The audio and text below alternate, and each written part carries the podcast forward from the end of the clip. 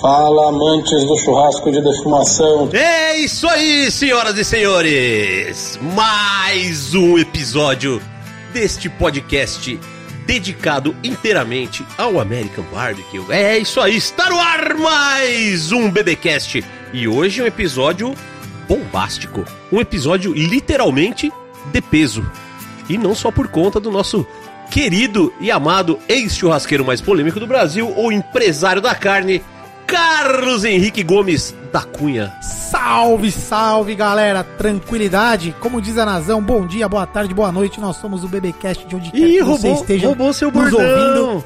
E eu sobrevivi o episódio anterior. Foi muito legal os feedbacks, né? Foi muito bom ouvir e dar voz aí pra, pra minha digníssima esposa. E hoje vai ser um episódio de peso pesado mesmo, né? Hoje tô até com medo aqui de ter algum abalo sísmico aqui na região qual estamos. Mas é necessário. É isso aí. Na minha frente, ela, a nossa musa inspiradora, a nossa advogada de plantão, metida num caso pesado. Depois, se você quiser dar um, fazer um, um biscoitinho rápido sobre isso, fica à vontade, tá? Acho que é importante a gente falar disso. Então, aqui na minha frente, ela. Aliás, fez mais um curso essa semana, não? a mulher não para de estudar. Doutora Natália Ramos, Nazão, mais uma vez, seja bem-vinda. Hello! Bom dia, boa tarde, boa noite, de onde quer que você esteja roubando a nossa fala. Eu sou a Nazão, nós somos o BBcast. é isso aí, vocês já perceberam que a parada não vai ser leve hoje em nenhum aspecto.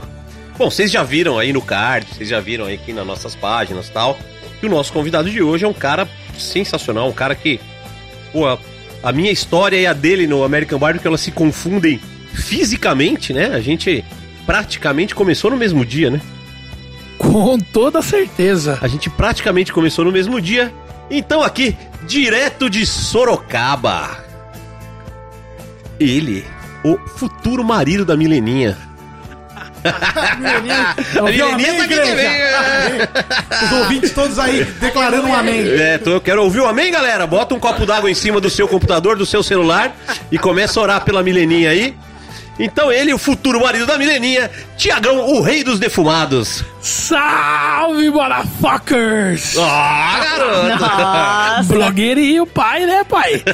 Só depois desse susto aí, desse casamento precoce aí, rapaz. Precoce. Deixa, Quantos anos ele tá te deixa eu me recuperar aqui. Já são três anos de noivado? Ah, Tiagão. Seu Ah, mas rabicó. teve- Esse ano faz Cinco anos, desgraça. Teve pandemia, né? Ah, sim, de noivado, é verdade. De noivado são três. Três anos? Eu- Mas eu que brisei. pandemia, o tá noivado perdoado. foi aquele que se ajoelhou no palco, pediu Foi, ela mano. Ah, a gente vai falar disso então. Mano, tem uma história muito foda desse Já conta já, noivado já dela já. com a aliança de brisket, mano. Cara, olha, não sei não, hein? Fizeram uma macumba com esse brisket. A gente tava no meio do campeonato e eu falei assim pro, pro pessoal lá da Pitmaster assim, ó. Se um dia eu for campeão, eu queria pedir a mão dela no palco. Mas só se eu vencer, porque eu não queria, tipo, ofuscar o brilho de quem foi campeão, tá ligado? Então eu fiquei na minha, não comprei aliança nem nada. E, cara, durante o dia senti uma coisa boa, fiz uma aliancinha de brisket, tá ligado? Enrolei o brisket, espetei um pedacinho de bambu pra travar e ficou na mesa, mano. E, cara, sumiu a porra do brisket, comeram, tá ligado? Daí eu falei, putz, que foda, mano. Eu tive que pegar um outro brisket, tirei um outro pedaço, isso era tipo duas horas da tarde. Daí, mano, eu coloquei esse brisket dentro do bolso aqui, assim, ó, da camisa. Eu falei assim, esse ninguém vai comer, né, pai? Lógico, né? Imagina o brisket na camisa do bolso dele, com, ali no suor da teta. Era o Cara, brisket em cima do brisket. viu? Quem vai comer? É, é, é o meu telo natural, cara. Então você tem que pensar nisso daí. E daí, beleza, o dia passou, era umas 6 horas da tarde, saiu a premiação. E eu lá, todo feliz, pedi a mão dela em casamento, uma aliançona de brisket de vaguio da Calpiga, coisa mais linda do mundo. Foi, cara, mais cara que uma aliança, viu, fia? É, imagino. E pá, botei no dedo dela. O pessoal da da KCBS, mano, filmaram. A gente saiu naquele livrinho deles mensal chamado Bullshit, tá ligado? Uhum. Porra, foi uma repercussão muito foda. E um dos momentos ali, mano, a gente foi tirar foto. Ela tirou o anel do brisket, colocou na bancada assim. Tiramos uma foto, olhamos. Comeram de novo. Cadê o brisket, mano? Comeram de novo. Pegaram o bagulho, tio. Pegaram o bagulho e deve ter feito uma cuma, porque até hoje nós estamos juntos, ó. Pô, sabe- não, Glória a Deus! o- a honra e glória do Senhor Jesus. o mais foda é que você ainda deve ter levado a culpa. Porque a culpa nessas horas, quando some comida, é de quem? É do gordo, mas o gordo aqui que vos fala, não sei se acontece já com vocês. Mas hoje eu passei assim, ó. Eu passei do estágio de enjoar de comer American Barbecue. E hoje eu já tô num estágio avançado de passar mal. Eu tô no igual. Então eu tô há três anos assim, mano. Então, às vezes, hora que eu vou jogar o hub na carne, se eu dou uma nalada no, no tempero, meu amigo, já viro, já vira um vulcão. Então, eu não posso comer mais American Barbecue. Agora cabe a descobrir quem que foi que comeu esse anel, hein? Então Alguém fica aí. quis. Quem comeu o anel Se do você Tiagão? comeu o anel do Tiagão, Que aí, vamos, vamos lançar a campanha. Quem comeu o anel do Tiagão? se você Tava souber quem com- foi, pode caguetar aí no arroba BBcast. Se você foi você, pode se autocaguetar, que a gente vai trazer você aqui pra participar de um quadro. Eu comi o anel do Tiagão. A dúvida é se tinha ou não tinha o Smoke Ring. ah, não é critério de julgamento, tá tudo certo. É verdade. Muito bem. Então esse programa promete, vocês já viram que promete, já começou com história boa. A gente começa com a frase do dia e a frase acho que não podia ser mais apropriada pro momento, pro nosso convidado e pra adoro essa expressão, todos os envolvidos. Parabéns a todos os envolvidos. A frase do dia é: Não é a coroa que faz o rei, é a nobreza das ações, Total, total, total. Tá doido. né? Que pedrada, meu Deus do céu. Não é? Porque assim, você carregar o título, você carregar a coroa, você ser chamado de rei, de Roá, de King, qualquer nome que você possa imaginar, não é difícil. O difícil é as pessoas considerarem você. Elas entenderem que você realmente é rei daquilo que você faz, daquilo que você se propõe. E acho que hoje o Tiagão tá aqui para mostrar exatamente isso. Porque ele é um cara que criou a, a- a brincadeira do rei dos defumados. Mas, cara, eu não, eu não vejo falta de legitimidade no, no título dele. Que ele, que ele se deu, mas ele honra o título que ele se deu. Então, por isso que é, puta, primeiro, um prazerzaço ter você aqui com, né, por conta dessa, dessa sua trajetória. E, cara, eu te considero o rei dos defumados, não porque você disse um dia que era, mas porque você faz. Porque você age como rei dos defumados. Então, eu. Essa frase que cabe muito bem. E tem gente que se acha rei e só tem atitude de plebeu. Porra, mano, já vou chorar logo cedo, hein, velho? Não, guarda, guarda. Na guarda. hora que eu ia comentar isso, enquanto o Panhoca falava, o do gordinho, mano. os olhos dele foi enchendo de lágrima. É, mano, Mas porque. eu posso dar as Foda. palavras do Panhoca as minhas, realmente. É, obviamente, nasceu com nome comercial, né? Rei dos Defumados, mas ao longo dos anos você tem legitimidade pra continuar com esse nome. Que pra alguns, tipo, é só um nome, mas pra outros tem uma representação, né? De tipo, de grandiosidade, de rei e tal. E eu concordo. a- é, eu, a gente sempre falou muito bem de você, né? Boas referências. Eu também acho que você tem total. é, direito de usar esse nome sem ser contestado, né? É isso. É isso aí.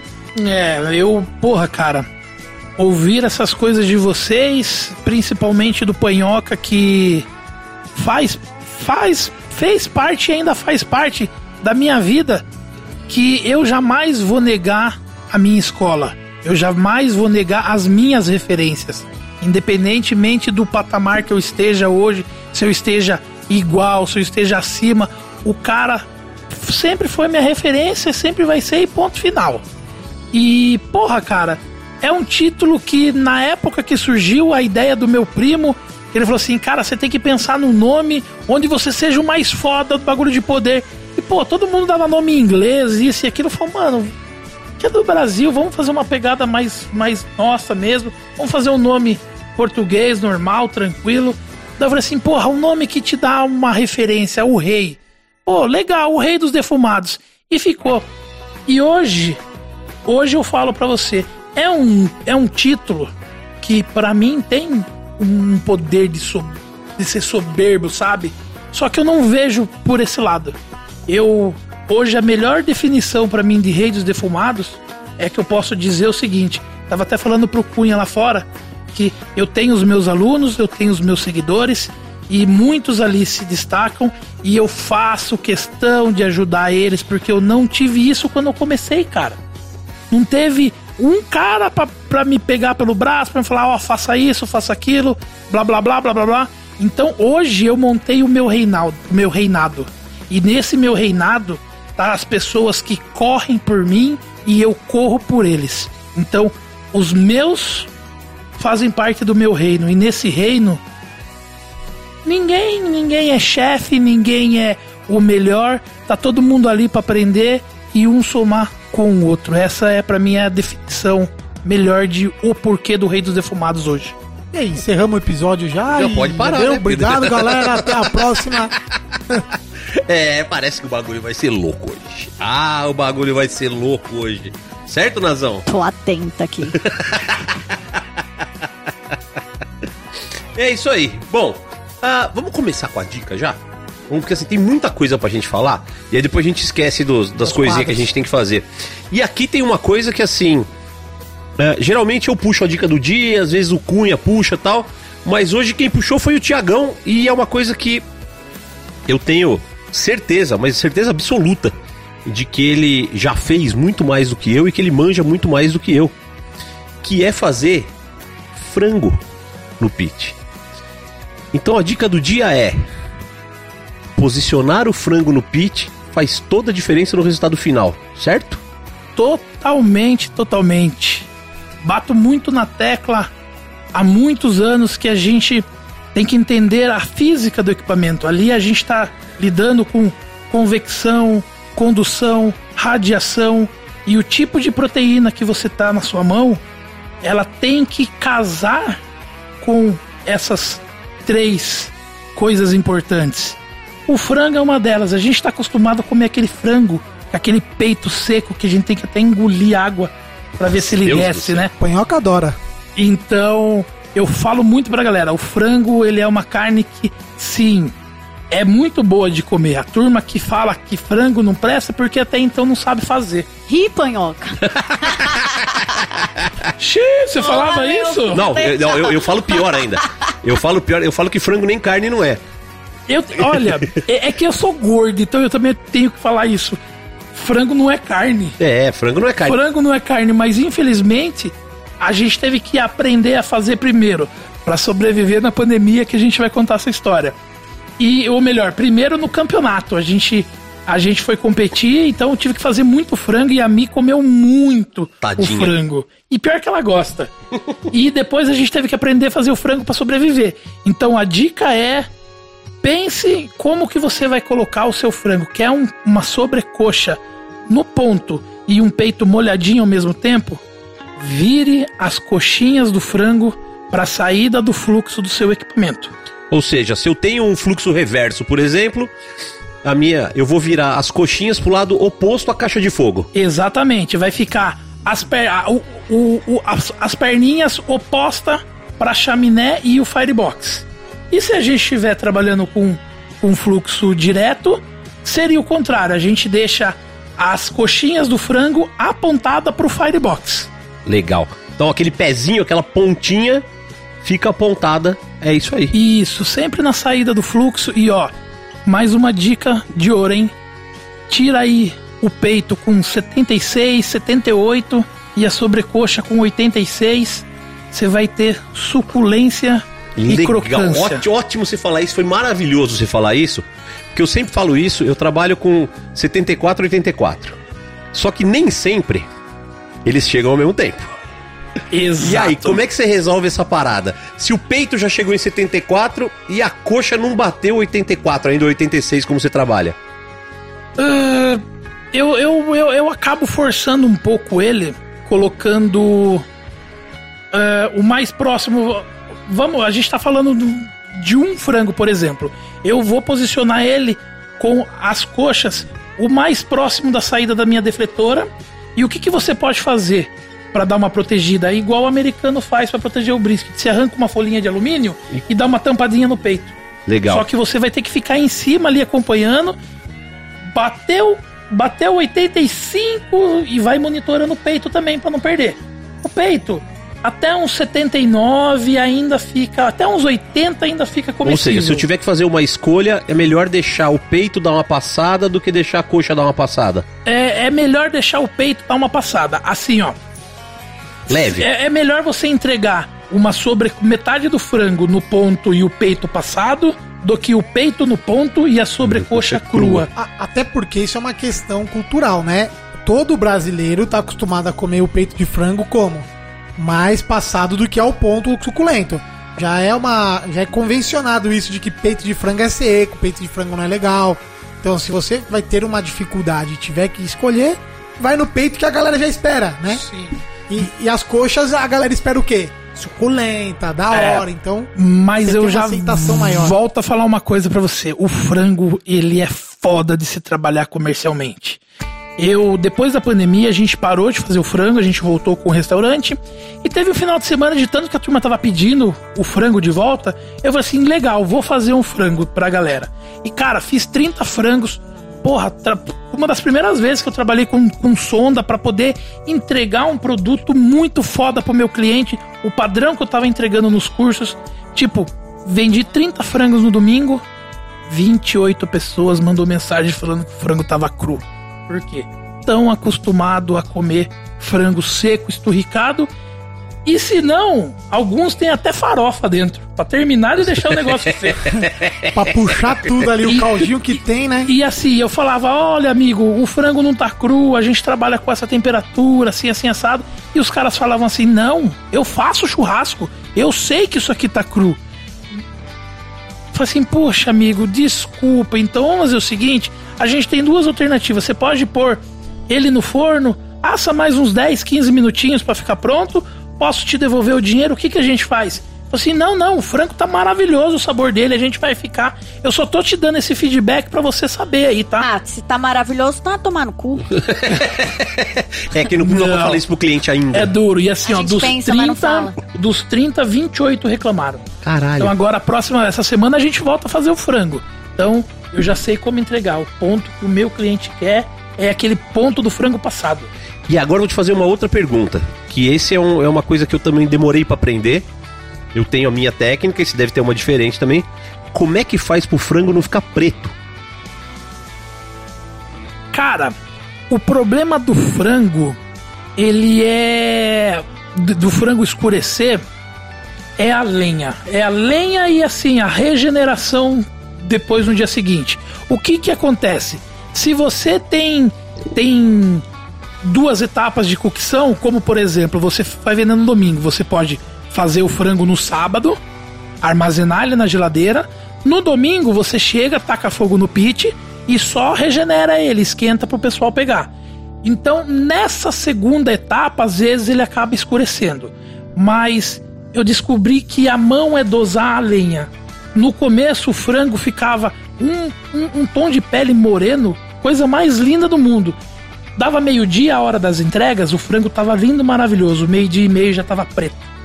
Então, é dosar lenha, temperatura bem mais baixa e o offset, ele ajuda a não escurecer muito, porque como a gente tem aquele fluxo violento passando, isso, tanto no smoke ring para as carnes, quanto a cor do frango, ele acaba sendo mais mais leve.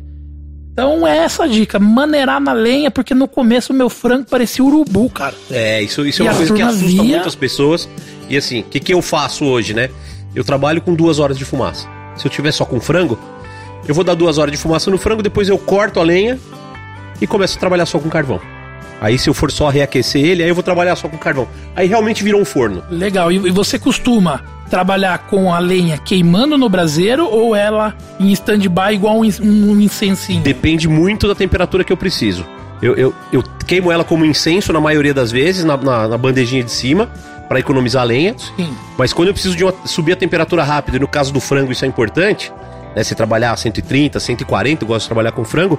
Aí eu jogo, jogo a lenha em cima da, do fogo mesmo pra Legal, levantar a a labareda, labareda. e ter menos fumaça. E essa, essa também é uma das, do- dos macetes. A gente vai, quando a gente faz frango, a gente queima lenha junto no braseiro pra dar uma segurada mesmo nessa, nessa, nesse poder de fumaça que ele acaba criando. Você gasta um pouco menos, você gasta um pouco mais de lenha, mas tem um produto com um resultado final muito mais legal. Sim, E também exatamente. tem o, o tipo de lenha, né? Qual que seria o, entre aspas, o sabor da lenha, né?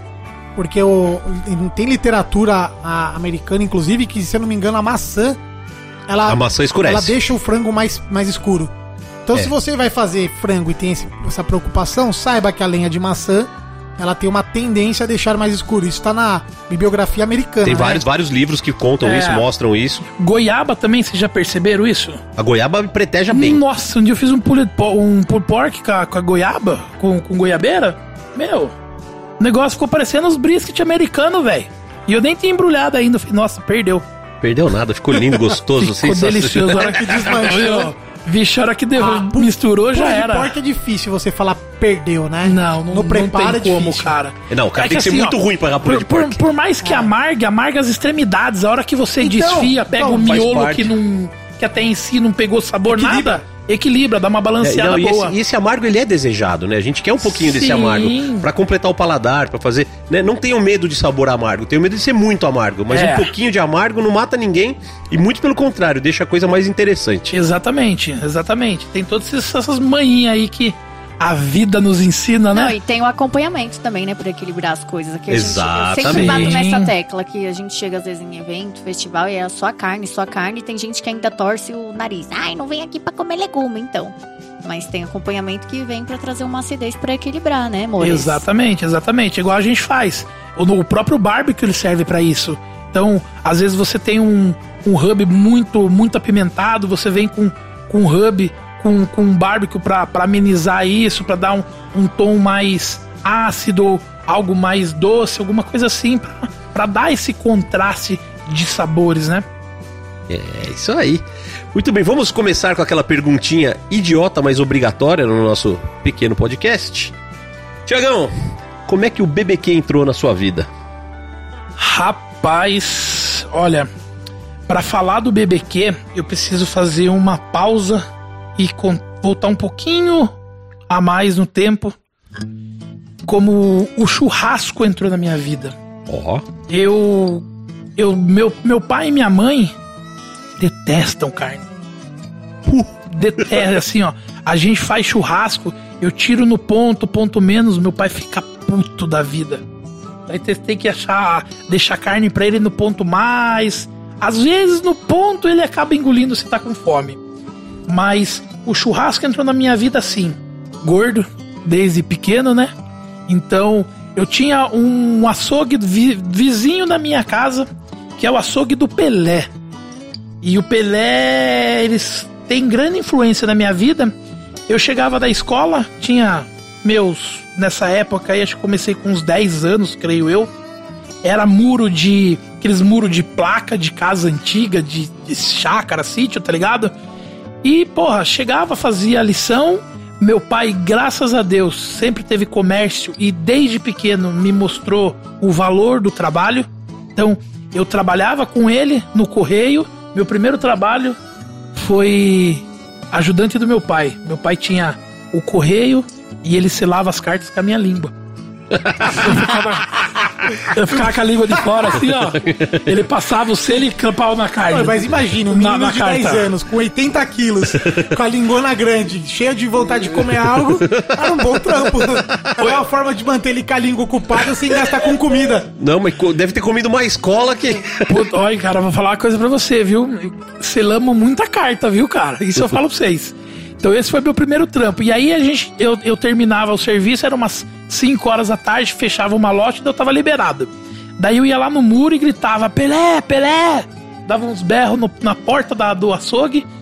Daí o Pelé vinha no muro e falava assim, ô Pelé, falei, pega uma carninha pra mim lá. Daí ele ia lá dentro, cortava a carne, chegava pra mim e falava assim, ó, essa carne chama tal nome e você vai fazer assim, assim, assado. E porra, acendia churrasqueira, fazia tipo dois, três pedacinhos, comia, ficava feliz. E era assim, pelo menos três vezes na semana. E daí o negócio começou a ficar sério. Eu, com uns 12 anos, falei assim: preciso estudar, né? Daí eu comprei na banquinha de jornal. Ó, ó banquinha de jornal. Coitado hein? do Pelé que alimentou esse né? Coitado do Pelé, nada, porque é o seguinte: meu pai tinha conta no açougue, ele só Ah, anotava. O, o que seu pai não deve ter pagado, que precisa ver se esse Pelé aí não deu os Pelé no seu pai. né? Tá vivo o Pelé ainda? Tá vivo, graças a Deus. E hoje o Pelé trabalha com um aluguel de mesa e cadeira pro meu curso, cara. E eu falo dele no meu curso, mano. O bicho até chora de, de alegria, sabe? E, e assim, mano. é, eu, eu comprei na banquinha de jornal a Bíblia do Churrasco, mano. Nossa, e eu é esqueci clássica. de trazer aqui hoje, mano. Eu separei ela lá em casa e eu esqueci de trazer. Mas quem tá ouvindo isso, eu vou postar no meu Instagram e vou marcar a galera aqui pra galera ver, mano. Tem cada coisa Mas- escrota, bizarra lá dentro. E a Mas gente tá falando de isso. 25 anos atrás, quase. Mas é igual eu com salgadinho. Eu comecei a fazer salgado. É, eu parei um dia numa banca e tinha lá como fazer. é, como ter uma renda extra fazendo salgadinhos por apenas X. E era tipo dois reais a revistinha. E foi a revistinha que mudou minha vida. As revistinhas costumam ser baratinhas. Por isso que eu falo, aí você identifica quem é um gordo raiz e quem não é. Eu jamais fiz por dinheiro. Sempre foi por fome. Aqui sempre foi, sempre foi por fome, mano. Mas isso que é bacana, cara, essas, essas informações. Porra, 20, quanto tempo já faz isso que aconteceu com você?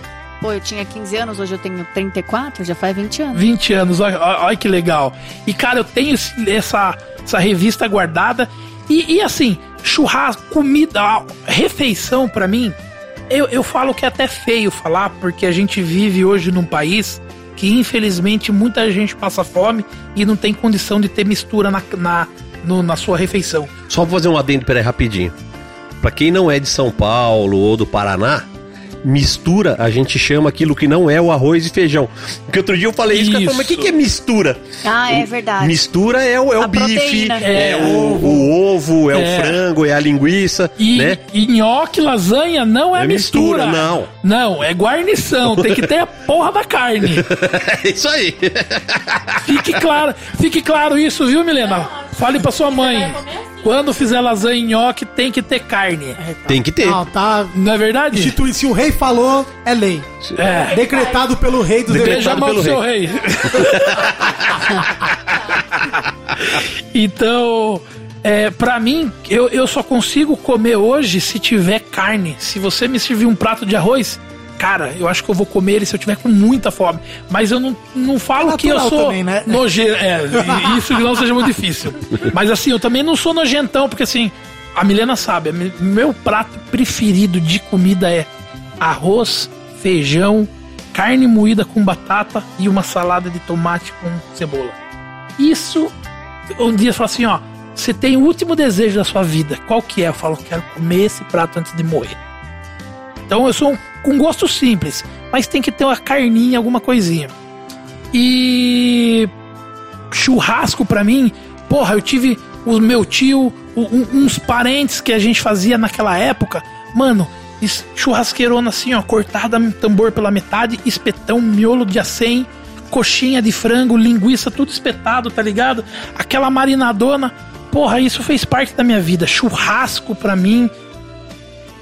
Depois, olha é, é um amor, não tenho o que falar. É um amor da minha vida o churrasco. E esse bendito desse bebê que um dia me encontrou. Como, como me encontrou? Eu sou formado em relações públicas e sou formado em sistemas de informação.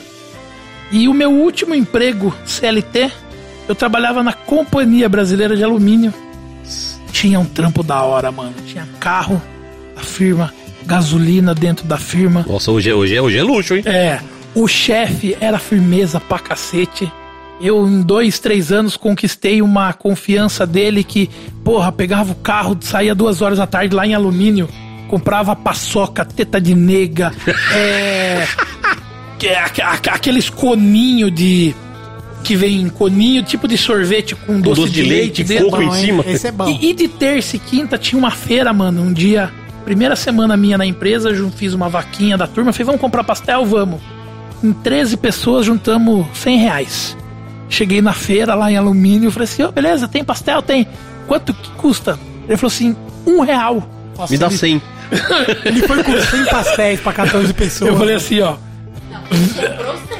calma, calma. Eu falei assim, vê 100 pastéis pra mim. Mano, a feira parou, tipo. Lógico. A feira parou, todo mundo olhou pra mim e eu já era gordo, né? Então, beleza. E nisso, mano, eu, eu comprei tanto pastelzinho lá que a mulher ficou tão feliz que falou assim: Tio, enquanto a gente vai fritar esse, você pode pedir o que você quiser pra comer, tá? Eu não vou cobrar. Cara, eu comi uns oito ali.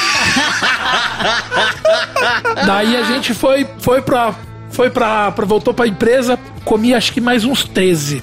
Nossa. Isso era de terça. De quinta-feira tinha uma feira que o pastel era muito mais caro. Era 1,50. O dói é 50% mais caro. E era sempre assim. Então, em um ano, mano, eu olhava assim, ó, pro pastel. Aquele negócio remexia dentro de mim. Eu falei, vou vomitar. Enjoei de pastel, enjoei da empresa. E falei assim, mano, não aguento, preciso sair desse lugar. Não tá mais me fazendo bem. Não tô feliz aqui. E graças a Deus, naquela época, eu não era casado, não tinha namorada nem nada. E. Não, já namorava já. Nessa época eu já namorava. E daí saí e falei assim, mano, vou fazer uns hambúrgueres. Se dane. Cara, por incrível que pareça, em 2015, 2016, não, acho que 2015, eu vi no YouTube um cara chamado. Ah, esqueci. Esque- Esqueci o nome agora, fugiu da mente, depois eu, eu lembro e falo. É. O cara com, com, com fazendo umas receitas de hambúrguer tava surgindo essa onda de hamburgueria artesanal. E no quintal de casa tinha a casa dos meus avós que já eram falecidos. E eu falei assim, porra, mano, eu vou fazer hambúrguer, mano. E reformei a cozinha da minha avó e comecei a fazer hambúrguer. Mano, o primeiro dia que eu vendi hambúrguer assim, ó, só no bairro, só no, no Cajuru. No primeiro dia, mano, eu vendi o meu vale na empresa, cara. Eu falei, caralho, um dia de trampo. Fiz 15 dias de trampo lá na CBA, né, mano? Falei, que firmeza. E daí continuei. Só que era assim, era eu sozinho. Então, eu comprei aquelas churrasqueiras cromadas de tampa, tá ligado? Tipo Apollo, só que de inox normal. Fazia o hambúrguer ali. É, eu atendia o WhatsApp, eu montava o lanche, eu abastecia a churrasqueira e saía com o carro entregar o hambúrguer pro cara, já com o WhatsApp na mão, recebendo outro pedido pra adiantar. Nossa, então, igual eu no falava começo. assim pra galera: Pô, cara, é o seguinte, ó, você tá pedindo lanche agora, mas ó, vai levar uns 20 minutos pro boy chegar, enquanto isso eu vou adiantar o seu pedido, uns 40 minutos tá aí, beleza? Beleza. Mano, eu tava entregando o primeiro pedido ainda, tá ligado? Daí sempre colocava um foguinho a mais, um carvãozinho a mais. Aliás, posso te interromper pra gente fazer uma coisa? Uma Deve. coisa muito interessante. Você acabou de falar, né? Eu saía com vários pedidos pra entregar. Você pegou algum? Desculpa, vou ter que falar. Algum filho da puta que te deixou esperando muito tempo pra vir buscar comida? Cara, no hambúrguer nunca. Mas uma vez a gente fazia, eu fazia carne de final de ano, Natal e Ano Novo. E assim, eu chegava na minha casa pra comemorar 10, 11 horas da noite, por quê?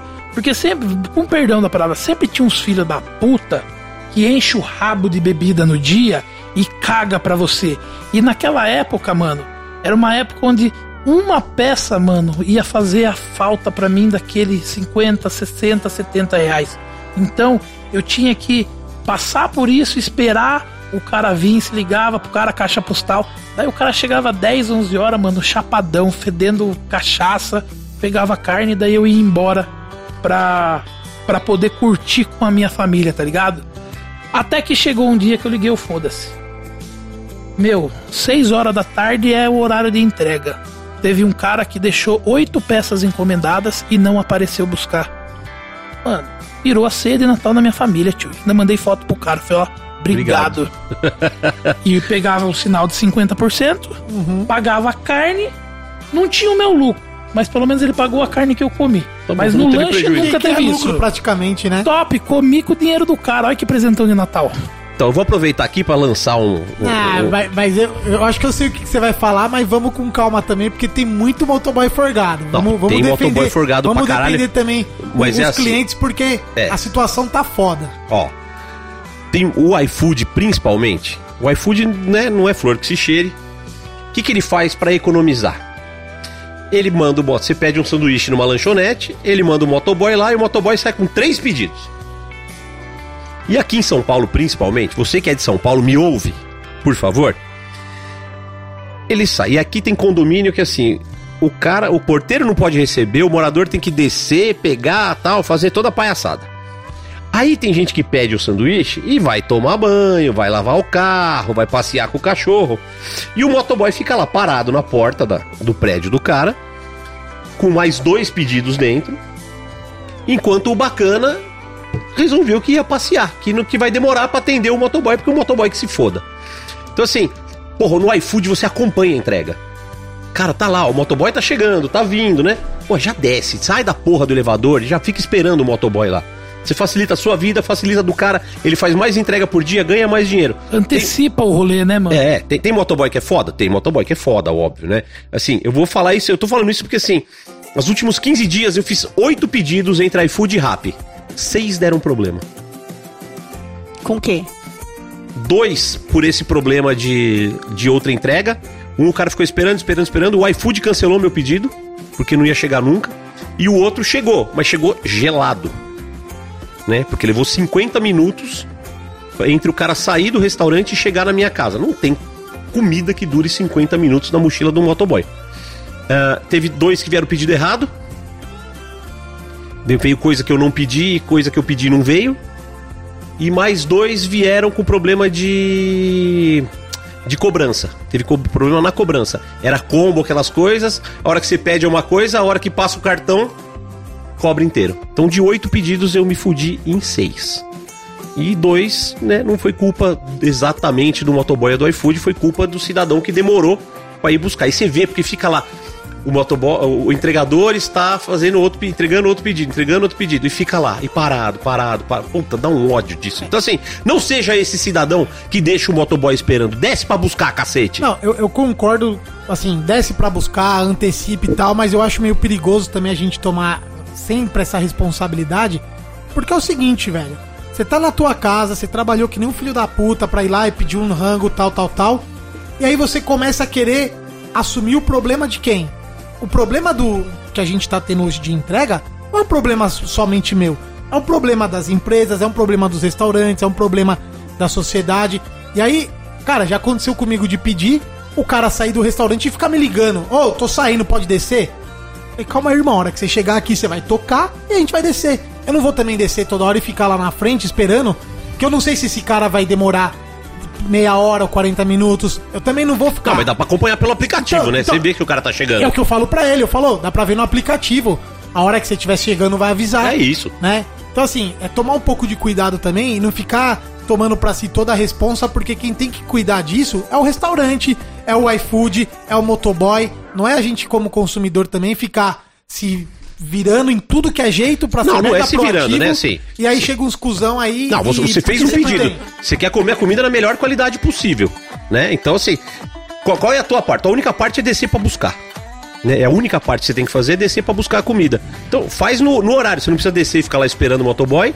E nem, também não vai tomar Então, banho a então, hora que o mas- motoboy então, tá chegando, aí- né? Mas aí o motoboy também tem que entender qual que é o rolê. Porque assim, você tá lá na sua casa, né? Eu tô falando por mim, tô falando do meu exemplo de vida.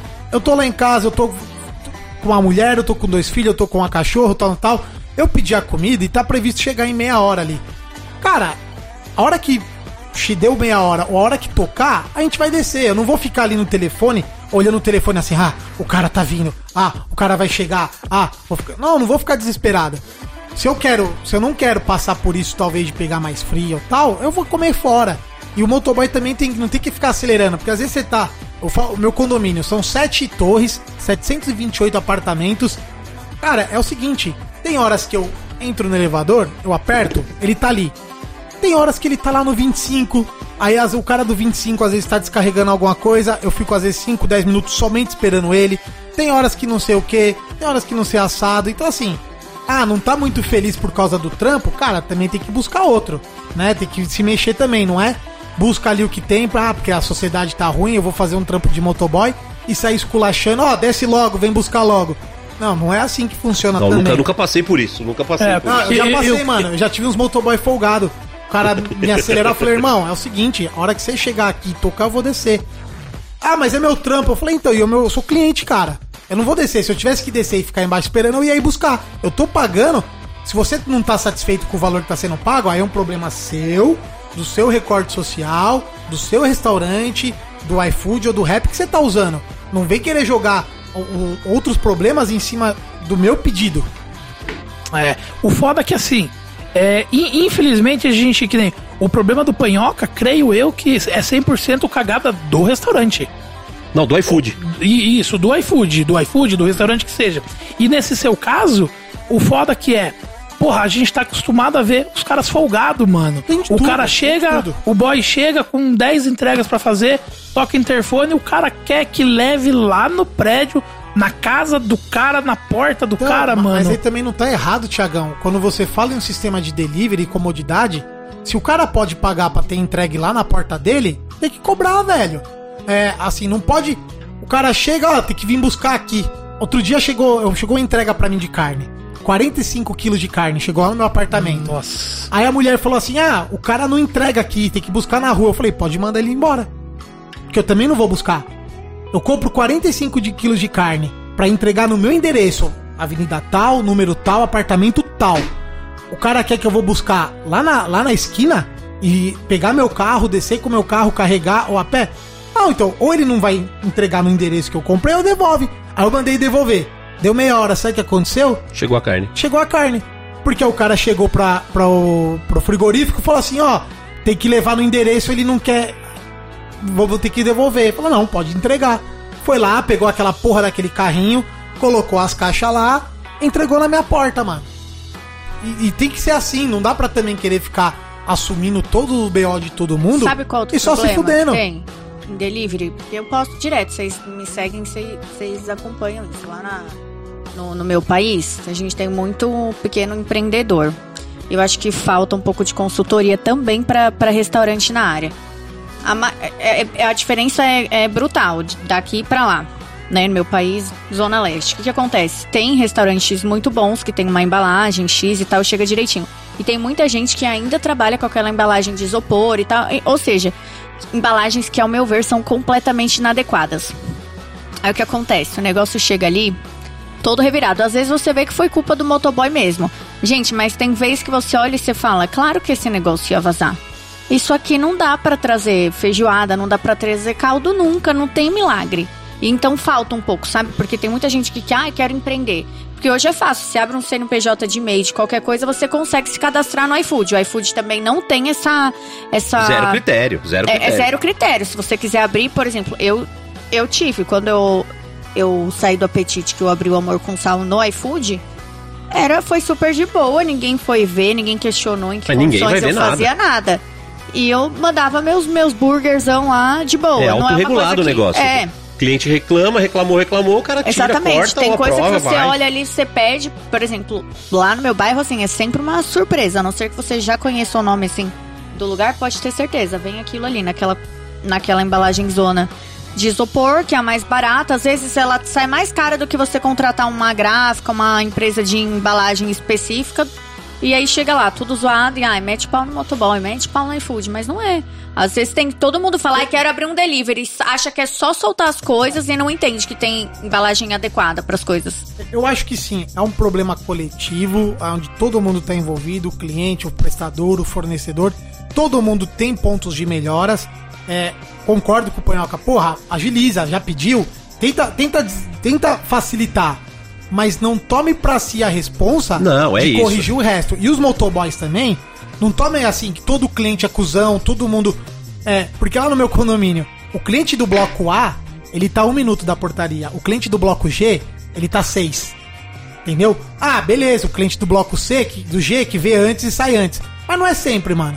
Às vezes você tá ali, tá um casal, tá com uma criança dormindo, tá não sei o que, tá esperando. Tem várias situações, não tá? Tem, tem várias situações. É. Mas sempre que possível, dá uma agilizada. Vou voltar, Tiagão, vou voltar a falar de BBQ aqui. Que você já falou do churrasco, já contou a história do Pelé, já falou da sua carne moída com arroz e feijão. Aliás, fazer um adendo mais uma vez. Quinta-feira passada, eu tive lá em Santos, na casa do Netão, gravando. Na casa dele mesmo, puta honra. E, cara, a gente tava fazendo churrasco lá, fazendo as carnes pra filmar e tal. E falou, vamos almoçar? Vamos. E, cara, a Su, a esposa do Netão, ela fez um negócio que fazia muito tempo que eu não comia, que era arroz e feijão. Cara, mas o feijão da Su é o feijão da minha mãe, cara. Me deu uma saudade na hora. Me deu uma vontade de chorar comendo aquele feijão. Que assim, eu sou muito fresco pra feijão. Se eu olhar o feijão e tiver aguado, eu já nem como.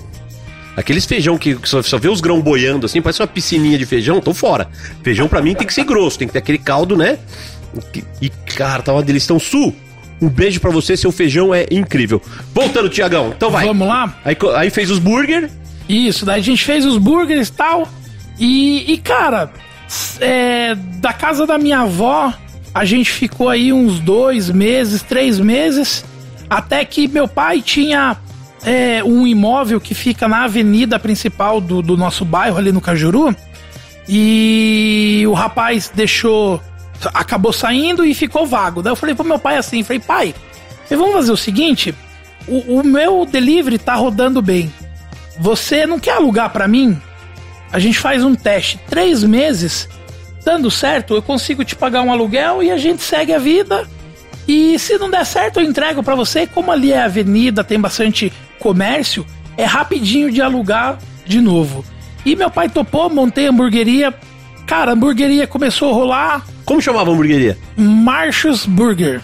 Marshalls. Marshall's Burger, porque a gente tinha um- uma banca de, de amigos, de, de camarada na época, eu tinha meus, meus 25 anos, e a gente chamava de Marshall's Gang. Era tudo gordo, mano, era a coisa mais linda.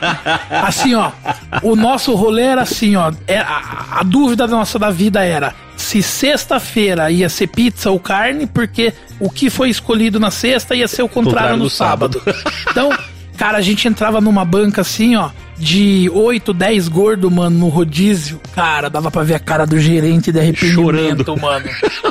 E, e, assim, acho que a gente eu, eu trouxe isso pra, pra essa Marshall's Burger, uns lanchão ogro, tá ligado? Que é pra gordo mesmo, mano. Assim, ó, hambúrguer artesanal onde o gordo pode comer algo de qualidade e grande, mano. Porque assim, ou você come muito no podrão, ou você paga muito caro E come pouco. uma E tem coisinha que comer pouca. dois. no mínimo, né? Então eu trouxe essa ideia pra, pra, pra Marshall's Burger. Falei, mano, é lanche de, de gordo o rolê. E daí a gente montou esse ponto na avenida e, cara, ficou um, um bom tempo. Até que um dia eu tive um desentendimento com a minha irmã. Ela tinha um. Ela tinha os rolezinhos dela de vender sapato e tal. E, cara, e eu comecei a querer migrar pra carne. Falei, puta, mano. Não tô feliz com o hambúrguer, sabe? Não, não tô 100% ainda. Tem algo ainda que tá faltando. E um dia minha mãe, minha mãe eu morava com ela ainda, ela falou assim: vai na padaria. Tinha uma padaria lá na, na, na vila e tinha aquelas máquinas de costela de botijão de gás que ficava rodando, sabe? E ela falou assim: pega uma costela pra gente almoçar. Eu falei: porra, que da hora, demorou, vou lá. E a véia da padaria, mano, ela achava que eu era maconheiro, tá ligado? e não sei o que deu na cabeça dessa mulher, mano. Ah, mas eu cheguei. cara, né? Não, tem tudo, né, mano? Tudo. A fome, a larica, A- a larica em já pessoa. genética. Isso, mano. Se, ó, se, a- se a gente conseguir fazer larica em 3D, sou eu, mano. o foda é que daí eu cheguei o dia a primeira vez falei assim, viu, eu queria uma costela. Ela falou assim, não tem, acabou. E assim, a máquina tava pela metade de carne. Daí eu falei, beleza, né, mano? Tá tarde, vou voltar mais cedo semana que vem, porque eu tô com um lombriga dessa porra. Cheguei na outra semana, falei, meia hora mais cedo, falei, ó, quero uma costela. Daí ela falou assim, acabou. Eu falei, porra, mano, semana que vem vou pegar essa véia, mano. Vou chegar aqui 6 horas, 7 horas da manhã e vou pedir a costela. Cheguei lá, semana seguinte, falei assim, vou querer uma costela hoje, hoje vai ter, né? Daí ela falou assim, acabou. Eu falei assim, olha, deixa eu fazer uma pergunta pra senhora. Eu falei assim, eu vi que pô, a terceira semana eu tô com vontade de comer a, a carne de vocês, né? Eu vejo que a máquina sempre tá pela metade. Não compensa vocês colocarem umas pecinhas a mais para atender as pessoas que chegam mais tarde e tal? Ela fez assim, ó. Olha, eu. Ah, mó trouxão, né? Ela falou assim: faz o seguinte: compra uma máquina você e você decide quantas carnes você quer pôr. Eita, gostei, hein? Foi, foi bem. Véia do caralho, mano. Não, na, na Você hora. tem que agradecer essa velha, velho. Calma. Então na hora eu parei assim, ó, aquele um segundo que se tornou 30 minutos na minha cabeça. Falei assim, véia lazareta, olha que ideia boa. Falei, beleza, mano. E assim, saí dali decidido que eu ia montar um bagulho de carne pra mim no final de semana. Eu falo que o ódio move o mundo, todo mundo fica. "Ih, Já tá explicado, E, a ó. história dele toda é pautada em ódio. Mano, e com comida. Então, imagina um gordo querendo comer a costela e sendo rejeitado três vezes. Três vezes, mano. E assim, a gente não tá falando de três dias seguidos. São 21 dias querendo comer uma mês, carne. um mês. É, é- é tipo quaresma, tá ligado, mano?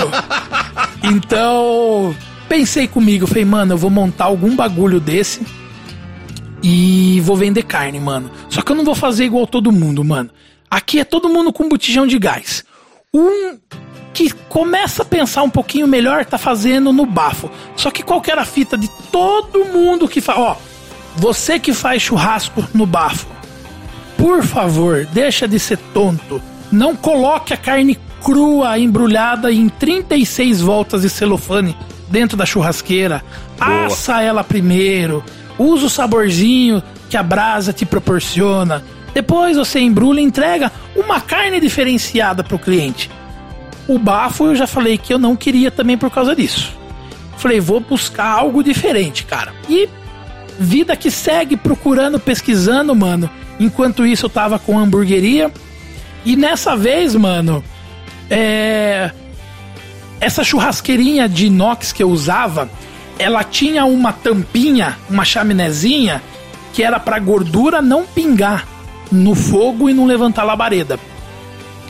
E em uma das vezes que eu fiz, até tava comentando com a Mi hoje, ela ouviu parte dessa história, mas hoje ela vai ouvir a parte completa. Chegou um cliente meu que era assim, ó, toda semana esse cara comia comigo. Ele chegou na hora onde a churrasqueira pegou fogo no óleo que eu removi essa essa tampa e ela pegou fogo na lateral, no meio do restaurante, no meio da lanchonete e mano, eu abaixei a tampa dela assim pra cortar o oxigênio e esfumaciou puta, o lugar inteiro, parecia um show do Bob Marley. parecia o show do Bob Marley. Aí a velha falou: não disse que o gordo era maconheiro? Ele Daí queria minha costela pra fumar maconha lá. Ele tá fazendo a dela uma fumaceira. Mas você abriu perto dela? Assim, ó, a minha casa é na avenida e a padaria era dentro do bairro, na, na- descendo uma rua, Então era primeira perto. direita. Era bem próximo, bem próximo. O cheiro, certeza, nesse dia principalmente. E, e por maconha, azar. né? E, e por azar, nesse dia, é, esse meu melhor cliente chegou. Rafael. Rafael, hoje eu vou te contar a verdade. E, mano, ele chegou, viu aquela fumaceira toda, ele se assustou. Falou assim: Não, irmão, fica tranquilo, que eu tô testando uma nova técnica, mano. A gente tá fazendo hambúrguer agora defumado com pedra vulcânica. Olha, que olha aí, O cascateiro. gordo ligeiro, o gordo é ligeiro, mano. Não, mano. Ele vai ficar sabendo hoje, mano. Tava pegando Pedra fogo na vulcânica. porra toda. pegando fogo na porra toda, mano. E os hambúrguer lá no meio da fumaça e eu não podia abrir porque tava levantando fogo e a porra toda. E eu falei, mano, relaxa, vai demorar um pouquinho mais. A gente tá defumando com pedra vulcânica, mano. Olha que, que ideia surgiu. E, mano, fiz o lanche pro cara, velho. Deu 10 minutos. Esse cara mandou uma mensagem pra mim. Eu falei, mano. Ele falou assim: Tiagão, seu lanche é foda, mas o que eu comi hoje, irmão, nunca mais na minha vida eu quero comer outro lanche. Cara, maravilhoso, cara. Um lanche mais foda de longe. Mano, esse cara é meu cliente até hoje. Ele vai lá na house, ele come o BBQ e até hoje ele olha pra mim e fala: Não, mano, o BBQ é gostoso, mas aquele lanche que você fez defumado com pedra vulcânica, mano, até hoje ficou na história. Rafael, aquele dia pegou fogo a churrasqueira, irmão. Não tinha tinha, pedra pedra, nenhuma. vulcânica nenhuma, velho.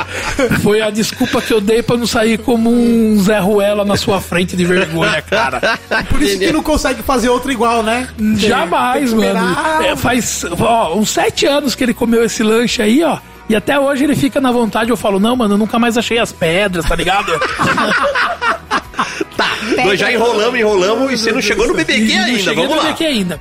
E daí, cara, é... um dia eu comecei a ver uns baratos no YouTube, BBQ, aqueles, aquele BBQ Pit Boys, aqueles tiozão, tá ligado, pra mano? caralho. Só que era de uma época raiz, mano, onde o cara chegava e falava assim, ó, hoje a gente vai defumar peru com uma Winchester na cintura e falava assim, a gente vai ali caçar e já volta, mano. E mostrava ele caçando e tal. Daí ele limpava Aliás, o foram os bicho. primeiros caras que esses vídeos narrados, né? Esses vídeos que o, o cara narra depois. O Barbecue Pit Boys já fazia isso lá em Ixi, 2015. 2014, 2015, É. né, mano? E assim, é, eu comecei a ver esses caras tal, daí eu comecei a procurar sobre defumação. Aqui no Brasil eu só achava charcutaria na época, né? E cara, um dia, eu, por sorte, apareceu pra mim o Mercado Livre um pit de tambor, só que só tinha um projeto, né, mano? Daí eu entrei pra ver, mano. Porra, tava com preço acessível na época. Acessível, não, acessível não, porque naquela época eu tava mais fudido de grana que. Que. Que me. Não, ainda tá, mas naquela época nós tava ainda pior, né, filha? Ô, ô, ô, não, então, mas você vai entrar nessa história ainda. E daí. Eu olhei assim, MS churrasqueira, e daqui a pouco eu olhei Sorocaba. Eu falei, porra, da minha cidade, né, mano? Digitei no Google MS churrasqueira, saiu o endereço. E, cara, eu fui lá. Vila Zelina, é isso? Putz, não sei o nome do bairro, mano. Eu não lembro. Sabe porque eu. Sabe como. Olha como gorda, filha da puta. É pra cima da padaria real. É, isso aí. pra cima da Pra padaria cima real. da padaria real. Olha o ponto de referência meu. E daí, mano, cheguei lá, conheci o Juliano, cara. O Juliano e a Juliane, eles têm. É. Um, um capítulo muito especial na minha vida. E ali eu conversei com o Juliano. Ele falou assim: ó, Piá, o negócio é assim, ó, é uns tambor que você põe fogo num tambor e você põe a carne em cima, vai entrar a fumaça e o negócio é defumado. E assim, mano, eu tava fudidaço de grana, cheio de cartão de crédito pra pagar. Tinha assim, ó, os últimos 1.500 reais no limite no cartão. E comprei, sem nem saber que porra que era, que ia dar.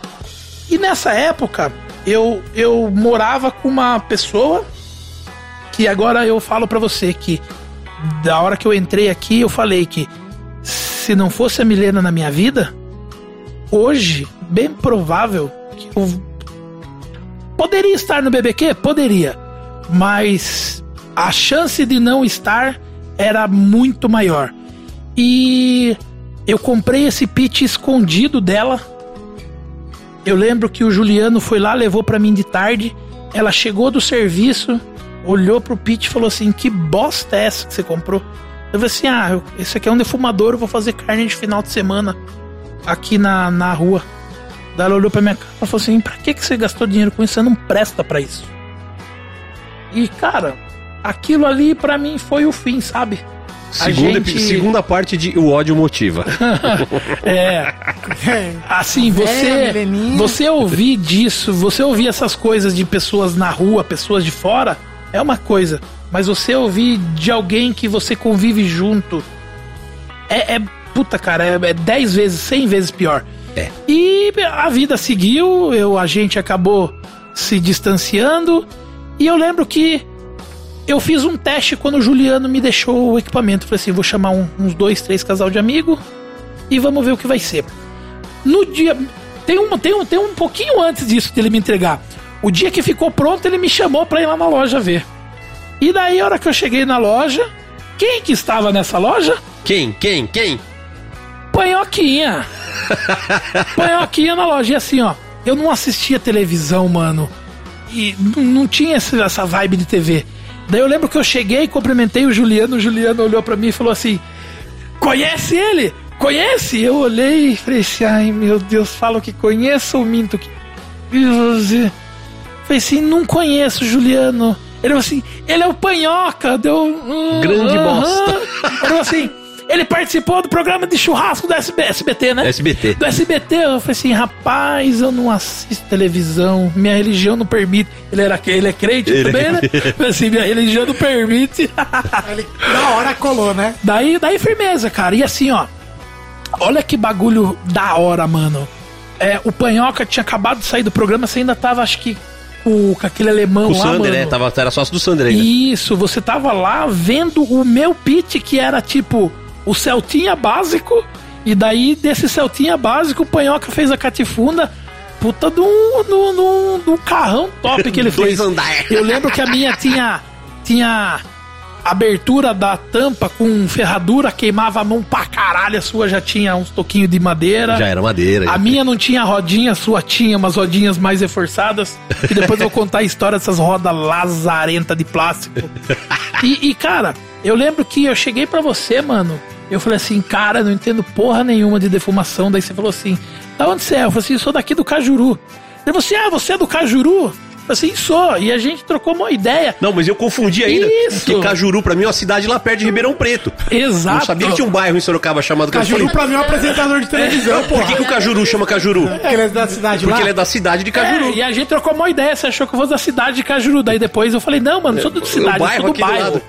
E daí eu falei assim, viu? Dá uma dica de tempero pra mim. Você falou assim, você já ouviu falar de dry rub? Eu falei, dry rub, que porra é essa, né, mano? Não sabia de nada. Você falou assim, não, faz o seguinte, digita no Google depois dry rub. Eu falei, como que escreve esse trem aí, mano? Daí você soletrou tal. Cara, eu lembro que você me ensinou assim, ó, basicamente rapidinho, que você tava na correria também. Ó, aqui funciona assim, assim funciona assado.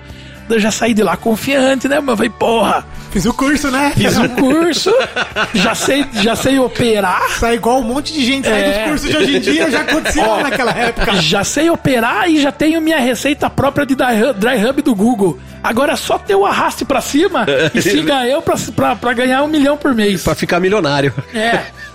E, cara, o, o Pete chegou, deu toda a treta com a minha ex- ex- ex-companheira lá tal. E, mano, eu lembro que eu fiz um dry rub de porco e eu lembro que eu fiz costelinha, panceta, costelinha, panceta e costela bovina.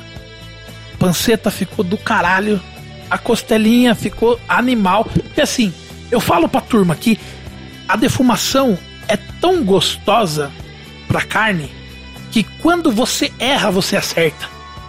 Até na cagada ela ficou gostosa. Pode ter ficado seca, pode ter ficado esturricado, o que for, mas ficou gostoso. E a hora que chegou a costela bovina, que a gente usou dry rub, suíno, a base de açúcar e a porra toda, irmão, ali é pior que encoxar a irmã, cara. Carne bovina com açúcar foi a primeira desgraça da minha vida que me fez brochar. Então de tudo ficou bom, menos a costela bovina. Mas você pôs açúcar pra caralho, né? Você usou o dry rub de porco na costela. Ai, mas, não, imagina ele fazendo dry hub na mão. Se ele não sabia escrever dry hub, imagina as medidas, né? Mano, mas não, eu, eu segui a receita à risca, mas Vou ficou mais um bonito. dessa aqui, mais uma mãozada. Eu tenho foto dele até hoje, cara. O hub ficou aquele hub laranjado, a coisa mais bonita do mundo, sabe?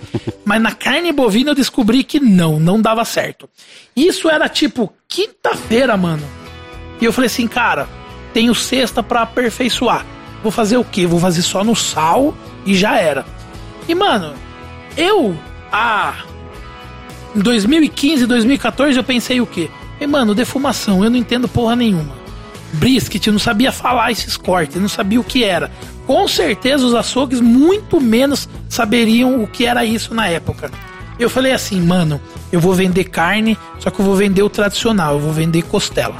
Vou pôr costela bovina, só com sal grosso, sal grosso ainda. Porque essa época a gente vivia uma cultura de costela bovina, os caras temperarem com o maldito do sazon. É. Então descaracterizava todo o sabor da carne. E daí, mano, eu me arrisquei e falei assim: ah, eu vou comprar 30. Olha que molho bonito. Maluco. É, o Tom tá falando aqui é um. Chegou comida chinesa aqui pra nós. Dona Epifânia trouxe lá do Hong He. Aliás, ela tem uma reclamação pra fazer depois, ela vai vir aqui. Foi super mal atendida lá, mas tá tudo bem. O rango chegou, isso é o que importa. Eita. E daí, falei assim, mano, eu vou com 30 peças de costela.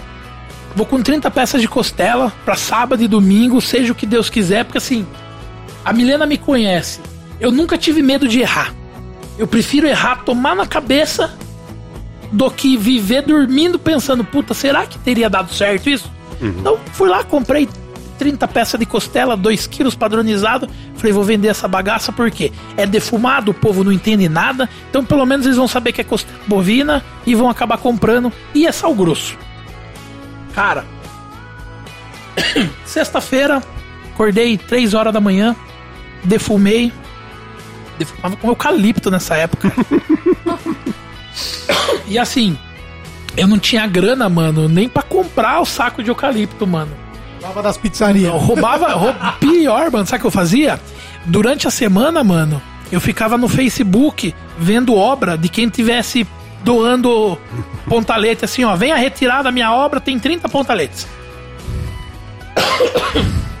Perdão. E daí. Nossa, que coceira na garganta? Tem uma aguinha aí? Tem? Perdão, gente. Acho que só tem com gás ali. Pode? Tem água, tem refri, tem Não, breja. água. Refrigerante não bebe mais. cortei, a, cortei refri, mano. Uh, olha, parece que tem pimenta no, no ar. Enquanto a gente tá gravando aqui, o telefone do Thiagão não para de tocar, mano. Não para, né? Recebeu umas 40 ligações, os 30. Não, e, e- e tá aqui do meu lado, ele tá com o relógio, Relógio, aqui, chega não, a mensagem, não. só aparece lá, ó. Pim, pim, pim. É, tá parecendo marca-passa aqui, tá tremendo. Voltando. Daí, sabadão, acordei madrugada, comecei a defumar.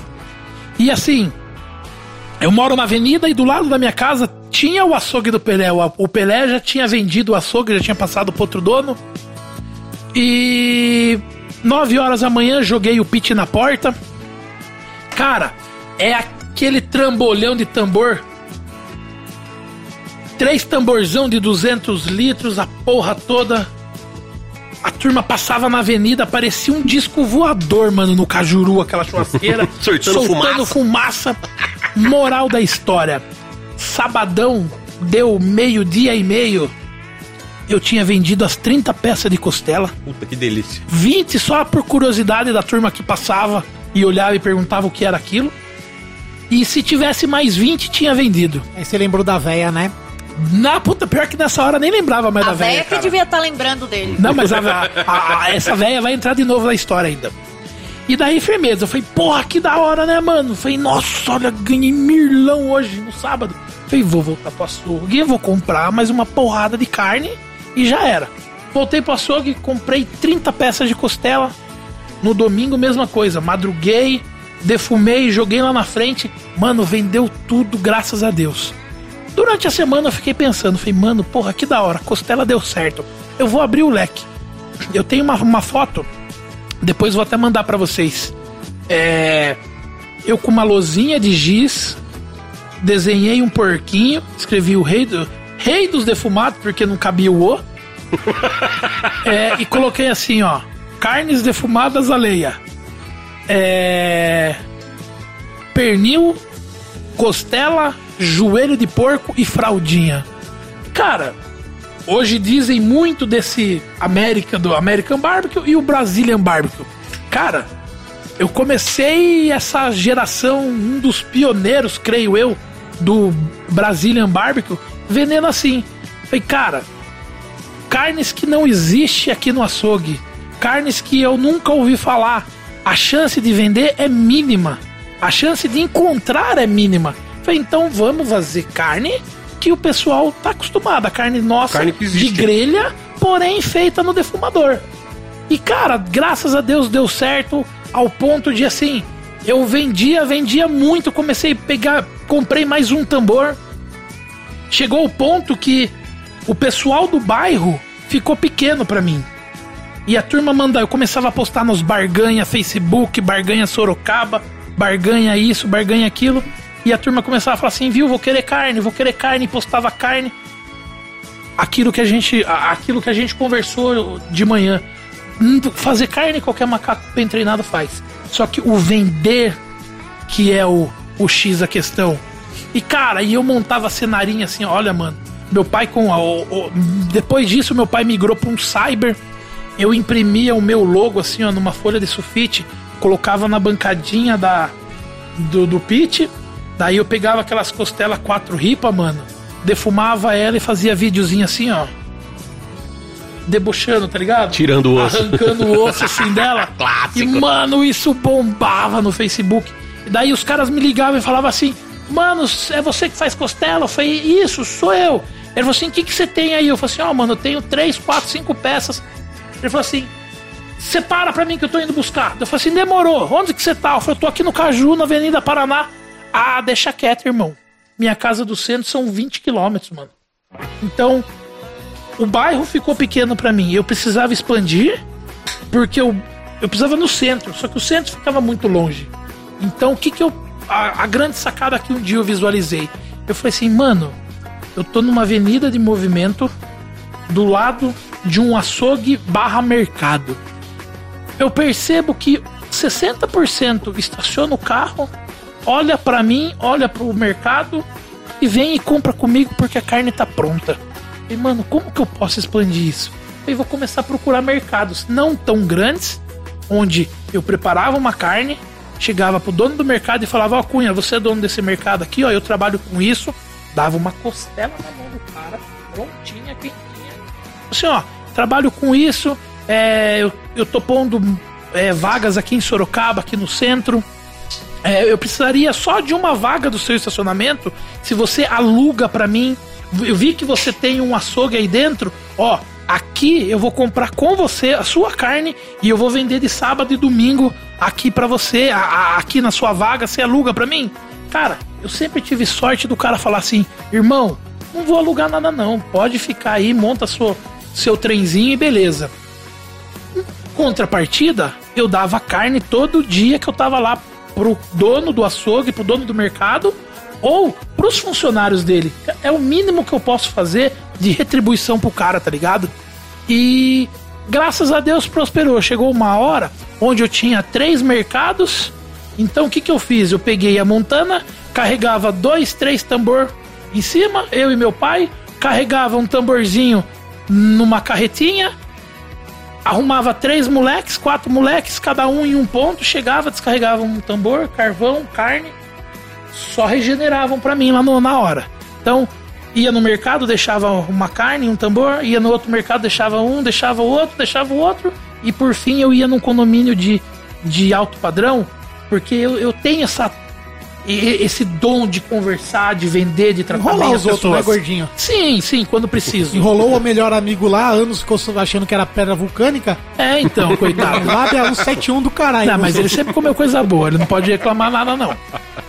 E, e assim, terminava o açougue, terminava no, no, no- no condomínio, passava via sacra recolhendo um por um, tá ligado? Então eu comecei a parar de vender no sábado, porque no sábado eu precisava produzir em grande escala, pra no domingo conseguir alimentar.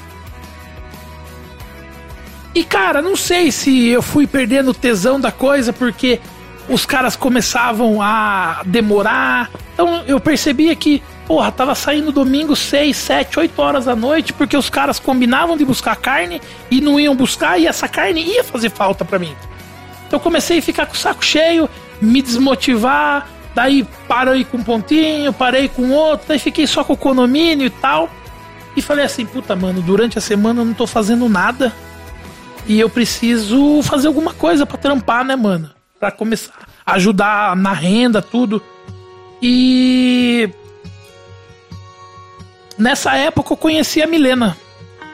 Conheci a Milena, a Milena tinha. Eu tenho 34 anos, ela tem 24 hoje, dá 11 anos de diferença. Quando eu conheci ela, ela tinha 19 anos. Isso. E assim, pensa numa loira linda que eu conheci no Tinder. Eu tive que te engordar, né, filha? Um cara feio como eu tem que conquistar uma mulher bonita pela boca. Loirona, o cabelão dela chegava na raba, uma zunhona desse tamanho, zoião verde. Eu falei, malandro. Vou chavecar essa mina, mano. E pá, pá, pá, pá. Deu E certo. foi no Tinder mesmo? Não, não foi, foi do Facebook. Pensei que ela ia me xingar. Não. Daí, beleza. Daí a gente se conheceu tal. E ela trampava numa loja de roupa. E o cara, porra, o cara não pagava ela, mano. E assim, de final de semana o cara comprava picanha defumada comigo e não pagava o, o salário dela. Aí quando ela ia cobrar o cara, o cara falava assim: Ah, mas você precisa de quanto hoje? Daí um dia eu falei assim pra ela: É, eu falei assim pra ela: falei assim, Mi, vamos fazer o seguinte: você tá trabalhando lá de graça. Eu tô trabalhando aqui de graça também. Falei, vamos trabalhar de graça nós dois juntos? Falei, bosta por bosta, nós tá junto, pelo menos, né? Pelo menos você não depende dos outros. E ela topou. A gente começou a fazer essa parceria nossa junto, com pitch de tambor ainda. Daí nisso, cara, a gente fazia é, estúdio de tatuagem com espetinho. A gente trabalhava em posto de gasolina fazendo hambúrguer. A gente ia pra cervejaria sempre com o tambor e puta cara, sabe? Desmotivado porque nada acontecia, nada resolvia. A gente junto empurrando as. Empurra, porra, acabava a gasolina do carro por falta de gasolina, mano. Falta de grana. E a gente se virava, empurrava carro e sempre aquele perrengue, né, mano? E eu lembro que uma vez em 2018, minha mãe vendeu um carro e, porra, mano, minha mãe me deu um pit profissional lá da MS, cara. Um pit de 130 quilos na carretinha. E eu falava pra ela assim, mano, agora com a carretinha a gente vai poder fazer muito mais coisa, muito trabalhar, as coisas podem acontecer. E não aconteceu, mano. Trabalhava, trabalhava e nada. Sabe, tudo que a gente colocava a mão não dava certo. A gente ia fazer um festival Ó, esse festival aqui a gente levou 200 operações. Mano, vendeu tudo e se tivesse mais 500 teria vendido. Daí na outra operação a gente levou mil, vendeu 10. Daí eu falei assim: na próxima a gente vai com menos, beleza? Beleza. Fomos com menos. Bum, tudo. explodiu de novo, faltou comida. Eu falei: não, na próxima a gente vai com mais carne. Na próxima entramos com mais carne. Brrr, fudeu tudo de novo, cara. e eu lembro que assim, a gente passou por vários. Era nômades, né? Hamburgueria, é, é, loja de tatuagem, é, barbearia e, porra, mano, trabalhava, pagava as, a, as despesas, sobrava 20, 30 reais pra gente dividir. O único lugar que a gente ia e dava certo era o antigo lugar que você foi, que era o nosso primeiro ponto físico. Ali era hamburgueria chamada Clandestino, de um amigo meu, e ele falava assim: Ô oh, mano, você não quer vir hoje na sexta-feira fazer lanche de brisket e de, e de pulled pork? Eu falei: vou, demorou. Fomos com 20 lanches, porra, meia hora acabou. Eu falei: bacana, né, mano? Isso tem quantos anos, Thiagão? 5, 6? Isso foi em 2018. É meio bizarro a gente ouvir hoje em dia falar 20 lanches, né? É. Porque 20 lanches é assim, tem almoço em casa, você faz 20 lanches. Ué, não sai Sim, de casa por 20 né? lanches hoje. Tipo, 20 lanches, aí em casa é dois pra mim, dois, três pra Vavá, saiu quase que 20 lanches. Num... Então os números são não, Você é, vê como era, era a, diferente, né? E assim, ó, eu não digo nem que era diferente, mano, era, mas essa era a minha realidade, mano. Enquanto isso, mano, eu via os caras no festival nessa época. O Michel já deitava e rolava nos festivais, vendendo bastante, graças a Deus. E assim, mano, pra gente nunca ia, mano. A gente ia em festival e tomava o rabo. Daí eu ia nessa na loja, nessa lanchonete desse meu amigo. Falei assim, porra, mano, levamos 20, vendemos bastante, vamos levar 40, vamos. Cara, em uma hora acabava esses 40 lanches. E a gente foi aumentando gradativamente Mano, vendia assim, ó. O único lugar que a gente via dinheiro era nessa lanchonete. E assim, o lugar era muito foda. E a gente sentando assim, a gente olhava e falava assim: nossa, se a gente tivesse um dia um lugar igual esse, esse lugar é a nossa cara, né? E eu falei pro cara um dia, eu falei assim, mano, se um dia você pensar em sair daqui, me avisa que se eu puder eu ficaria com espaço. E vida que segue, né, mano? Eu lembro que teve uma época, mano, que eu tava fazendo curso na minha casa é, porra, não tinha nada, mano. A gente usava a sombra da árvore, mano, porque a tenda não, não tinha quem alugasse naquela época, ou o aluguel era muito caro, sei lá. Na frente da minha casa tinha uma calçada que o cara simplesmente um dia montou um espetinho e o bagulho prosperou. Ao ponto do cara ter duas tendas de, de 10 metros ao todo de comprimento. E, mano, o cara faturava tipo 5 pau por dia de espetinho, mano. Mas vendia pra cacete. O cara vendia das 4 da tarde até as 9 da noite. A avenida principal ali, a turma foge do pedágio da Castelo para entrar em Sorocaba, então ali era fluxo de caminhão, tudo isso daí, então vendia muito. E eu vivia emprestando a tenda dele. Sexta-feira ele fechava, eu pegava a tenda com meu pai, ia para minha casa, armava, sábado dava curso, domingo devolvia pro cara. Daí um dia eu emprestei para ele, ele emprestou para mim e ele falou assim, ó, domingo eu vou lá na sua casa falar com você. Eu falei assim, porra, mano, será que o cara vai me vender a tenda parcelado aí, vai me ajudar? Foi firmeza, né, mano? Daí, domingão ele chegou na minha casa e ele falou assim, ó, Tiagão, esse ponto aqui, ó, a gente tá saindo. A partir de amanhã, a gente tá montando um restaurante é, dentro do bairro e não vai ter ninguém para assumir esse lugar nosso. Eu é, quer abraçar o rolê? Ele falou assim, ó, eu não vou te vender o ponto, porém eu vou te vender a minha estrutura. Eu quero 5 mil reais em tudo e assim, ó, não tenha pressa para pagar vou parcelar para você e você paga com o próprio dinheiro do espetinho, beleza? E mano, o cara tinha livro caixa, era bem organizado, ele mostrava para mim os faturamentos e assim, a gente morava de frente, mano. A gente via que o bagulho tava lotado sempre, tá ligado? E mano, o cara fazia a carne dele, cheia de amaciante, dura, dois, três tipos de carne, vendia sete pau espetinho. Eu cheguei no rolê, o melhor. A gente já trabalhava com o espetinho desses açougues, desse açougue que, é, que era parceiro meu na época, nos eventos que a gente fazia. Então, a carne do cara era muito foda, era muito boa. Chegamos com carne muito melhor, 13 opções de espetinhos. É, o preço de 7 baixamos para 5, para o cara poder ter mais rotatividade de, de compra com a gente. Implementei é, lanche de pernil defumado, lanche de costela defumada. Mano, no primeiro mês foi lindo, cara. A gente fechou seis pau na minha mão, seis pau na mão dela. Nossa! Tamo rico. Lindo, tamo rico. Segundo mês, três. Quarto, o terceiro mês, dois. Quinto mês, não fechou a conta. Mano, veio frio.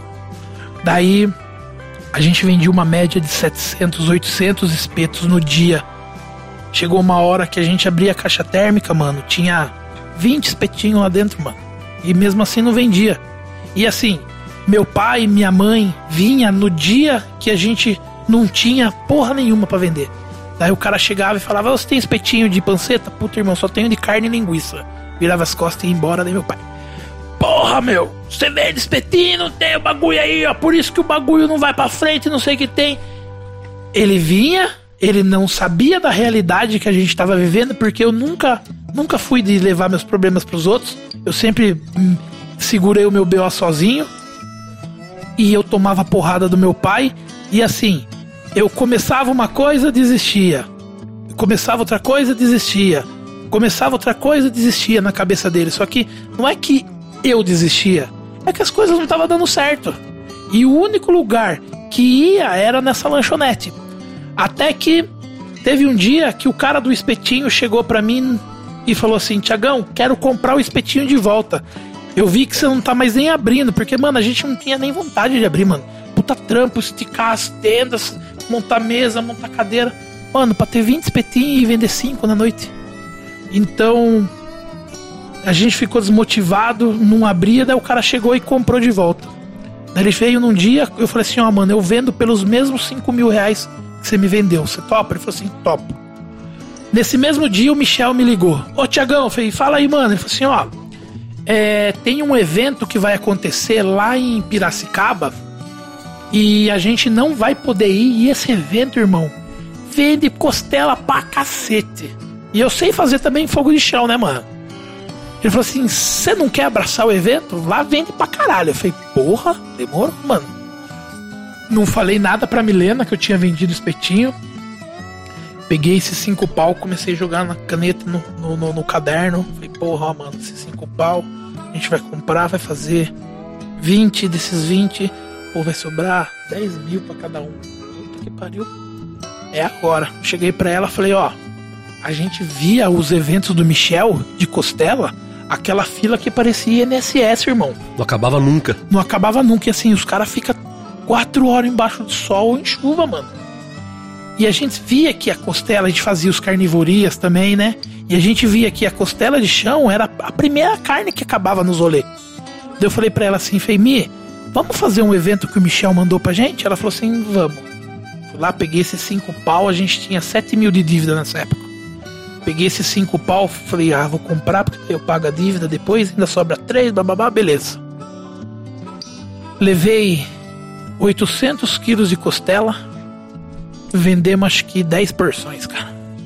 Aquele dia eu voltei e assim, ó, eu fiz ela fogo de chão e a hora que ela chegou no ponto, eu joguei ela dentro do pit para ficar mantendo ela com uma leinha para dar aquele saborzinho mais forte de defumado com um arrozão que a gente servia. No, mano, não, não deu 500 conto de venda, a mulher ainda cobrou 20% desses 500, de- desses 500. Pagou seisão pra ela. Cara, juro por Deus, mano, aquele dia eu voltava com o carro assim, ó.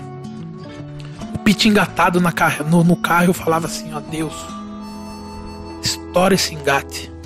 Eu juro por Deus que se esse pit entrar no meio do barranco, no meio do mato, eu vou fingir que nem vi. Porque, mano, eu falo pra vocês, se Deus escreveu o Salmo 91, foi pra mim, cara.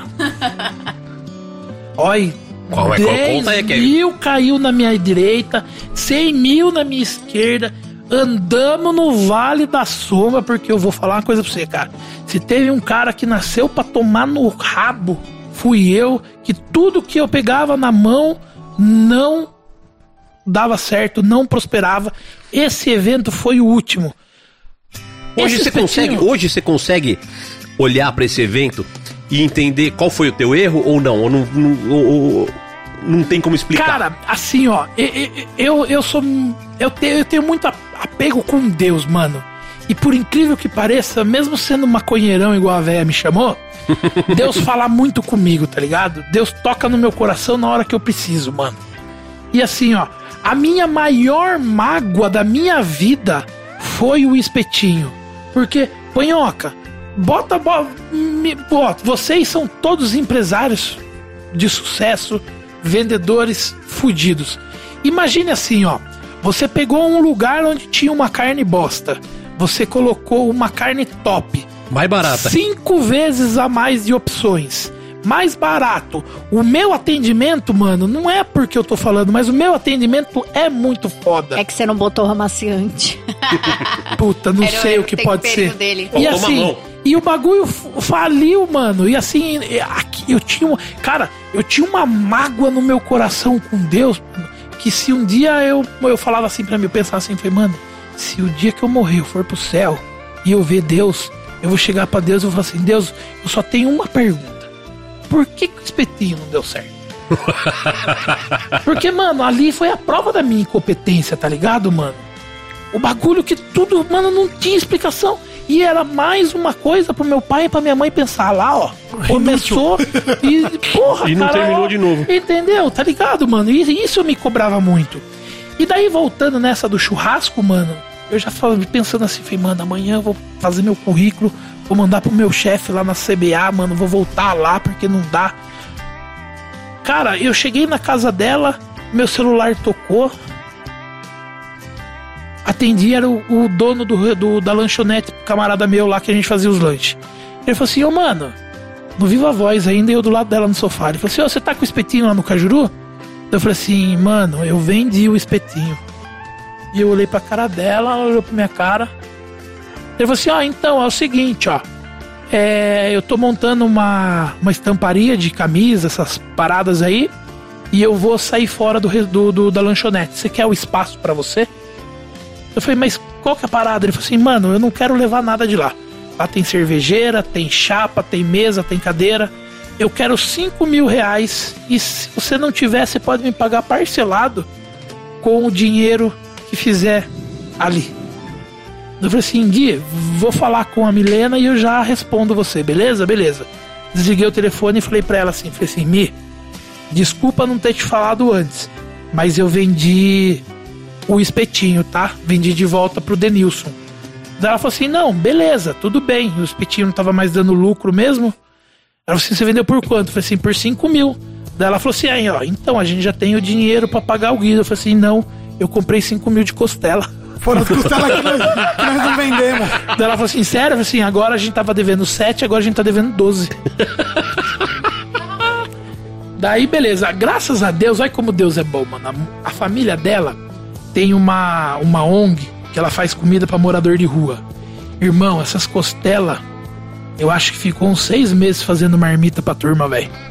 Encheu todos os frios. Eu falei assim, tomei no rabo mesmo, então deixa eu diminuir o meu mal no mundo. Foi pra pastoral e vida que segue.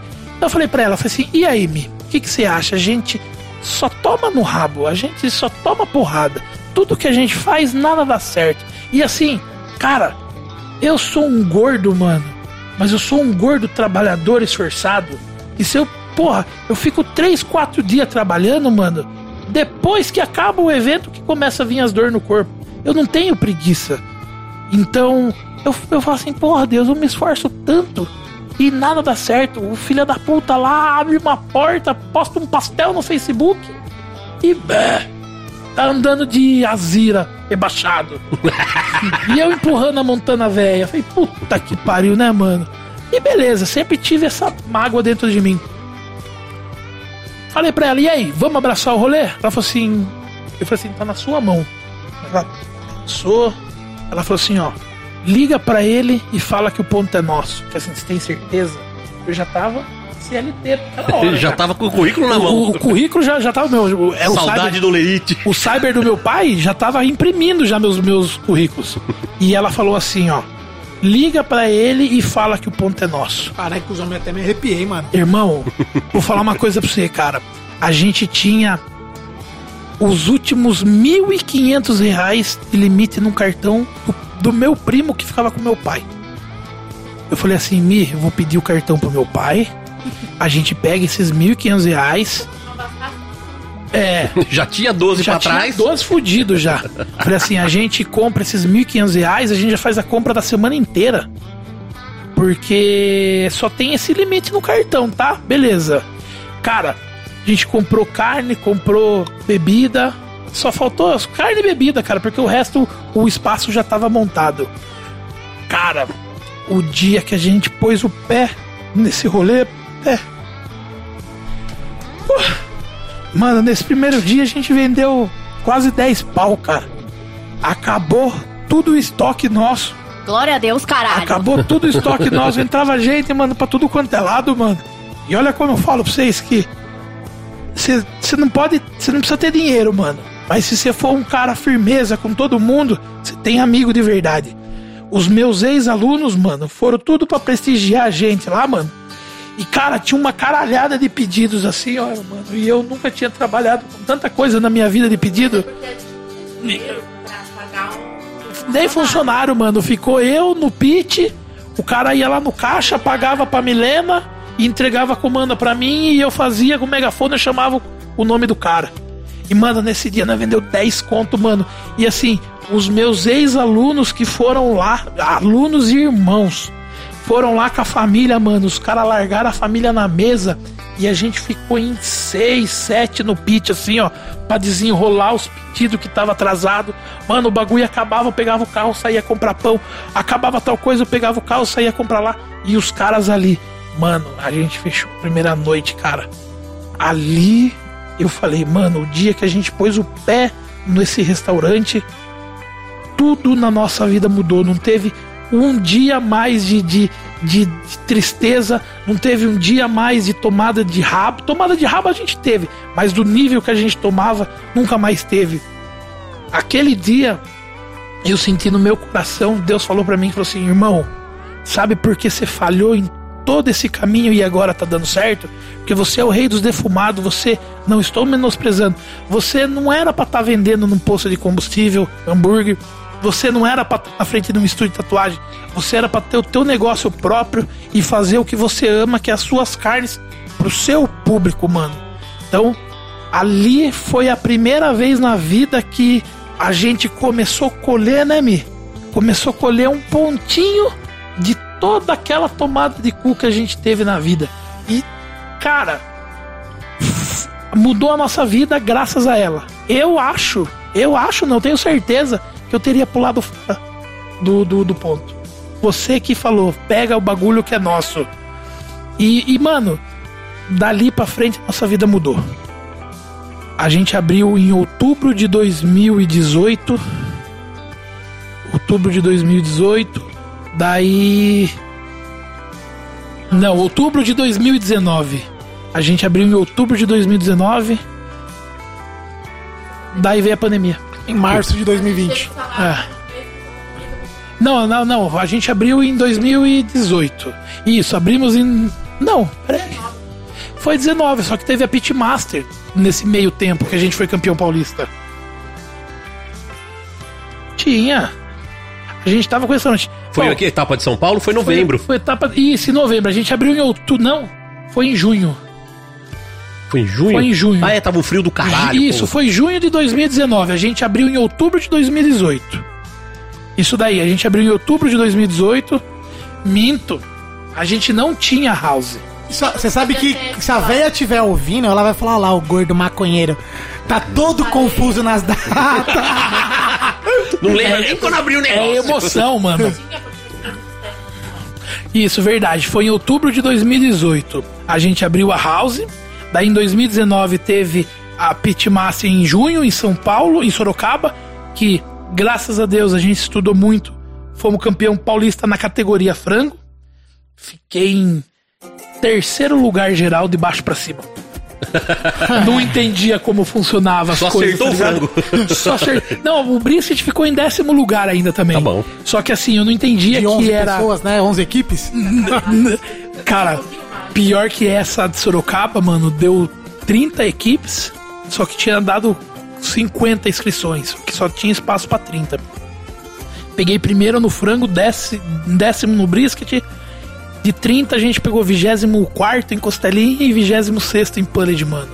E assim, e daí eu entendi que além de tudo é a somatória das notas, tal, pra você manter uma estabilidade. E mano, Fomos campeão, cara. Restaurante, bum. Todo mundo veio pra comer o maldito do frango, cara. Eu falei, nossa, cara, olha que marketing foda, né, mano? Isso foi muito foda. A galera veio e daí empolgou, né, mano? A gente estudou, estudou, estudou. Fomos competir de novo em novembro. Daí a gente pegou primeiro lugar na costelinha, terceiro lugar no pulled, terceiro lugar no brisket e terceiro no frango. E pum, campeão geral da Contest, que foi uma outra competição paralela junto com a The Finals. É que o que- Churras de Patrão foi campeão. Que não era. é Que era competição, só ia dois de cada. Né? A final só ia dois de cada Isso. região, né? Isso, e o primeiro e o segundo de cada regional. E daí, além dessa competição, eles, eles fizeram a contest que eu me inscrevi. Tinha, eu acho que tinha uns 13 participantes, se eu não me engano, nessa, do Brasil inteiro. E a gente acabou saindo como campeão nacional do contest. E cara, hum, isso, isso, foi no mês 11. Daí, em março de 2020, pum, pandemia, mano. Daí o bagulho pegou. A gente não sabia o que fazer. A sorte que a gente sobreviveu porque era só eu e ela. Irmão, imagine um restaurante onde tá a mim no caixa. Ela, o cliente chegava, sentava, fazia o pedido com a Milena, bebida ela entregava na mão do cara, na mão da pessoa, dava uma senha, o cara entregava pra mim, e eu no megafone gritando o nome dos caras e os caras retiravam comigo. Mano, a gente tocava uma house com. E, não, sim, assim. Parar pra lavar louça, né? 20 mesas, 20 mesas, 40 pessoas, a gente atendia, mano. Eu e ela tocava lindamente tudo. Eu defumava de dia, trabalhava com ela de noite, terminava, eu ajudava a recolher as coisas, ela fechava o caixa e ia pra cozinha lavar louça com a gente. Saía de lá, a gente pegava os lixos, levava embora, moído. Mas, mano, eu e ela tocamos esse restaurante por muito tempo, até que chegou a pandemia, mano. A gente não sabia o que fazer, cara, porque Ninguém sabia, né? é, porque assim, e assim, eu, eu, eu, eu era Ninguém ainda não sabe, né? Ninguém sabe. Ainda não sabe. É. Ainda não sabe. Eu sou muito crítico, mano, com a qualidade do produto, tá ligado, mano? Eu sou do pensamento onde eu prefiro atender 20 pessoas e ser preciso do que atender 50 e falar assim, puta, será que deu bosta no meio do processo? Então, delivery pra mim com American Barbecue não existia na minha cabeça. Eu falava, irmão, não vou te entregar porque o bagulho vai chegar uma bosta aí, cara. Você quer comer? Você vai ter que vir aqui, irmão. Infelizmente, eu não vou disponibilizar esse produto pra você. Chegou pandemia, eu tive que engolir isso. Falei, mano, ou eu faço no delivery ou fecho as Aqui não dá portas. pra vir mesmo, né? Entendeu? Então, cara, não tinha essa cultura do delivery, não tinha público ainda pra isso. Então, não vendia nada durante a semana. Falei pra mim, falei assim, Mi, a gente vai precisar rever, ver o que vai fazer, vamos voltar às nossas origens, que era vender carne de final de semana. Ela falou assim, vamos. Cara, a gente começou a trabalhar com o frango. Olha que doideira, nunca tinha feito frango na minha vida em, em comercialmente até que chegou a pandemia e eu falei assim, mano, vai acabar o dinheiro da turma, eu preciso de uma carne que seja custo-benefício. Então eu vendi um frango de 2,5 kg por 50 conto, mano. Era mistura pra semana inteira na casa da pessoa de um casal, tá ligado? Ah, sim. Então, começamos com o frango, começando com o frango. Mano, graças a Deus, vendia 30, 40 frangos, o limite do meu equipamento, que era um de 20 polegadas. Nessa época, eu já tava com a parceria com a Kings. Certo. Então eu tinha um pit de 20 polegadas com forno, cabia 30 frangos entre forno e pit. Defumava, invertia do forno pro cilindro, porque no, no forno não, não pegava a defumação que eu gostava. Então, pá, fazia a manobra toda, deixava os franguinhos tudo padrão, entregava, pagamos o aluguel de toda a pandemia fazendo isso. Frango. No meio da semana, o que, que a gente fazia? A gente lançou uma época um sandu uns sanduíches. A gente fez sanduichinho de coraçãozinho defumado. A gente fez sanduíche de rosbife de ancho que a gente fazia na época que era uma carne boa e tava com um preço bem bacana. A gente fazia de tender, mano, com copa lombo. E a gente fazia o Philip Cheese Steak com fraldinha. Numa outra semana a gente fazia aquele box de barbecue que a gente pegava costelinha, pulled pork, é, batata, um hambúrguer defumado e vendia. E assim, não atrasamos nenhum aluguel na pandemia, mas também não via dinheiro nenhum, mano. E daí as coisas foram começando a liberar, começamos é, a voltar a ter público. E um dia a gente teve a chance de mudar desse local nosso para um lugar maior, melhor e na mesma rua, que é uma rua muito foda de, de restaurante barzinho lá em Sorocaba. Cara, a gente teve um problema com, com, com o cara que alocava pra gente. Ele alugava de uma mulher e subalocava pra gente. E cara, ele tava com treta com a mulher dona da casa, até que chegou um dia, mano, que as coisas voltando a engatinhar, a gente com a nossa clientela lá, entrou a dona da casa, mano, no espaço e começou a falar: Ó, essa parede aqui você pode derrubar, essa parede você vai fazer isso aqui. Eu falei assim: Viu, o que que tá acontecendo? Ela falou assim: Ó, sou a dona do imóvel, é, a gente vai a gente vai tomar posse de volta do imóvel. Eu falei assim: Mas peraí, mas como assim, mano?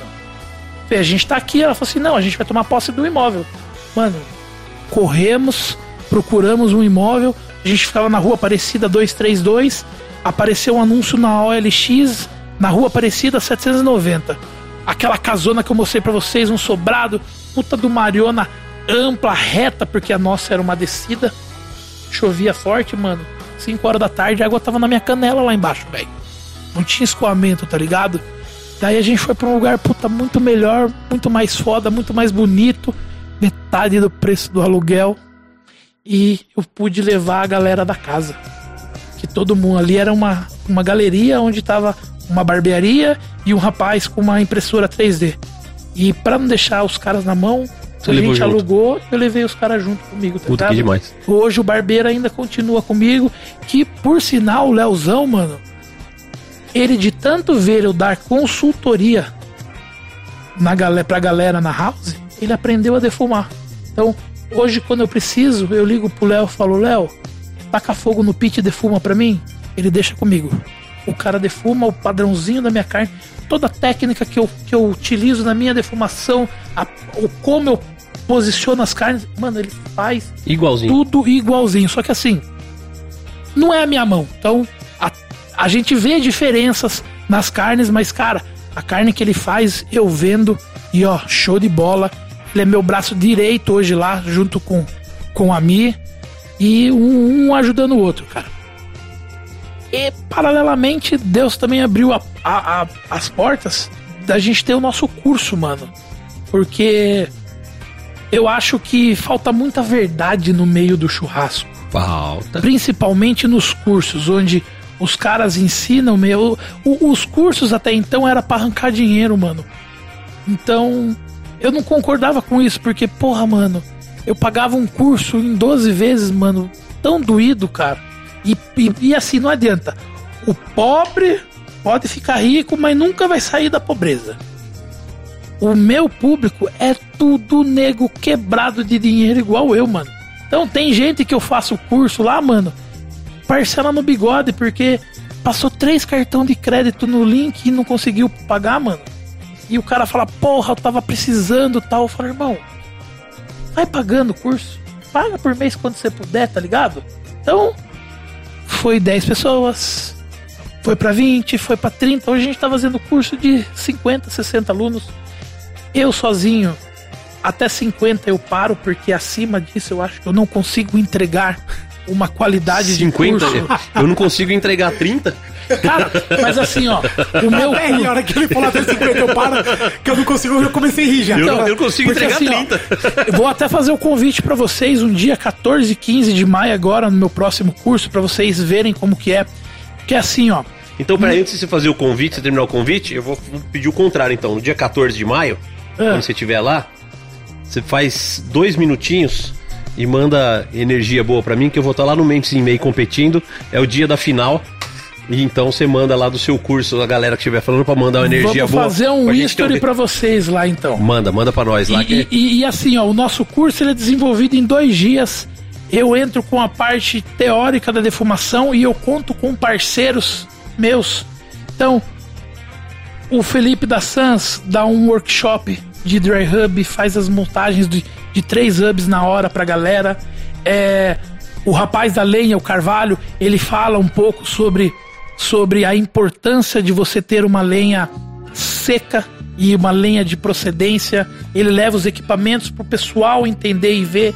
Ele leva lenha úmida, lenha seca, lenha de, todo, de tudo quanto é tipo para pessoa poder comparar. Então, é, ele dá esse workshop. A gente tem é, nutricionistas, a gente tem ensinando boas práticas de manipulação na cozinha. A gente tem um curso de um chefe de cozinha que ensina ficha técnica, precificação. É, que mais que a gente faz, Mi? Marketing, isso, marketing digital com o menino da Jaws Burger, o Gui, é lá de Sorocaba, que é fudidaço. O Michel sempre tá no meu curso de empreendedorismo, mano.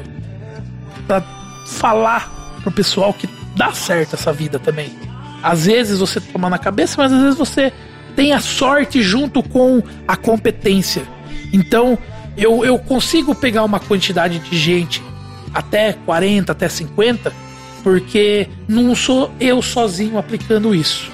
Então a gente tem esse meu time de ex-alunos, inclusive a minha equipe que a gente compete, formada por, ex- por ex-alunos. Legal. Então eu dou a chance para essa galera que confiou em mim e que eu vejo que tem interesse. Então, tudo isso pra gente hoje é o mundo nosso do, do, do, do Rei dos Defumados, cara. Eu vou falar que é a resposta mais completa que já teve essa pergunta. Cara, eu também tava aguardando pra falar, porque assim, a gente já tá há quanto tempo de podcast, Caião? Quase duas horas já, né? Então, ele respondeu a primeira pergunta, gente, que é como o barbecue entrou na sua vida. Nossa, eu já falei do Rei dos Defumados, atropelei tudo. Não, mas Não. agora a gente vai falar de competição. Eu quero saber da velha lazarenta. Você disse que depois Ah, ela então, apareceu. verdade, mano. Aí vai falar pra mim que ela é virou tava- sua sogra, é a mãe da eu- ó. Mileninha. Não, é outra velha, Mana Lazarenta, minha segunda mãe. É, cara, a hora que a gente começou a dar certo com, com as vendas de carne na frente do portão da minha casa, é, a véia ia pra igreja, mano, e a igreja é do lado de casa. Tem assim a minha casa, o mercado e a igreja. Cara, a véia virava a esquina, atravessava a rua, dava 10 passos, E voltava. atravessava a rua e voltava, tá ligado, Pra não mano? passar na sua frente. Mano, quatro meses depois, a parte de assados da padaria, da véia, encerrou. Parou. O pai dominou o mercado de carne assada do bairro. Eu já logo imaginei, porque ela nem tinha costela nem pra vender pra você nunca, quanto mais Não pra ti- competir com e, você. E, e olha pra você ver, ó, como eu falo pra você, às vezes você tem que ter hum, paciência, mano. Porque assim, ó, eu vendi uma peça de 2 quilos por 50 reais. E nessa padaria eles vendiam o quilo da costela por 35. Daí o cara chegava pra mim e falava assim: quanto tá a sua costela? Eu falei assim: ó, minha costela ela é em peça, tá? Custa 50 reais, você leva 2 quilos. Ah, mas eu vou comprar na padaria porque tá mais barato. Eu falei assim: não, lá não é mais barato. Ele falou assim: não, mas lá é 35. Daí Eu falei assim: então, lá é 35 quilo. Aqui você vai pagar 50 reais 2 quilos. Mas lá é 35. Então, esse irmão, você não tá entendendo. Aqui é 2 quilos, 50. Sai 25 quilos dessa peça. Ele falou assim: mas custa quanto? Eu falei: 50. Ah, então eu vou lá que é 35. Ah, eu perdi a paciência. Falei assim: vai, a carne da mulher é sensacional. Não, ma- Mas isso que você tá falando, Tiagão, cabe até uma, um adendo aqui no podcast pra quem tá ouvindo. Na verdade, isso é uma tendência, né? Isso, na, na real, não é que seja uma, é uma tendência no, no movimento da carne, mas ao mesmo tempo é algo cultural quando você tá tratando aí com, com pessoas que estão comprando, muitas vezes aí de uma renda média, baixa, não fazer essas contas. Então hoje, hoje você nota, eu tenho notado que os frigoríficos, quase todos, estão diminuindo as peças de carne. Por quê? Justamente para dar essa percepção de valor. Ah, é 35. Porque o cara ele fala assim: eu tenho 35 reais para gastar. Ele não pensa assim, ah, com 35 eu vou comprar um quilo ou dois. Ele pensa que ele tem 35 para gastar. Sim. E se você reparar, a galera começar a ouvir reparar, se você olhar na, nas boutiques, as lojas, cada vez você vê o- as carnes estão menores. Então o pacote, o Denver tá menor, o, o Os pacotes tão Iron menores, tá né? menor, tá tudo menor. Que é justamente pra isso, pra a hora que você pega no quilo, você olha lá a pecinha, ah, 30 reais. Você tem a percepção de ser barato, mas às vezes tem 150, 200 gramas ali, né? Então a- as pessoas não se levam a, a fazer a conta. É. Então, assim, e isso tá acontecendo com o mercado da carne, né? Isso aqui vai ficar registrado aqui, daqui um ano a gente vai olhar, aquelas peças enormes, carne grande, já não vê mais. Sim, exatamente. E, e pare pra pensar. Eu, eu, eu recebo muito feedback da galera de duas coisas. Eu faço o curso para as pessoas e assim, ali nem todo mundo tem CNPJ e ali nem todo mundo tem rotatividade suficiente para comprar de frigorífico. Porque o problema hoje de frigorífico é que você tem que comprar caixas fechadas de 20, 30, 40 quilos. E vamos falar de costela. Eu vendia costela minga. Eu comprava de um açougue nessa época, onde era tudo padronizado de 2 quilos. Hoje você vai no frigorífico comprar uma minga, o cara vai te vender a peça inteira de 10 quilos. E aí, você não tem serra na sua casa, você. Como que você vai fracionar essa carne, entendeu? Então, eu tô vendo que hoje, por exemplo, falando de Calpig, eles já estão pensando nesses caras. Porque hoje eles diminuíram de 20 para 10 quilos a caixa. o mercado todo e, tá fazendo e pecinha padronizada. Então hoje, quem não correr atrás disso vai ficar para trás. E, um- sem, e sem contar que tinha antes alguns, alguns frigoríficos, cara. Eu não lembro qual, mas um dia eu fui fazer o cadastro, o cara falou assim: irmão, você tem que deixar um depósito de 10 pau aqui. Igual. BBQ Secrets foi assim por É. muito tempo. 10 pau, você deixa um depósito de 10 pau, faz o seu pedido e a gente vai abatendo. Eu falei, irmão, É isso. você aceita a minha casa? Não, e, te- e tinha frigorífico lá uns. Até em 2019. A, a Frigol fazia isso, a marca BBQ Secrets fazia isso. Foi um dos motivos pelo qual eu deixei de, de usar essa marca, deixei de comprar. Porque era assim: você quer comprar comigo? Você tem que fazer um depósito de 5 mil. Beleza, eu fui lá e fazia o depósito de 5 mil. E aí eu ia usando, ia comendo aquele crédito. Até que eu nunca tive problema com isso, porque, porra, colocava 5 mil ali, eu sabia que eu tinha um estoque de carne ali, né? Era só eu recolher. E aí, depois de um tempo, eu vi que uma vez eu precisei comprar, eu tinha, sei lá, 1.500 reais de crédito e eu precisava comprar algo que ia dar 1.800. Aí eu falei pra mim, eu falei, ah, beleza, eu vou depositar 300 e... Ah, não, você tem que depositar 5 mil. Falei, não, não, não, pera aí. É, eu tô querendo comprar algo de 1.800, eu tenho 1.500, eu já tô comprando com você, na altura eu já devia ter comprado uns 50 mil de carne deles, eu tô comprando há um ano e você tá me falando que eu vou ter que... Aquele momento eu me senti ofendido. Aí eu comecei a mudar, eu falei, ah, é? Então peraí. E comecei a cortar e parei de comprar. E agora eu tô assim, mano. Quando agora que eu tô no mercado da carne movimentando mais, compro. Se deu qualquer vacilo que deu comigo, eu corto, depois vem atrás. Ô, você não vai voltar a comprar? Eu falo, não, Não. hoje não, Fara. Você me tratou mal, eu, eu não vou te tratar mal, só vou sumir da sua E, vida. e é bem isso, cara. E assim, cara, você soubesse o que eu, o que eu tive de decepção de gente quando eu, eu tava no começo, que você tenta buscar uma porta pra abrir, pra te ajudar, e o cara vê você pequeno, mano, caga pra você, tá ligado? Ou pequeno ou mulher, porque já me tiraram por eu ser mulher. Já, Já me fizeram também. de idiota. Eu encomendei uns anjos, o cara me mandou contra, fracionadão, e eu tenho certeza que ele fez isso por eu ser mulher. Pô, porque assim, não ele sabe que, que eu é. trabalho com churrasco, ele sabe que eu trabalho com evento. E, tipo, fez isso comigo. Eu tenho certeza que foi porque ele me achou idiota que eu não ia conseguir identificar um contra de um anjo. Pelo amor de Deus, né? E assim, é. Você ser pequeno, cara, hoje no mercado, mano. É eu foda. lembro o quanto eu batalhei pra chegar onde eu tô. E, cara, por isso que eu tenho um compromisso comigo, que é poder ajudar essa galera que vem, vem começando, porque, mano, se eu pudesse ajudar a eles não tomarem tanto no rabo igual eu tomei, porra, cara, o- principalmente essa galera que, que fecha comigo, sabe? Eu, eu tento ajudar todo mundo. A gente às vezes toma na cabeça, toma na cabeça, mas o Sempre. tempo peneira. Sempre, sempre vem fruta podre no saco, mas a maioria do saco é fruta boa.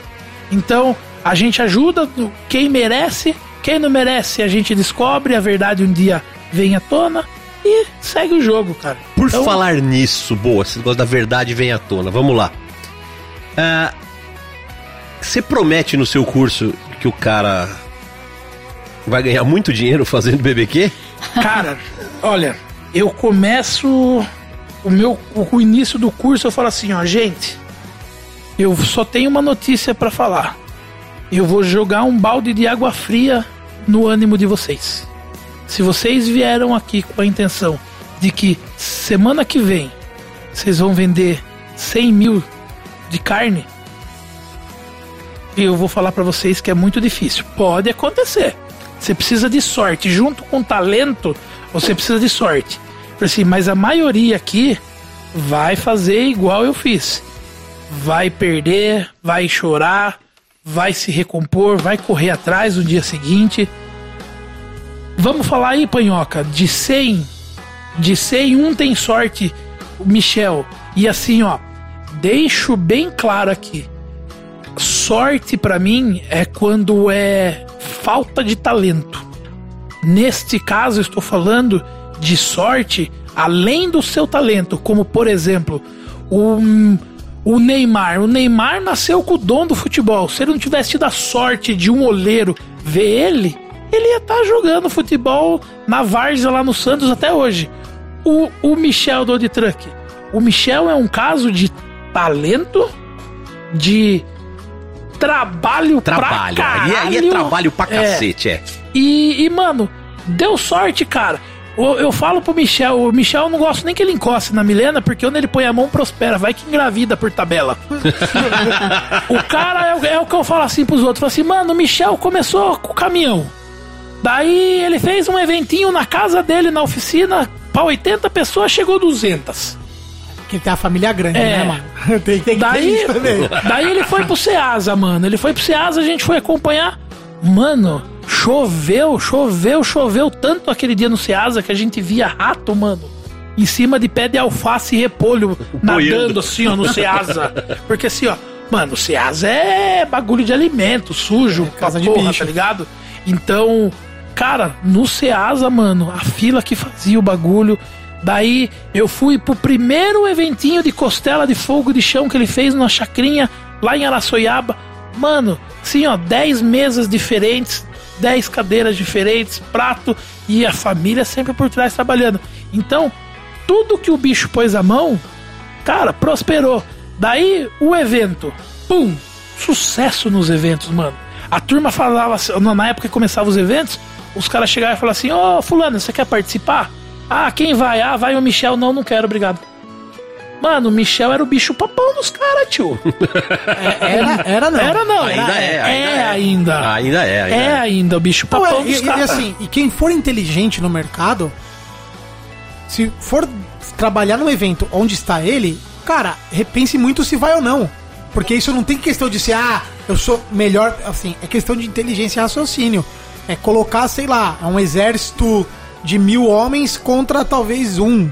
Né? Então, assim, é, é dispário. Então, se você for trabalhar num evento onde você vê que ele está, cara, abre teu olho pra tua operação. porque- Alguma coisa você vai ter que ser Sim. muito diferente dele. É. Se você quiser competir, você vai apanhar. Não, ou, ou- ou talvez você até vai vender pra caralho, mas já saiba que assim, se eles estão nesse evento, a, a chance de ter muita gente é grande.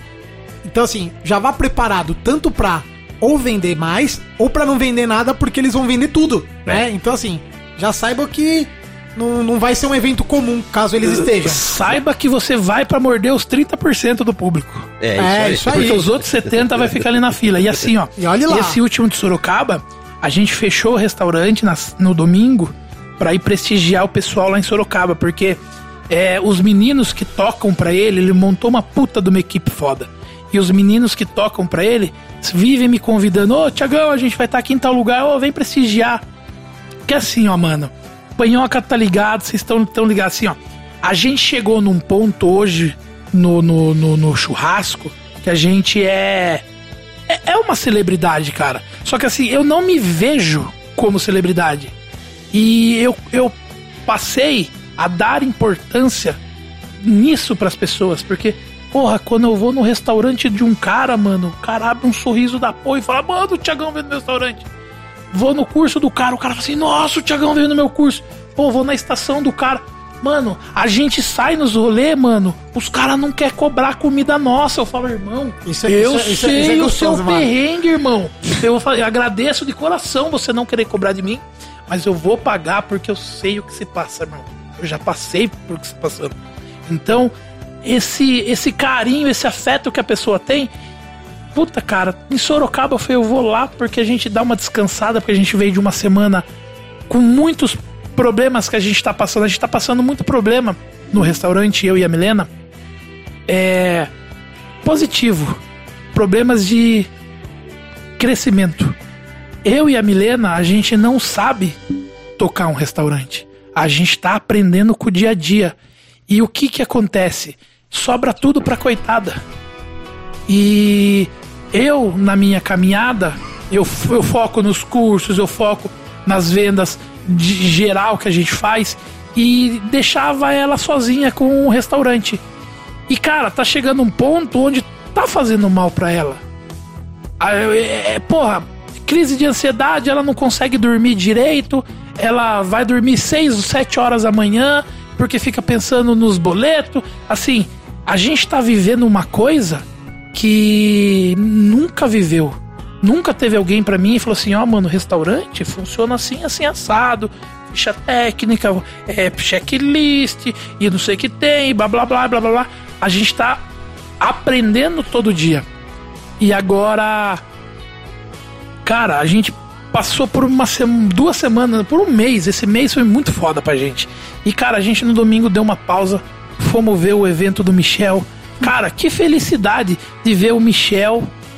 E, mano, o cara pegou, pegou tipo, um, um terço do, do evento, mano.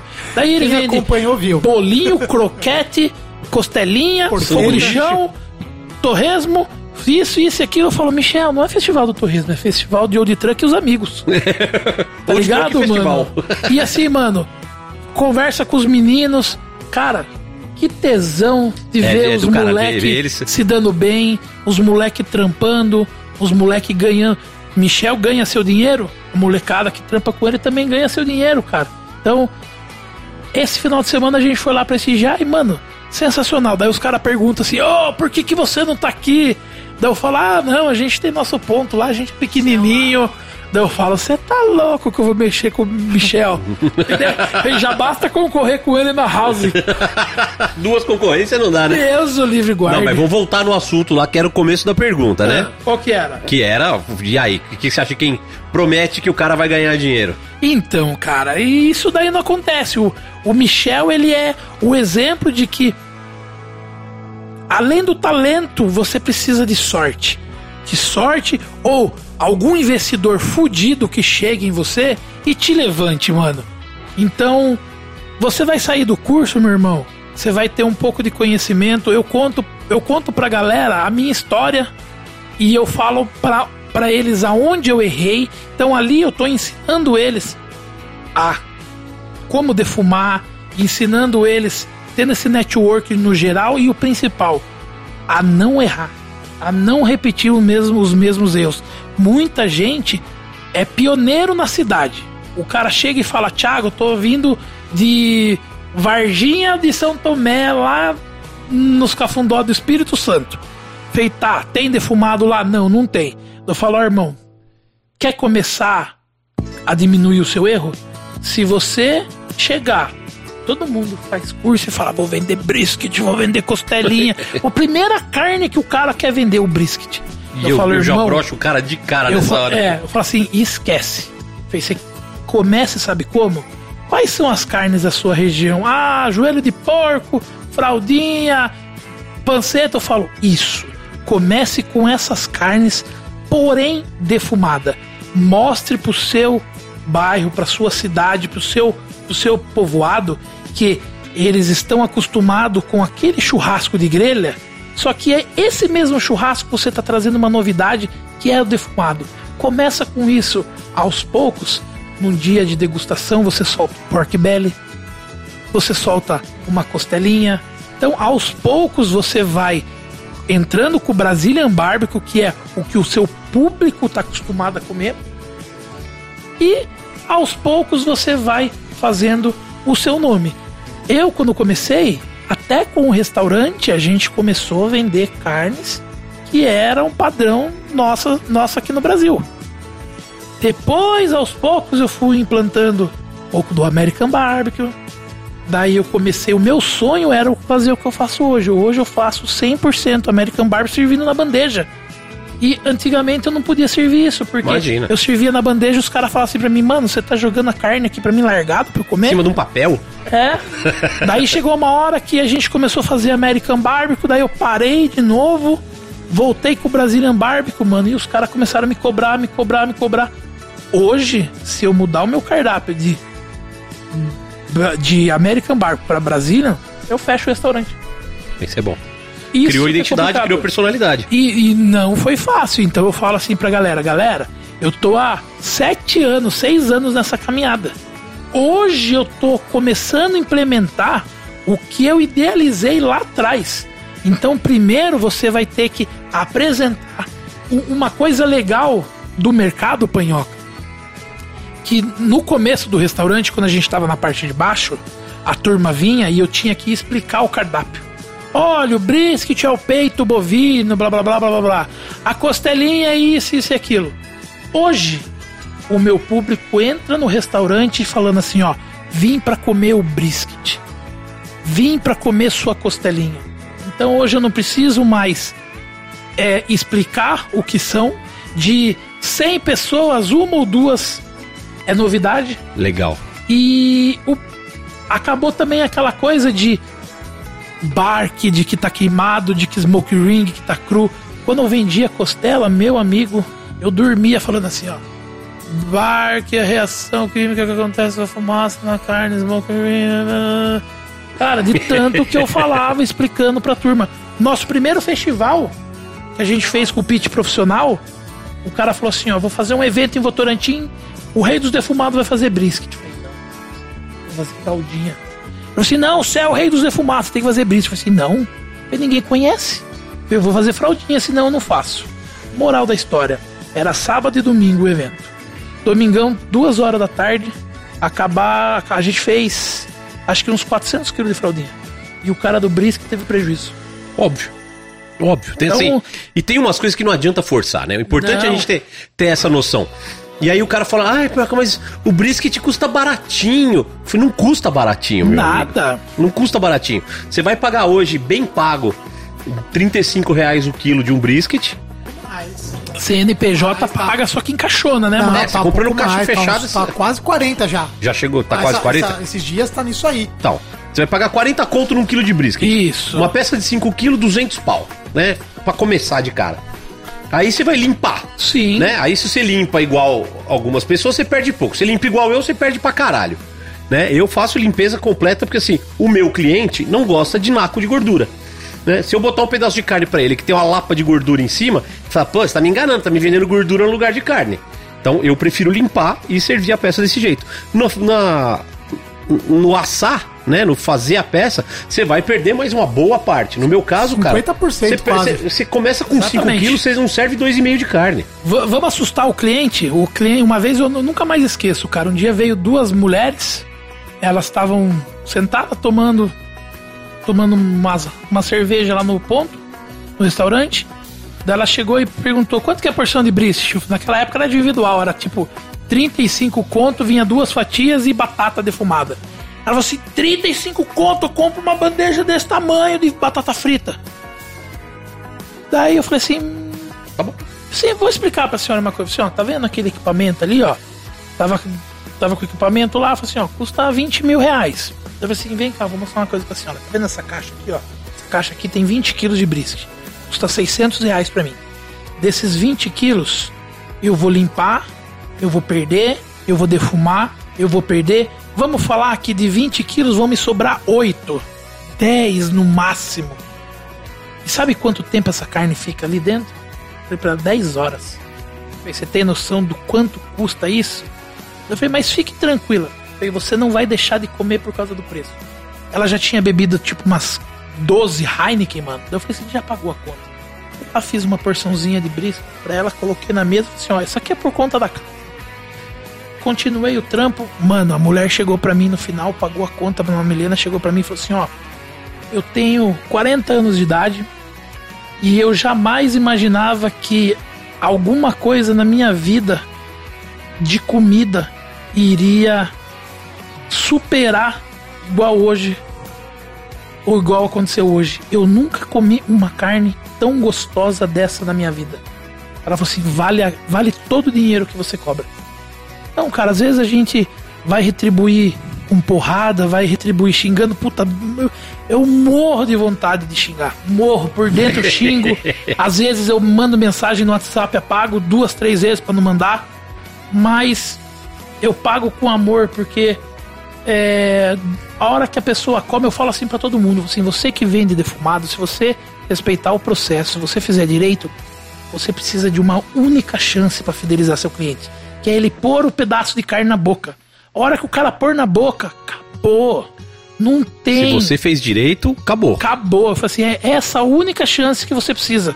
Então, essa é a melhor, é o melhor tapa na cara que eu posso dar para os meus clientes. Hoje, graças a Deus, como a gente já tem um certo nome, como a gente já tem algum certo título, hoje o meu preço é o dos mais baratos do- de Sorocaba. Tem gente lá menos tempo do que eu cobrando mais caro do que eu. Só que eu quero ainda começar a criar uma cultura onde o pobre também pode comer, mano. Lá, graças a Deus, o pobre vai comer uma vez, uma vez no mês quando cai o dinheirinho. E os meus clientes fixos, que têm mais poder aquisitivo, comem toda semana, entendeu? Então, eu faço um, um tipo de coisa onde eu penso no pobre. Falei, porra, o pobre também tem direito a comer. Lógico, eu não sou tonto, eu sou um empresário, eu tô ali para ganhar dinheiro. Não tô ali por, por ser uma ONG. Mas assim eu tô ganhando dinheiro. Então eu não preciso cobrar o preço ab- absurdo, abusivo, onde eu vou acabar limitando o meu público, entendeu?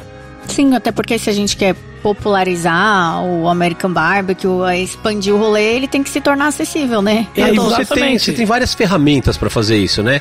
Você não precisa servir tudo que você tem ou as coisas que dão mais trabalho, né? Sem ganhar nenhum dinheiro. Mas você tem, por exemplo, pula de pork é um negócio que dá pra você vender barato. Porra, Dá pra vender barato. O frango, dependendo de como você faz o frango, dependendo da peça que você usa, dá pra vender mais barato, né? Então você tem, você consegue ser democrático, você consegue ter na, na tua smokehouse, no teu restaurante, lanchonete, o nome que você quiser dar, você consegue ter porções que vão custar menos de 20 reais e consegue ter brisket a 80, 90 reais a porção, né? Exatamente. Hoje, na- quando eu faço conta, quando eu faço ficha técnica, quando eu faço análise, sim, não dá pra vender hoje uma porção de brisket de 300 gramas a menos de 90 reais. Se você vender a menos de 90 reais, de algum lugar você vai ter que tirar isso, né? Ou você tá pagando é, para trabalhar, ou você tá limpando menos, tá servindo mais gordura, em algum lugar tem que sair essa diferença.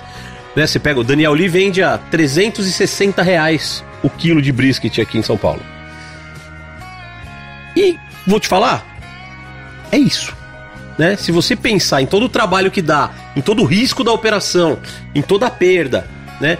A gente sabe que as pontas do brisket a gente não consegue servir, então daqueles 5 quilos que você pegou no começo, cara, na mesa do cliente, um, um, um brisket desse vai virar.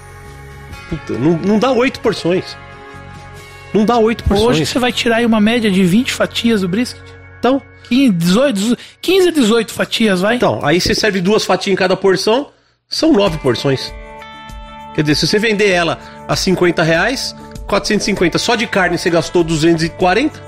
Bom, eu, eu vocês estão falando, falando, eu já aderi ao movimento de foda-se o brisket e vivo o cupim já tem algum tempo. Aliás, posso fazer uma revelação eu não bonita mexo aqui? mais, não mexo mais com o brisket, agora é só cupim, foda-se. Então vamos fazer uma revelação muito bonita agora. Pela primeira vez, Sabia não, tiozinho? Você vai revelar? pela primeira vez no maior campeonato de churrasco dos Estados Unidos, Olha só. na categoria carne bovina, alguém vai servir cupim. Ai, quem será? Quem será? Quem será? Mas, mas fala pra mim, vai ser cupim de Wagyu? Vai ser de Angus. Não vou contar quem vou. então eu vou fazer isso. Mandar um abraço pro nosso brother lá, o Brabikill.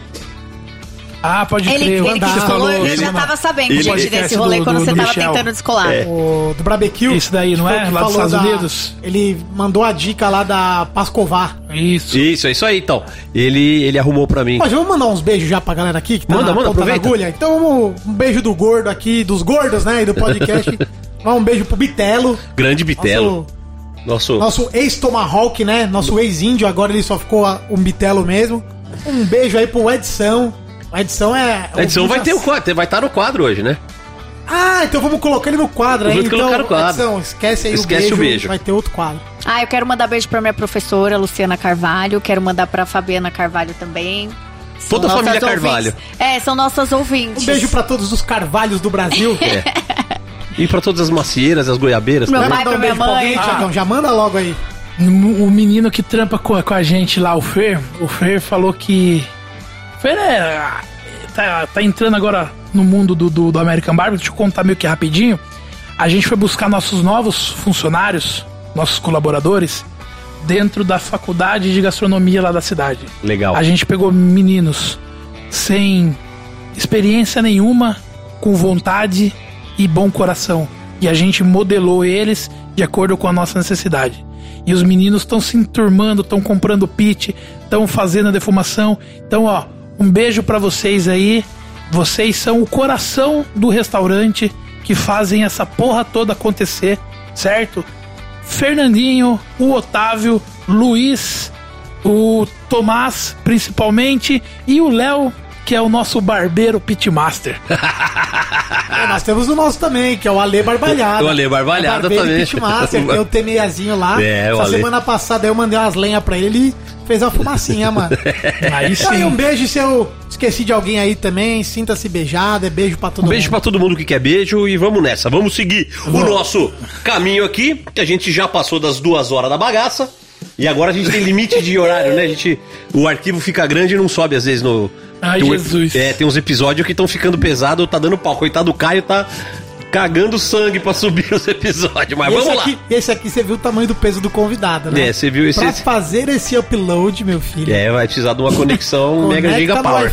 Agora vem o Big Bang, hein, mano? Ah! Vamos lá então. Tem o nosso quadro onde a gente fala sobre absurdos do mundo BBQ. E aqui agora vai ser legal que a gente vai poder conversar bastante. No quadro. Solta a vinheta. O boi tem tração dianteira. É isso aí, o Boi tem tração dianteira, onde a gente fala sobre os absurdos do mundo do BBQ. Hoje o Tiagão teve alguns privilégios aqui, hoje ele que escolheu é, a dica do dia de posicionar o frango no pit, e ele também escolheu o quadro Boi tem tração dianteira. E aí agora nós vamos debater, que agora vai ficar bonito, vai ficar gostoso o negócio aqui. Ai, ai, ai. Ele fala que é um absurdo isso, brisket de Nelore não dá certo. Vixe, Maria. Olha, eu faço. É aquela famosa história. É. Vou, vou, vou soltar a real aqui, mano. Vamos lá, lógico, vou falar, óbvio. Vou falar. Sem papo na ah, língua. sem papas na língua. Hoje eu consigo fazer um brisket de Nelore. E eu falo pra você que eu, eu, eu chego a 90% de qualidade comparado com o Angus. Lógico que a gente perde um pouco daquela gordurinha entremeada. Um pouco? Um pouco? Um pouco não. Mas assim, ó. tudo. sa- Você sabe tá que. vendendo brisket light, é isso? é assim, ó. Hoje pra mim o brisket, ele tem que ele tem que ser principalmente molhado. Chega de brisket seco, porque infelizmente, cara, eu ouço muito feedback do pessoal comendo nosso brisket e falando assim: "Nossa, mano, mas o seu brisket é molhadinho", como se fosse algo incrível. Daí eu falo assim: "Mano, puta, o que será que tá acontecendo que ele tá comendo brisket seco por aí?" Então, o que que acontece? Hoje, graças a Deus, eu tenho a oportunidade de defumar todo dia. Eu, eu, eu sou muito enjoado com carne. Se a gente for numa churrascaria, a gente sabe se a carne é do almoço ou se a carne foi feita agora de noite, cara. Então, é uma qualidade que eu, que eu prezo muito hoje no nosso, no nosso tipo de, de, de, de projeto que a gente tem no Smokehouse. Então, eu faço a quantidade do meu equipamento e a gente serve essa quantidade de carne. Acabou, paciência, sold out, vem no dia seguinte e come. Sábado agora, nove e meia da noite, eu tive que fechar o portão do restaurante. E mesmo assim, faltou gente pular o portão pra entrar. Isso é demais. Então, cara, acabou, mano. Acabou, acabou. Tá, mas vamos lá, vamos pro brisket de Nelore aqui. Tá. É, a gente. Você deixa, você consegue deixar ele realmente com uma qualidade muito similar a um brisket de raça britânica? Ah, olha, assim, ó. Eu, eu, eu não chego. Eu, eu chego a 80, 90% entre ponto, textura e, e o famoso molhadinho. Mas assim, a gente come e a gente vê a diferença de uma para outra. Do mesmo jeito que você comer um ancho de qualidade e um ancho de baixa qualidade. Mas eu consigo fazer hoje e, e surpreender a galera. E tem gente, tem gente, cara, que chega e fala assim: Nossa, cara, olha, é o mesmo sabor do brisket que eu comi nos Estados Unidos. Sim. Mas assim, uma coisa que eu não faço é mentir. Se eu faço Nelore, eu falo que é Nelore. Se eu faço Angus, eu tô falando que é Angus. Eu jamais vou chegar no meu restaurante vender Nelore por Angus. Certo. Isso jamais. Mas a gente faz inclusive no curso. Por quê? Por que, que eu preciso fazer muito Nelore também no curso? A gente está falando de, de, graças a Deus, gente que vem do Brasil inteiro pro nosso curso. Então, o Nelore já é difícil do cara encontrar com qualidade. Angus, então, esquece. Então, eu mostro pro cara que com técnica, com conhecimento, a gente consegue pegar um Nelore e deixar ele bacana, comestível, com uma boa qualidade. Mas volto a dizer, não fica 100% igual um Angus. Certo. Obviamente, a gente já começa pelo flat. Já mata se é um Nelore ou não pelo tamanho do flat. Aquele fletinho de um dedinho mirrado e que afina assim, ó. Acabou. Então, hoje É, eu o que você faço pra economiza, isso. o que você economiza comprando a carne teoricamente mais barata, você já tem de perda nessa ponta aí, né? Exatamente. E- e você essa essa que... parte da frente que dá quase um quilo, você já, Sim. já pode jogar fora, porque não vai ser. Quer dizer, serve pra outras coisas. Serve pra fazer bolinho, serve pra Isso. jogar em cima da batata frita com cheddar tal, não sei o que, dá pra brincar. E- Mas. E, resseca mesmo. E assim, os dois, três primeiros cortes, ressecadaço. Não daí depois, quanto mais alto vai ficando a proteína, daí a gente consegue ter uma textura, ela bem mais molhadinha para poder mostrar pro pessoal isso no curso. Sim, é possível. É o recomendado? Não é. Mas se infelizmente é isso que você tem para pagar a sua conta, sobreviver, fazer sua família, o bem-estar da sua família, pau no gato, irmão. Só que não minta. É isso, isso é Na importante. hora de vender, venda com o que é aquela proteína. Ah, na real nem precisa, porque quando você vende brisket, eu nunca vi ninguém falando assim, ó, vendo brisket Angus, Angus. vendo brisket Nelore. Eu vendo brisket. É, é. Ou é bom ou é ruim. Você nunca ouviu falar brisket Red Angus? Isso é só a gente que é do meio, já- assim, que é bem nichado esse tipo É, de assim, o que, que você comentário. tem brisket? O que, que é do boi? O peito. O público médio, o que, que não sabe que tem Nelore, sabe que é boi. Sabe É. que é boi e que é vaca. Agora, quer Nelore, quer. Não sabe nem a diferença de boi e vaca. Angus, e ó, é geralmente o cara que fala o meu brisket é Angus é o mentiroso, que tá usando Nelore. Porque quando Quer você valorizar. desculpa, você bota desculpa, você já tá, já tá falando, sabe? É. Eu quero lá saber se o pato é macho, quero comer ovo. É isso, Nazão. Eu falo, eu falo direto isso. E é isso aí, eu, eu acho que dá pra fazer, não fica igual 100%, mas se for a tua única opção, irmão, Não, mas dá- dá tá pra pau. Se for a tua única opção, já que é Nelore, Não, faz cupim. Não, dá, dá, dá pra fazer, Sim, dá, ué. Dá pra sim. fazer qualquer coisa. É o, que, é o que eu falo pro pessoal, principalmente que tá começando, cara. Eu falo, irmão, desfoca. E assim, ó, panhoca, é lindo.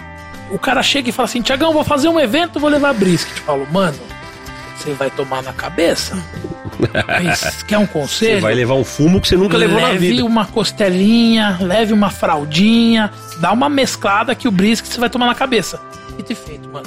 O cara chega e fala, nossa, mano, tomei na cabeça. Levei um ferro que eu nem sabia que podia levar. Ferros eu já levei. Por isso que eu sou gordo, filho. É, é que você é quase a, empresa que você trabalhava do alumínio lá. Não, pode me quase gerdal. Alumínio é leve. Quantidade de ferro. Muito bem, então vamos dar continuidade agora. Não, vamos fazer primeiro aquele quadro em homenagem às pessoas que são entusiastas, que têm que tem uma profissão na vida, né, que Trabalha, né? que trabalham de verdade, que não fazem churrasco. Então, solta a vinheta aí, produção. Eu trabalho, eu não faço churrasco. É isso aí, eu trabalho, eu não faço churrasco.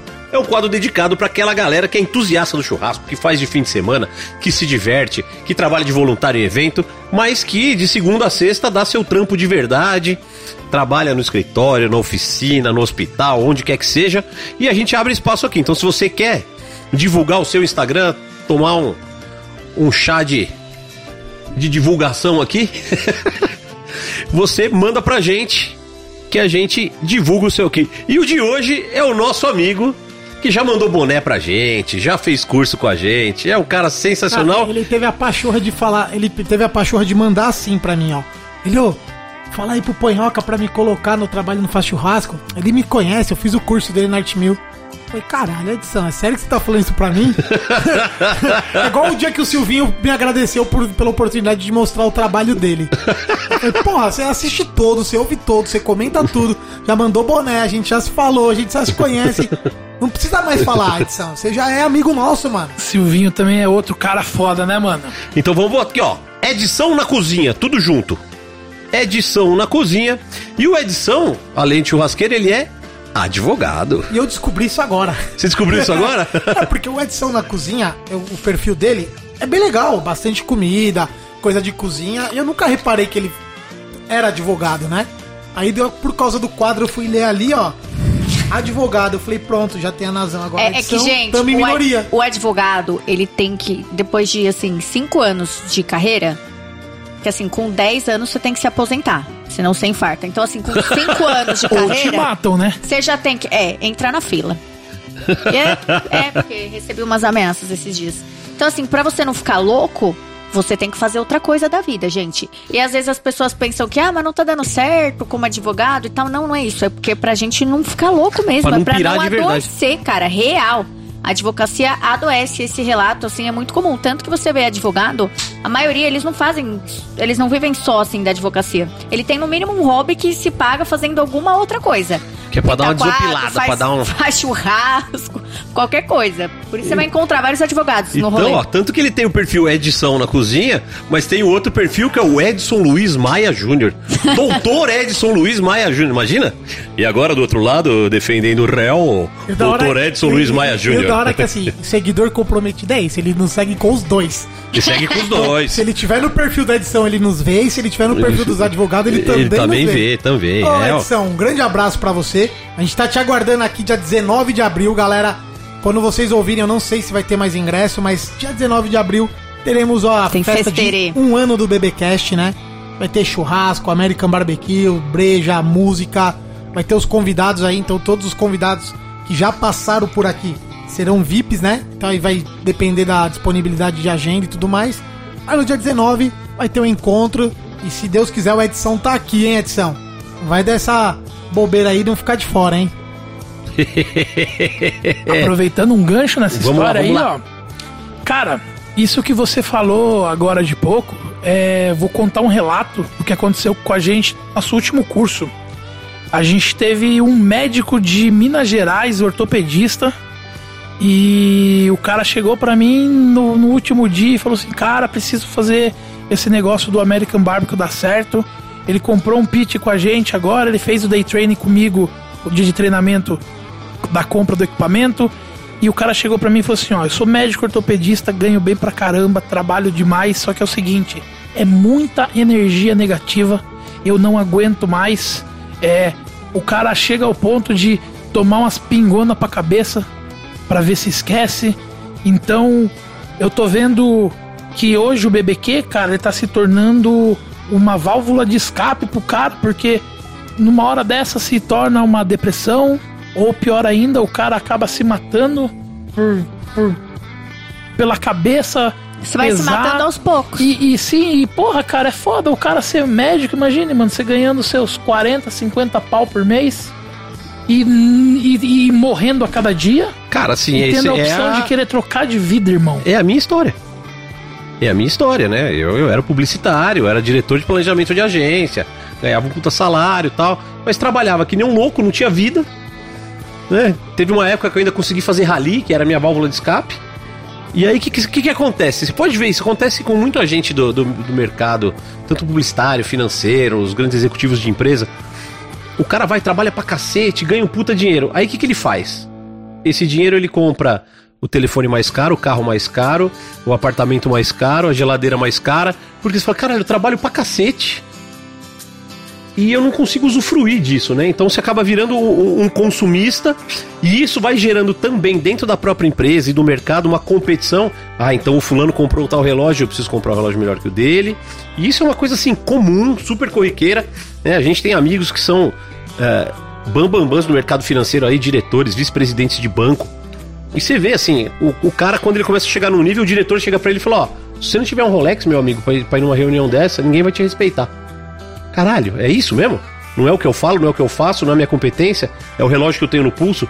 Cara, esse terno seu aí da loja barata, todo mundo sabe que é da loja barata, viu? Aí você tem que mandar fazer. Então você começa a entrar numa espiral que não tem fim. Você fala, puta, o cara ganha 100 mil por uma vida dele custa 120. É. Ele termina devendo 20 mil todo mês. E, eu já ele- falei sobre isso em episódios anteriores, se eu não me engano foi no Dom Rafone, eu acho.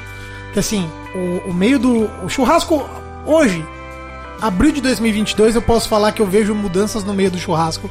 Eu não sei se é porque eu saí daquelas panelinhas, aquelas treta, e também não tô tendo tempo, mas eu vejo mudanças que tá melhorando. Eu vejo que a- a- as tretas, as brigas, as tribos estão ficando meio que de- sem aquela guerra entre si, sabe? É, eu, eu tenho notado isso. A pandemia potencializou muito essas coisas, né? Agora que acabou e tal. Perfeito. Mas, é, Perfeito. eu, eu falei sobre isso, que assim, o nosso mercado ainda, os nossos consumidores de curso, de equipamento, é, na sua grande maioria, não são as historinhas de cara coitado que nem você que se fudeu lá e começou do zero. A maioria é cara que já entra no mercado com condições de comprar qualquer pit carreta. É cara que Exatamente. já entra no mercado com condições de comprar qualquer equipamento de 30, 40 pau. E, e investir um milhão no espaço. É, não, e é cara que É, tá buscando. Não, e é cara que não tá buscando dinheiro. É cara que tá Realização. buscando aceitação, tá buscando subordinação, tá buscando é, é, autoridade. E aí esses caras vão começam a vir pra essas tribos e começa a cair que nem pato. Porque o cara chega lá, o maior que nem eu, vamos dar um exemplo do médico que ganha 50 pau por mês. Só se fode, que nem um filho da puta, prestando pra trabalhar, qualquer coisa.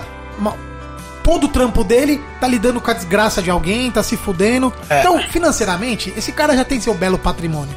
50, 100 mil por mês, tá de boa. O que, que esse cara no mercado dele ele tem? Ele tem é, reconhecimento, todas as enfermeiras, todos os enfermeiros, os hospitais, todo mundo. A sociedade fala: ó, o doutor, ó, o médico. Esse cara ele, ele é sempre enaltecido lá em cima. A hora que ele vai pra um grupo de churrasco, um monte de barbudo, que a maioria não tá nem aí pra esse tipo de coisa, ele começa a se sentir humano de, de novo. Ele começa às vezes que o cara Ele chega pra só ele e fala mais assim, um. "Ô, descasca aqui esses 10 sacos de cebola.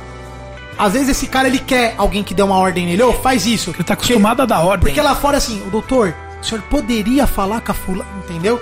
Então esses caras também vêm pro esse mercado em busca um pouco disso. É, às vezes ele nem sabe que tá em busca disso. É, é, é- É inconsciente. É inconsciente. É. Aí pega um- uns. Eu nem vou voltar a citar nome nem nada, mas aí pega uns vagabundo que tem um poder de persuasão, tem um poder de acolhimento. E ó, vem aqui pra família, vem aqui pro time. E aí, ó, pô, se você comprar aqui um pitch, uma camisa, um boné preto, você já cresce na hierarquia. Esse cara, ele é ansioso. Lá fora, ele tá no topo da hierarquia. Pra subir na hierarquia, o que que é? É um curso de mil reais, uma faca de Só, 800... só custa isso? Só isso? Tá bom, Com- qual é comprei. o próximo passo? Então esse cara quer crescer rápido. E aí acaba começando a ter muito disso, de às vezes atrito, de desgosto, de vendem que é um negócio que aí não é. Então o- a sociedade tá doente de modo geral. Ah, isso Uhum, tudo, né? isso tá pra cacete. E os espertalhões do show, é, isso tem em todas as áreas. É, do é churrasco é Tudo, nossa, né? geral, geral, geral. Mas na nossa área vem muita gente desse, desse perfil. E quando cai na mão de gente mal intencionada, meu filho, é isso que a gente vê. Cara que compra coisa que não podia, cara vendendo equipamento que não dá certo, cara fazendo as coisas tudo errado. Né? Às vezes o cara acha que é bonito ir lá num domingo, reunir, tirar foto, gritar. Mas e aí, terça-feira que você tem que defumar, catar cinco caixas de 20 quilos cada uma, tirar do caminhão, pôr em cima da mesa, tirar da mesa, pôr no freezer, tirar do freezer e limpa. Final do dia você já movimentou ali, cara, quase uma tonelada. É. E aí, e aí pra, no final do dia todo, se você vender tudo, deu um lucro ali pra tua empresa de 500 mil reais. O cara, ele olha isso e fala, mano, uma cirurgiazinha aqui, uma consulta aqui é 50 pau, é 20 pau. Então tem E- muito isso. Tem pra caralho. E, e é igual também uma outra coisa que. que falando desse, de- desse mundo que é festa, os cursos antigamente, vamos falar isso lá em 2018, onde curso de BBQ era desculpa pro cara sair, largar a mulher na casa pra ir chapar em curso, mano. Tanto o aluno quanto o professor. Cara, o, o nosso, um dos nossos primeiros cursos mais legais, né, Mi? A gente colocou assim, porra, vamos dar um chopp pra galera, porque deu 15 alunos, mano. Vamos pôr chopp liberado, irmão. Os caras deitados na, na área da casa da minha mãe, velho, sem camisa, bêbado no chão. dormindo, cara. Eu olhava e falava assim, mano, eu não bebo, tá ligado? E assim, não tem como você num churrasco dizer não pra bebida, por mais que seja um curso. Mas o cara tem que entender o limite dele, que ele tá ali pra aprender, ele não tá ali pra uma festa. Quer chapar? Fica em casa chapando. Sai mais barato, inclusive. Porra, bem mais barato, Mas- mas mano. isso daí e depois também- desse dia eu falei assim, mano, quer ter cerveja? Vai ser 20 pau o copo. Cara vai chapar? Não vai, porque vai É pesar sério no mesmo você- você cobra a cerveja no curso? Cobro, Olha só. cobro. Mas essa é uma movimentação legal e que eu acho que todos deveriam levar. Eu sou a Porque favor da assim, ó, degustação. Pra tem- não ficar aquela. Não, assim, ah, aí eu- a gente, é, a gente vai É entrar em vários pontos de pessoal, vista, né? assim. é. No último curso meu, pra você ter uma ideia, pô, mano, o cara trouxe umas pingas lá, velho. Mano, os caras chapou o curso inteiro, metade do curso passando pinga tá ligado? Então, e isso que é o foda, eu fico puto por quê? Porque é, sempre no meio tem um que um frustra, um frustrado, frustrado que não deu certo, porque o cara tava chapando na hora do curso, daí o cara chega e fala: Porra, fui no curso do Thiago, do Rei dos Defumados, e o curso é uma enganação, mano. É isso que eu fico puto, por isso que eu tenho esse medo com a bebida. É, então, a gente, eu tenho, assim, eu faço curso de, de BBQ desde 2017. Eu, eu faço os cursos e, assim, eu sempre, a única regra que eu coloquei com bebida era a seguinte: bebida só depois do almoço. Falando nisso, acabou Ele de chegar sempre aqui. vem com uma sacolinha É. lá. Acabou de chegar bebidas Acabou de chegar né? aqui, ó. O nosso episódio retrasado, grande Marcão. Fala pessoal! Qualquer. Fala, galera! Ele parou, ele parou. Salve galera! Salve, galera. Mas esse, mas esse rolê da bebida, eu não bebo também, né? Eu come- tô- agora que eu tô começando a apreciar mais, esse agora de três anos pra cá, é, essa bagunça começou dos instrutores. Era muito instrutor bêbado, chapando, ficando louco. E aí, alguns alunos viam isso e achavam isso legal, né? Idiota, porque o cara tá gastando ali mil, dois mil, três mil pra ficar louco. Porra, pega essa grana, fica louco em casa com um terço, né? Mas até aí tudo bem. E isso ficou sendo propagado há muito tempo. Então, hoje, o pessoal já pensa assim, o aluno pensa, ah, vai ter curso, vai ter bebida. Cara, tá errado essa porra. O aluno ele tem que pensar, vai ter curso, eu vou lá aprender, eu vou lá estudar, eu vou lá consumir tudo que eu puder. O cara não tem que pensar que ele tem tá indo pro curso encher o cu de cerveja, velho. E, e outra coisa que doía o meu coração quando eu ouvia na época que era open de bebida, o cara falava assim: Ô mano, você não consegue me dar um desconto porque eu não bebo. Eu falo, filha da puta, eu tô te vendendo curso, conteúdo, caipora. Pois é, não é, não é a bebida. Não né? a bebida, não tem o bar. É isso, mas é isso. É isso também assim, é foda. É, é do contexto, por exemplo, o, o meu, né? Eu fui a curadora de um, de um curso de comida de boteco. Vai continuar, viu, gente? Então faz todo sentido você harmonizar ele com as porções, com, com cachaça, que são coisas que dentro daquele contexto tem que ter. O churrasco, Legal.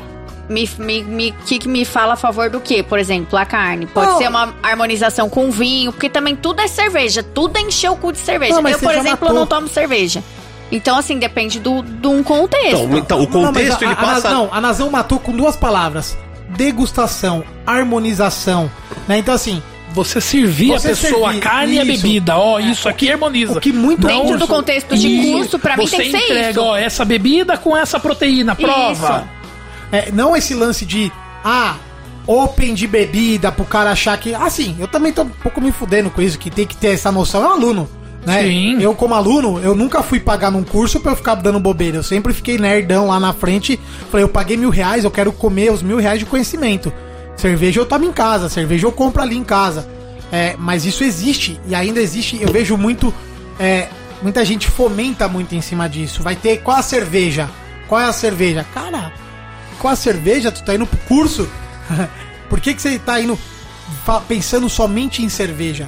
Isso, na minha opinião, começou com os instrutores que ficavam bêbados de cair, de louco. E isso é comum, até hoje acontece. Tira até a credibilidade do rolê tira até a credibilidade e tira a credibilidade do mercado. Então por isso que, assim, o fato de vender a parte me agrada, né?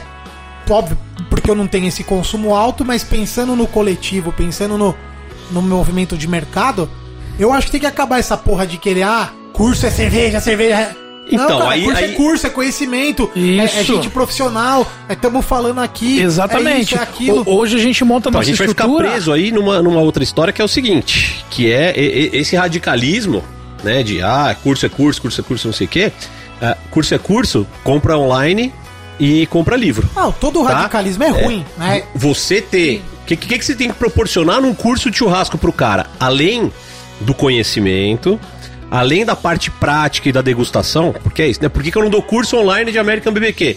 Porque não tem cheiro de fumaça, porque não tem mão engordurada e não tem gosto de carne. O cara vai olhar, vai ver, vai falar, nossa, aprendi a fazer. Aprendeu porra nenhuma. Né? Você vai ter que fazer, fazer, fazer Saber até aprender. né? Os seus parâmetros de, de você comparar a tua carne com Qual- o do, qual- do instrutor é. que você pagou pra fazer Porque o no curso. vídeo não dá pra lamber a tela do YouTube. É. A segunda coisa é o seguinte: churrasco, né, principalmente o que a gente faz, ele tá muito ligado a confraternizações, a eventos sociais, né? Ninguém faz. São raríssimos os casos do cara que faz um brisket pra família no almoço de domingo. Né? Quem faz brisket faz pra uma galera, faz pra festa, faz pra evento, faz pra curso, faz pra uma porrada de coisa. E isso pressupõe que seja um evento festivo. E um evento festivo tem bebida alcoólica, seja ela Ok. cachaça, seja ela cerveja, seja ela vinho, seja ela o que for. Né? Óbvio que a adequação é sempre interessante, né? Eu não vou servir num dia de verão, em janeiro, 32 graus na cabeça, eu servi Malbec amadeirado num curso de, churrasco, de, de BBQ. Os caras morrem, eu mato todo mundo. Então a cerveja entra como parte da experiência. E a outra coisa importante da cerveja, ela é um, um momento comercial dentro do curso.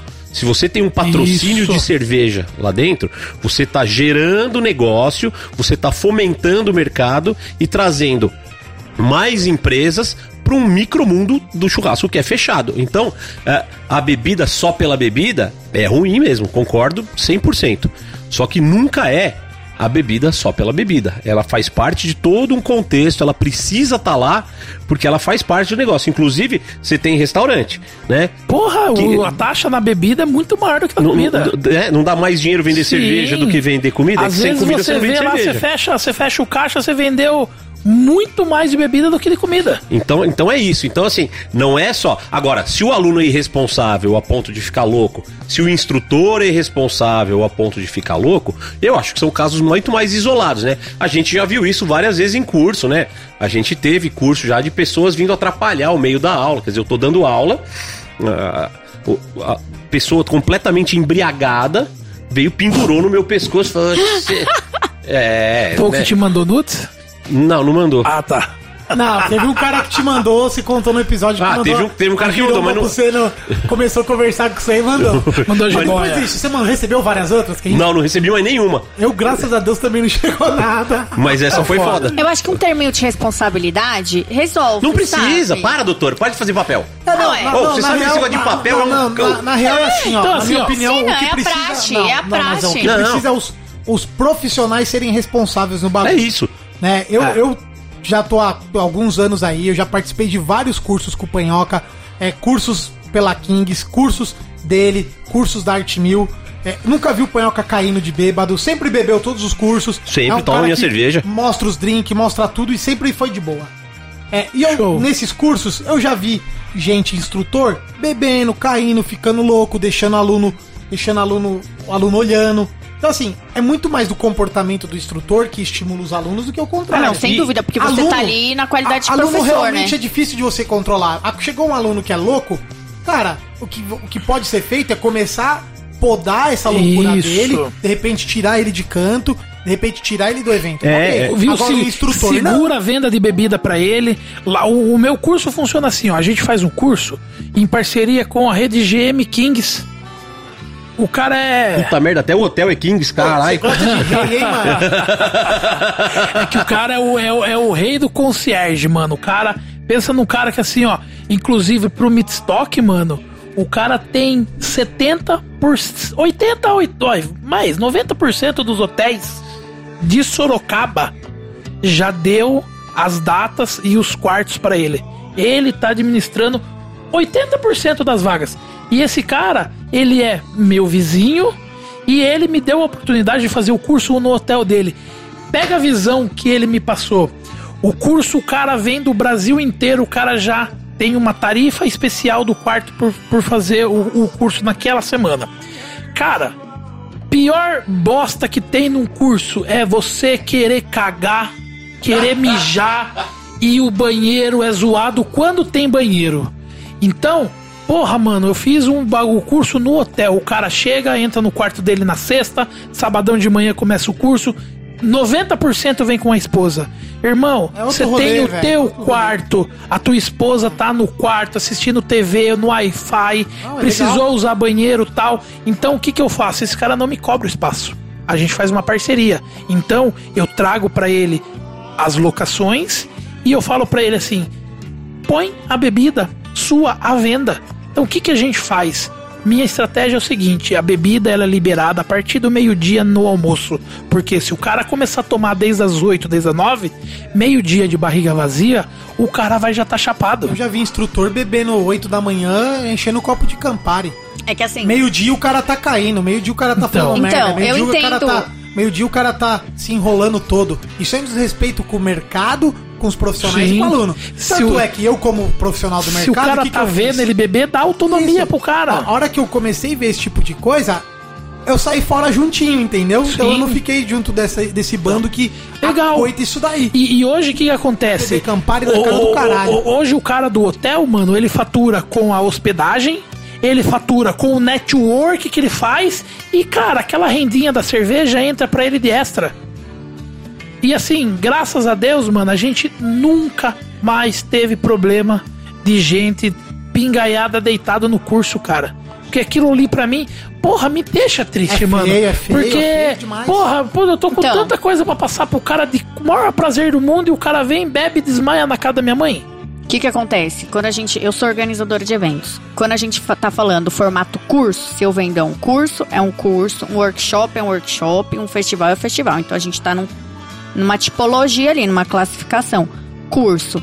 Você, instrutor, professor, mestre, chefe, o raio que você quiser se autodeclarar, você tá ali na condição de garante do aluno. E se você fizer um curso de, de barman, qualquer curso que você fizer relacionado a alimentos e bebidas, você entende que você tem que ter esse cuidado, tanto com o aluno quanto cliente. Então, qualquer instituição de ensino que se preze decente, onde vai ter degustação de bebida alcoólica, não é exagero meu não que eu tô falando, você assina um termo de responsabilidade que você tá consumindo bebida alcoólica ali e que você tá ok. Por quê? Porque você pode sair, você pode bater o carro, você pode sair, você pode passar mal. Entendeu? Você tá na condição de garante de alguém E, ali. e hoje você a gente tá tem umas leis no. Brasil onde tudo sobra pro rabo E de quem acho, menos e tem assim, culpa. a partir do momento, ah, é um terminho, gente, é um terminho besta de uma folha que você assina.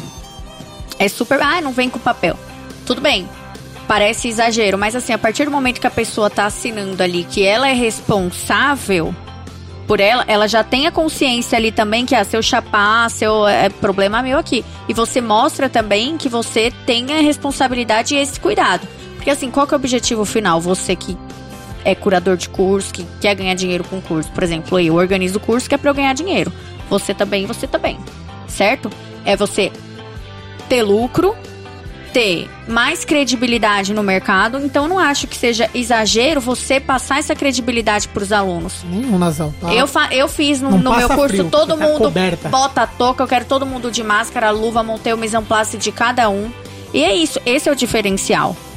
Porque aí aquele cara, ele vai falar, meu, eu fui lá no curso do Tiagão, pô, caramba, eu aprendi lá, é tudo certinho, é tudo bonitinho, a gente assina Porra, isso, o cara assina fez eu assinar faz eu um assinar termo de compromet- que eu tô comprometimento com bebida aqui. Então você tal. mostra que você tá tendo cuidado Ó, com olha ele. um passo a mais de profissionalismo Você que você tá entendeu? tendo Exato. nesse processo também. Porque aí você tá dizendo pra ele que você não tá foda-se se ele beber e, e sair rolando e passar mal. Você tá mostrando que você tem cuidado e responsabilidade sobre ele, porque você é o garante dele ali.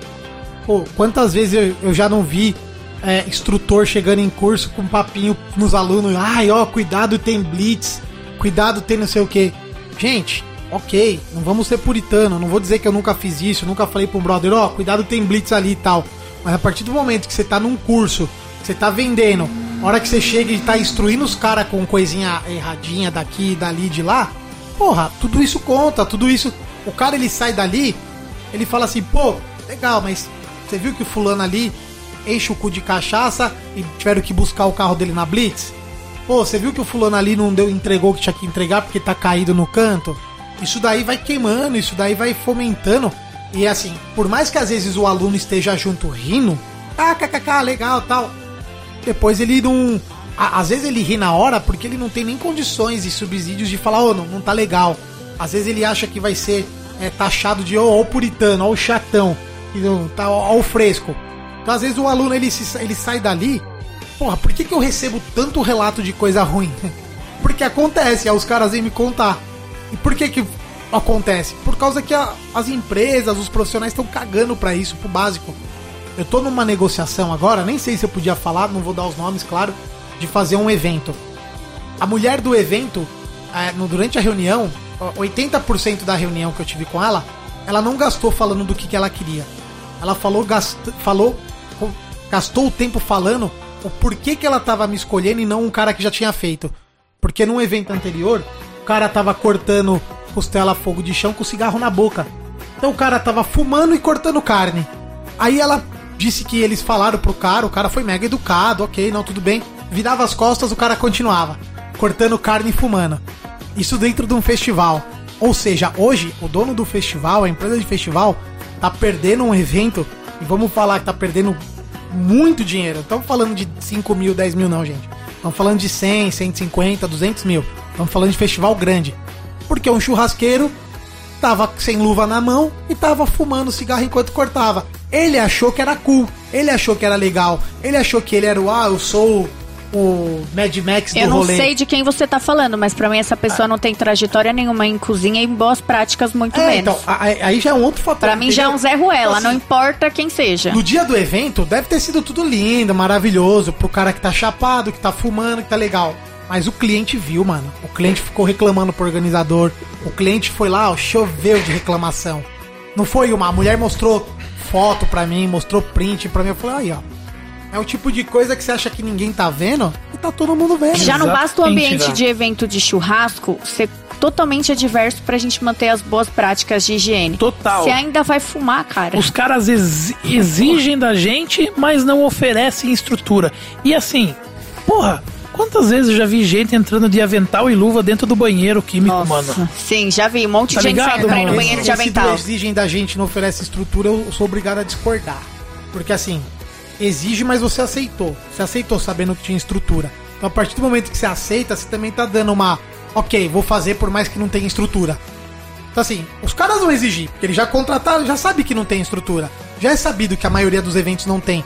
Então, assim, se não tem estrutura, ou já fala que não vai, não vou me envolver, ou ok, sabe que vai passar por isso e também não adianta depois.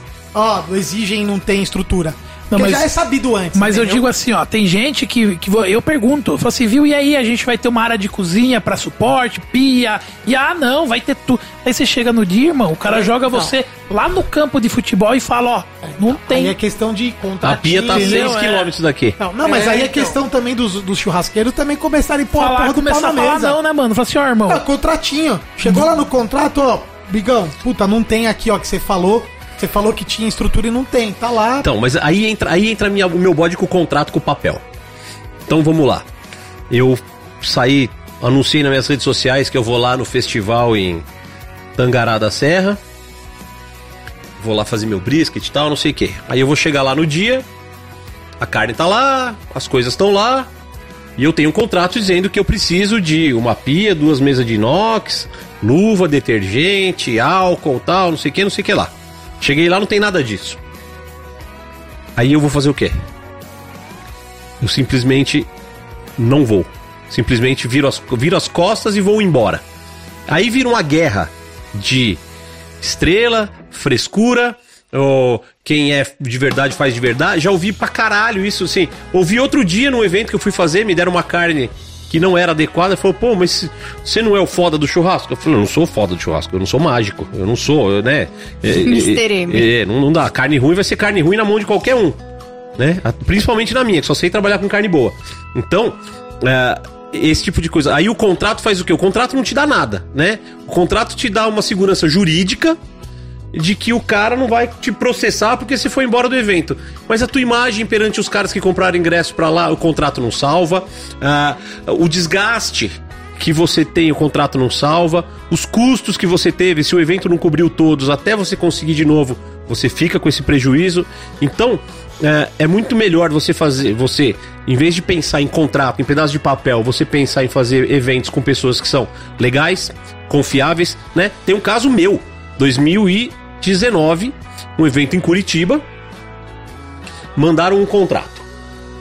Não, tem o contrato, contrato, contrato tal. Eu peguei o contrato, li, o contrato era bobo, vago, né? Bem, bem mal escrito. E aí eu tenho uma assinatura minha em, em PDF já. Já abri, já colei em cima do contrato e mandei. Aí o cara vira e falou assim: essa assinatura não vale.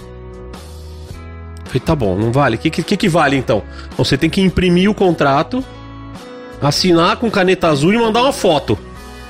Falei, é sério mesmo? Que, eh, pra mim os dois têm a mesma validade e a mesma não validade. Mas tudo bem.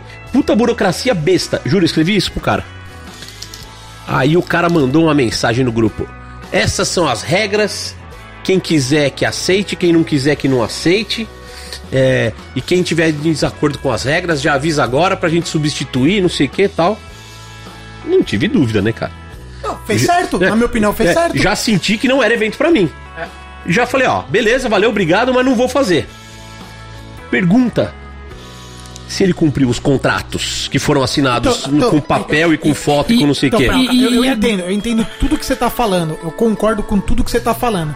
Mas assim, se em algum momento ah, os chefes de estações não começarem a falar não, bater o pé, falar não e se juntarem também, vai continuar. Eu acredito que vai continuar assim. pra Ah, sempre. ninguém vai se juntar, Vai, esquece, isso, não existe, não- acredito. isso não Aqui- existe. Aqui, na verdade, é mais um bate-papo de teoria do que É, de sim, prática. isso não existe no futebol. Meu pai foi advogado do sindicato dos atletas. é- sabe o que eu falo pra vocês? Ah, desculpa, é esse bate-papo nosso que começa a abrir frente de discussão e as coisas vão É, mudando. esquece. Não, mas assim, ó, sabe por que eu acho que não muda?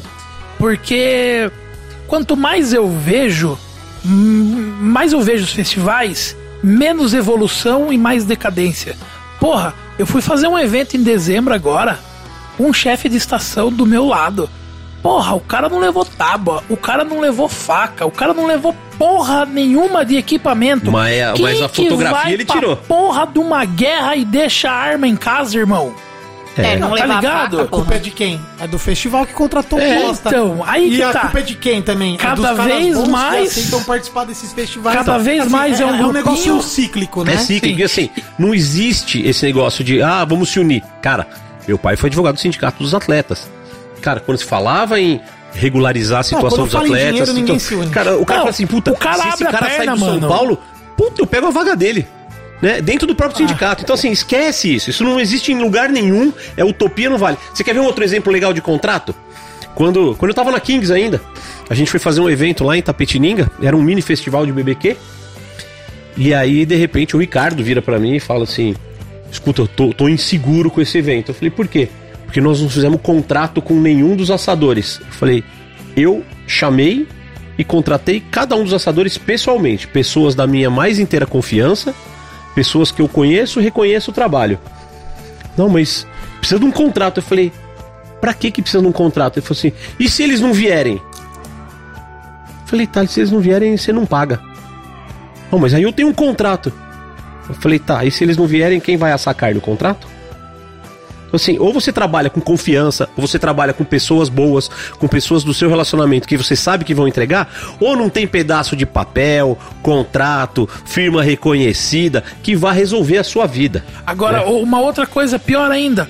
É, vamos falar assim, ó, um evento, o, o cara, o evento X que tem 300 mil seguidores, contratou eu com meus 60 mil seguidores, eu chego lá, tudo precário, eu sei que eu não vou conseguir entregar algo de qualidade, eu falo assim, não, irmão, então eu não vou trabalhar. Aí o cara com 300 mil seguidores vai lá e posta, o rei dos defumados foi contratado pra trabalhar e largou a gente na mão.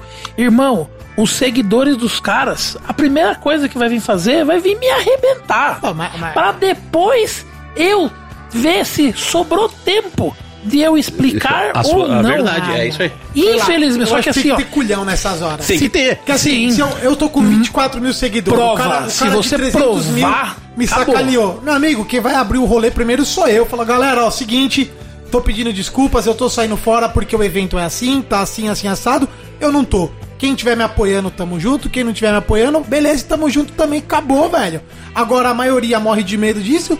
Morre de medo. Um monte Só que de assim, ó. chefe aí sofre, sofre é, assédio moral, sofre uma pá de coisa e fica caladinho, fica. Por quê? Não é nem pela grana. Fica calado porque quer manter o status de chefe de festival, chefe de estação. Sim. Eu tô Agora- cada vez mais cagando pras eventos. A- agora, se você Já for um cara antes. precavido, você tá identificando todas essas situações acontecendo. Meu, foto, vídeo, se, se previne. Eu fui fazer um, com Nem uma vai. competição aí uns tempos atrás aí. Mano, cheguei, a carne tava dentro de um saco preto no chão, mano. Não, aí tá tirando. né? Eu fiz foto, fiz vídeo, guardei pra mim porque eu falei assim, irmão, tô indo embora daqui. Só não fui embora, sabe por quê? Porque eu, eu do, da minha casa do evento era 40 minutos. O menino que veio pra me ajudar, ele dirigiu 3 horas, largou o trabalho dele fechado pra poder estar comigo e falou assim: "Você tá indo embora? Agora é meia-noite, eu vou fazer o seguinte, ó, eu vou dormir no carro, amanhã cedo eu vou embora daí". Mano, eu fiquei com pena do meu amigo. Eu falei assim, irmão, vamos, vamos, vai, vamos, vamos competir, vamos ver o que vai dar. Cara, minha vontade Não, era de ir embora, mano. Na minha opinião, você fez errado. Fiz errado. Só que sabe por quê? como rei dos Eu- defumados, Eu agi um com o cara que- coração, mano. Então, mas você fez errado pro mercado. Porque você, como rei dos defumados, um cara de notoriedade que participa de campeonato, vê isso e passa pano. Porque o que você fez foi passar pano. Passou, passei pano Você mesmo. passa pano, você fode os que estão vindo. Sim. Só que entendeu? assim, ó. E tá cheio de nego passando pano e fodendo os só que tão já vindo. é um evento que já é queimado. E assim, eu só fui porque o, o meu patrocinador falou assim, cara, você precisa ir, você precisa sair desse, desse subnicho de churrasco defumado, competir em outras competições. Eu falei assim, mas mano, o bagulho é zoado, é mal organizado. Não importa, vai lá e faz o seu. E cara, a hora que eu presenciei tudo aquilo, mano, eu agi pelo coração, mano. Se eu tivesse dinheiro no bolso, eu ia falar assim, mano, você não vai dormir porra nenhuma no carro. Tá aqui o dinheiro pra um hotel, dorme no hotel e vai embora no dia seguinte. Porque eu falei assim pra Milena, eu falei, Mi, não é justo daqui 40 minutos a gente tá deitado na nossa cama. Tava um frio do caralho. Assim, não é justo a gente tá deitado na nossa cama quentinho e o coitado que fechou o negócio dele veio pra dar uma força pra gente, tá dormindo dentro do carro no frio, mano. Por uma decisão minha. Fiquei com pena nele nisso, cara. E acabei acatando, mas hoje, hoje eu filtro muito, cara. É hoje isso. praticamente eu trabalho pra quem eu já fiz negócio. E se aparecer uma coisa nova, eu vou buscar amigos que já fizeram pra me falar como que é. Ó, é uma bosta, foge porque o cara te deixa na mão. Cara, hoje, graças a Deus, a gente é muito unido, cara. A gente tem um- o- o nosso grupo de amigos que com certeza ali todo mundo já passou por uma experiência que pode dar um feedback pra gente. E assim, a gente se protege no nosso meio. Quando eu vejo um cara que tá caindo na lábia de um outro picareta que já passou a perna em mim, eu sou o primeiro a falar, irmão, abra o olho com o cara porque comigo aconteceu assim, assim, assado. A gente se autoprotege, tá ligado? Mas tem que ser assim. Sim. E, e- e a É, coisa mas- mais mas- sábia mas- é mas falar tem que não. parar de se autoproteger por baixo dos panos. É. Eu, eu comprei essa briga, eu expus uma pá de negros, os caras falam que eu sou mais treteiro, encrenqueiro e tal, por isso.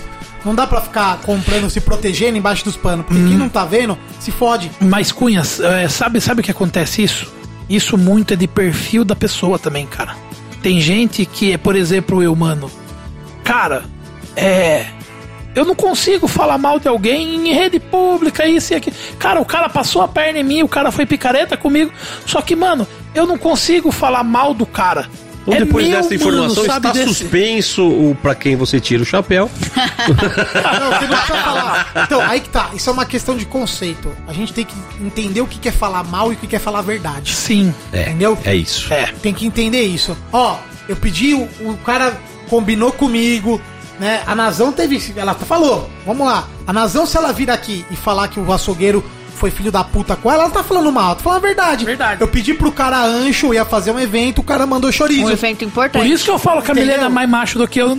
Eu não tenho boca pra Então, dizer assim, não, mano. O, o é mal, do meu perfil o mal foi a atitude dela, Eu não foi vou ele falar, o nome dele, eu não vou expor, simplesmente não falo mais bem dessa pessoa, não falo mais dela, não indico. E todo Uhum. mundo sabe, eu não tenho parceria, eu não sou paga por ninguém. Eu só indico aquilo que é bom no meu Instagram. Ah, e que eu gosto, eu confio. sabe, se o cara fizer algo comigo, é público. Eu não guardo segredo, não. É. Público, é público que é pra alertar o povo. Porque quem perdeu a oportunidade foi a pessoa. Uma pelo meu engajamento, segunda por onde eu estava levando as carnes, o interesse E- era dela, porque eu já tava ganhando assim, meu, eu já tava muito bem Admiro, paga. cara. Queria ser assim, mas eu não consigo, mano. Assim, ó. É. Puta, cara, eu não consigo devolver mal com mal, tá ligado? Por mais que seja correto, certo? Alguma coisa em mim trava, cara. Mas, então, a Alguma sociedade coisa em mim nossa, o mundo nosso é bom ou ruim do jeito que tá, porque a maioria das pessoas são assim. Por que que tem, Faz por que e que não tem gente que dá golpe em um montão de gente? Porque os primeiros ficam com medo, ficam com O- vergonha. o primeiro toma o golpe e não bota a boca no e aí trombone. Fica, Ficam e aí fica, aí fica. Oh, não é possível. É verdade. Você pega um vagabundo no meio do churrasco, o cara enrola 10 pessoas. Se o cara comigo caiu em mim, já não- os próximos só vão cair se quiser, porque eu já vou abrir pra todo mundo. Agora o cara engana um aqui, enrola outro ali e todo mundo fica quietinho. Aí o cara faz, ele mostra a ótica dele, né? Ele vai com você e tira uma foto com você e te fode. Aí depois ele mostra pra todo mundo, não, o Thiago é meu amigo. Aí ele dá veracidade no rolê, você não fala pra ninguém a verdade.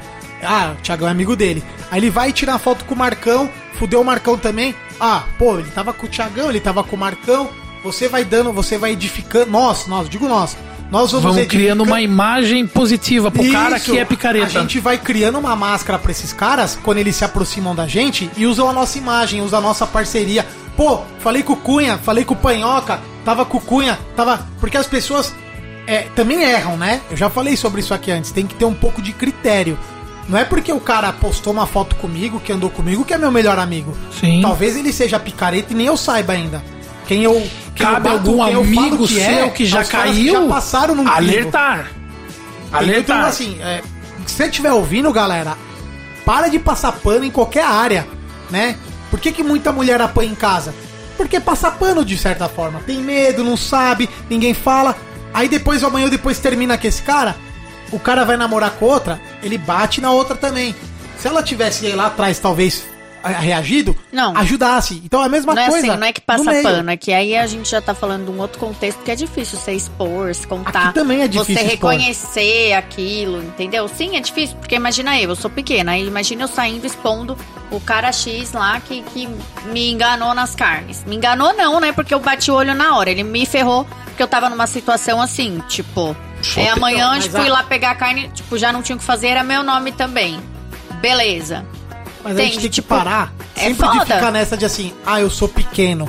Ah, eu sou pequeno. Ah, é a minha voz contra a dele. Sociedade, Não, vamos parar tem com essa porra de ser. Porque senão os grandes estão sempre cada vez mais fazendo isso. Quantas histórias eu não ouço de instrutor que fudeu o aluno por aí? E eu vejo um monte de instrutor que sabe e continua sendo amigo, continua numa boa, numa nice, tudo legal. Tá passando pano, entendeu? Tá coitando, tá deixando o cara. Tá. Ó, se tá no meu meio, ele olha aquele pool de gente e fala assim: ah, aquele é meio cuzão, mas os outros são legais, eu queria estar ali. E aí ele começa a ser enganado por um, enganado por outro. Assim, passação de pano, mano. Não resolve nada. Vamos falar de passar pano aqui então? Ah, vamos lá, vamos lá para aquele quadrinho nosso. Aquele quadrinho que todo mundo espera, todo mundo fica pensando, todo mundo quer nessa hora. Pode né? pegar um balde d'água que nós vai passar pano. É, não tem passação de pano aqui não. Pega o mop. Em homenagem a ele, o grande, o grande comunicador. Aliás, eu vou tentar, eu vou tentar. que- Sabe que eu já, eu já trabalhei com um cara que era empresário dele, né? Vai trazer ele aqui? Eu, não, vou, não, trazer é difícil, mas pelo menos pra ele gravar uma chamada pra gente. Caramba, Ah, quer, mas você quer me tentar, cortar, né? mano? Quer me cortar do Não, porque rolê? essa sua imitação é muito ruim, gordo. Ô, mas tá, tá, tá pesando no budget do programa? Não, mas a gente pode ainda Ah. ter o próprio fazendo, né? Então solta a vinheta aí, produção. Pra quem você tira o chapéu? Vamos aplaudir! Ah, isso aí, com a pior imitação do Raul Gil da face da terra, vamos dar início ao nosso quadro Pra Quem Você Tira o Chapéu, onde a gente cita o nome de algumas pessoas do nosso pequeno mundo do BBQ ou da vida do nosso convidado. E ele diz se ele tira ou não o chapéu, e mais importante do que tirar ou não, é ele explicar o porquê disso. Pode arregar?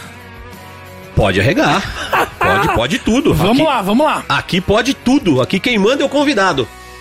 Se, depende- se você arregar, a gente pode arregaçar também, né? Tem... Ele tem cara de arregão, não. Não tem Eu, cara. eu falo por ele. Aê, Mileninha tá junto! Aê, agora sim, agora sim. Então vamos lá. É, seu Tiago, o senhor tira o seu chapéu para Rodrigo Bueno? É, Buenão. Buenão é um cara que eu gosto, tiro mil vezes o chapéu.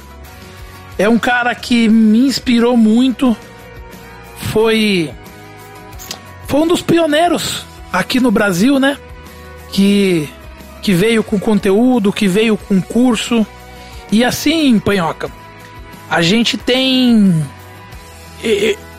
muito feedback da galera que a partir do momento que fulano fez um pouquinho de sucesso, ele se torna inacessível pro público. Então, o Bueno hoje, ele é o exemplo vivo do cara que inspirou muitas gerações, é o cara que é exemplo e é o cara que é humano, tá do seu lado todo dia, ajudando, dando dica, contribuindo é, para esse nosso mundo do American Barbecue que não retém informação para ele. E, cara, ontem mesmo conversando com ele, a, a- a gente se fala quase todo dia. Esse cara al- é uma daqueles caras que eu olhava e eu falava assim, ó, Porra, eles foi o primeiro grupo de brasileiros aí competir nos Estados Unidos. Porra, que da hora quando eu tava começando, tá ligado? E é um dos únicos que até hoje fala comigo, que até hoje é acessível ao público. Vem, aceita fazer curso comigo. Você sabe que um dia você pedir pro seu professor falar assim: Pô, você topa fazer um curso comigo? Porra, demorou, vamos lá. Então, o Eno é um cara ímpar pra mim hoje no mundo do churrasco. Cara, isso é, assim, eu. Eu já não tiro justamente por causa desse lance da seleção brasileira, eu não tiro. É, eu, assim, eu. Se tivesse que tirar, eu tiraria. Assim, eu tenho, eu já tive algumas. Algumas discussões. Não, não chega nem a ser acaloradas, porque o Rodrigo é um puta de um Lorde. É, mas a gente soube, sobre técnica, sobre uma vez a pesquisa de lei que ele começou a fazer lá, que tava tudo errado, depois fez um puta trabalho legal. Uh, teve problema também quando ele começou a defender o fluxo, o fluxo, direto lá no pit pequeno, fez um desenho besta lá, eu também fui para cima dele e tal, a gente teve a nossa discussão, mas é um cara que eu, que eu admiro, respeito pra caralho, sei que ele é técnico. Eu vou te fazer uma pergunta que assim, não sei se você pode, sabe, responder, mas assim, ele ficou bravo, ressentido, chateado ou lidou numa boa com a história de não ser mais o, o capitão da pseudo-seleção brasileira? Cara, a gente não, não, não, chegou a conversar muito a respeito disso. É. Eu, eu comentei com ele que, na minha, na minha visão, ele ali é o cara que mais tinha experiência para estar tá comandando o, a, a seleção. É, não tivemos ainda tempo para sentar, conversar, falar sobre isso. Creio que assim, ó. É, eu vou falar por mim. Eu não me importaria de, de, de uma, uma vez ser capitão e na outra vez não ser o capitão. Se você tivesse fazendo parte do rolê, já tá bem legal, sabe? Mas. Quem substituiu ele? É, eu acho que foi o Bruno Salomão. Acho que foi o Bruno Salomão. Mas. Ai, não se assim, ó, triste, só ia me suicidar. então, mas assim, ó, ele já viveu algo, entendeu? Eu ainda nunca vivi. Então, assim, é, porra, só de fazer parte de estar ali seria já bacana, porque assim, ó, eu, eu falo uma coisa para você, é, essa história desse time é muito complicado, porque é igual eu falo pros outros assim, ó, eu vou competir, mano, vai eu e mais um ajudante e a Milena. Porque eu não posso levar gente boa junto para competir comigo, sabe por quê? Porque eu sou muito fechado na minha técnica. Então, assim, ó, não tem dois leões no mesmo, na mesma selva mandando, tá ligado? Então, acho que ali, juntando muitas pessoas com várias opiniões, eu não saberia lidar. O Bueno, sim. Comentei com ele e falei, cara, tenta tirar a frente do negócio, porque você é um cara mais experiente do rolê. Estou dele. torcendo para você. Não sei ainda isso daí se ele sentiu, mas eu acho que o fato de fazer parte é, é já, já valeu, sabe? Entendi. Na é. hora que aqui o, são, o Bueno, opiniões bem diversas, porque, né? Assim, ó, Distintas. O Bueno, Distintas. mano, ele é um cara que não tem ego, mano. O Bueno, assim, ó, quantas vezes ele fez post igual você mesmo? Ele falou assim, ó, cara, errar uma hora a gente acaba errando mesmo. A gente não vai ser perfeito sempre, uma é. vez a gente vai falar bobagem. Só que cabe, cabe a sua humildade de aceitar ou não. Então, já teve casos de ele postar coisa, eu identificar erro, chamar ele no privado e falar, mano, eu acho que era assim, assim, assado. O que você acha? Porra, mano, o cara teve a moral de chegar a fazer um outro isso. Ele falou assim: galera, ó, o Tiagão. o Tiagão me chamou aqui do privado, ele identificou uma coisa que eu acabei passando batido e tal, assim, assim, assado. Eu falei assim: caralho, mano, o cara reconheceu que errou primeiro, que, vamos falar, os outros caras no nível dele já se sentem deuses. Mas o que, que, é o nível dele, na tua opinião? Cara, o nível. Por, porque assim, deixa, deixa eu só dar a minha opinião rápida. A pessoa dele, eu pouco conheço e talvez tiraria. Ele parece um cara gentil, calmo, fala bem, tranquilo, família. Parceiro. Ele tem, vários, ele tem várias coisas que me agradam num ser humano. Isso aí eu, não, eu, eu tiraria. Mas a pessoa profissional dele dentro do American Barbecue, eu acho que ele é fraco. É fraco a partir do momento que ele deixou se vender por uma marca, a partir do momento que ele é, se deixou ser usado para esse lance de seleção brasileira. Porra de seleção brasileira, não tem confederação, não federação, não tem nada. Juntou meia dúzia que tinha dinheiro para ir, foi lá e se auto-intitulou. Se eles falam assim, ó, somos as seleções dos brasileiros que tá indo competir, ok. Mas a partir do momento que ele ajuda a vender uma ilusão que não existe, porque a mesma seleção brasileira que foi lá competir, talvez foi a mesma seleção brasileira que organizou aquele campeonato que tinha uma carne dentro do saco de lixo no chão, que você falou um pouco atrás. Não, Ou- outra. É outra seleção? Vixe. Então, olha, ó, quantas seleções Não, brasileiras não, o- temos? outra, outra asso- associação. associação, entendeu? Então, assim, o, o fato dele deixar-se usar em prol disso, eu não tiro o chapéu. Eu acho que ele fez um caminho que muitos fazem de se anular como pessoa pra ser alguém num time e logo já não é mais o capitão, né? Nem, nem ir ele foi, ele foi, né? Foi, foi, foi. Ah, então- Foi. Então, Foi. assim, E assim, eu acho que é, essa questão, né, eu vejo isso muito na, na minha equipe lá nos Estados Unidos. A gente, a, a- a última edição que eu fui, a gente tava em 30 na equipe.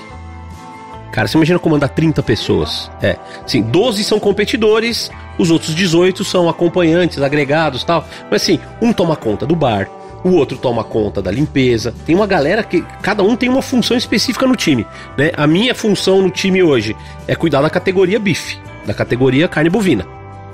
Ninguém dá palpite. O que eu falar é lei.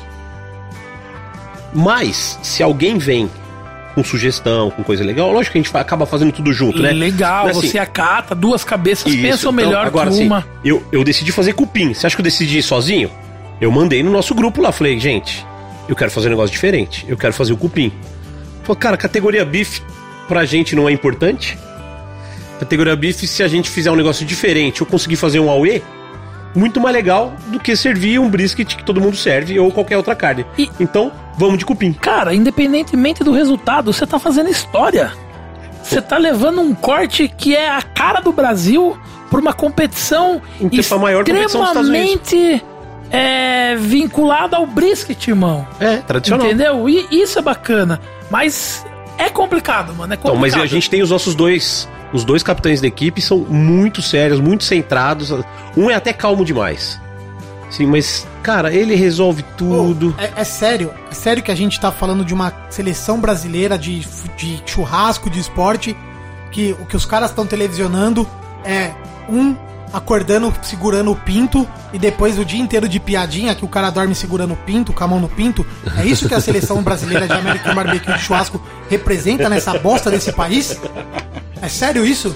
É sério que vão me falar assim, ó, a seleção brasileira que foi lá, você vai ver os posts, é um filmando o outro dormindo, o cara dormindo segurando o pau, ó, o dia inteiro com a mão de pau. É isso? Desculpa, gente, eu tô maluco sozinho? Porra de seleção brasileira, que porra de Não, a gente sabe que não tem mano. seleção nenhuma ali. Ah, então o ouvinte desse podcast vai ter a minha indignação com relação a esse tema, que assim, não me representa, não me representará, não existe essa seleção de A brasileira, É, de aí. American Barbecue, da Pitmaster, nem de lugar nenhum. Que tem gente, brasileiros que se juntam pra ir lá e competir.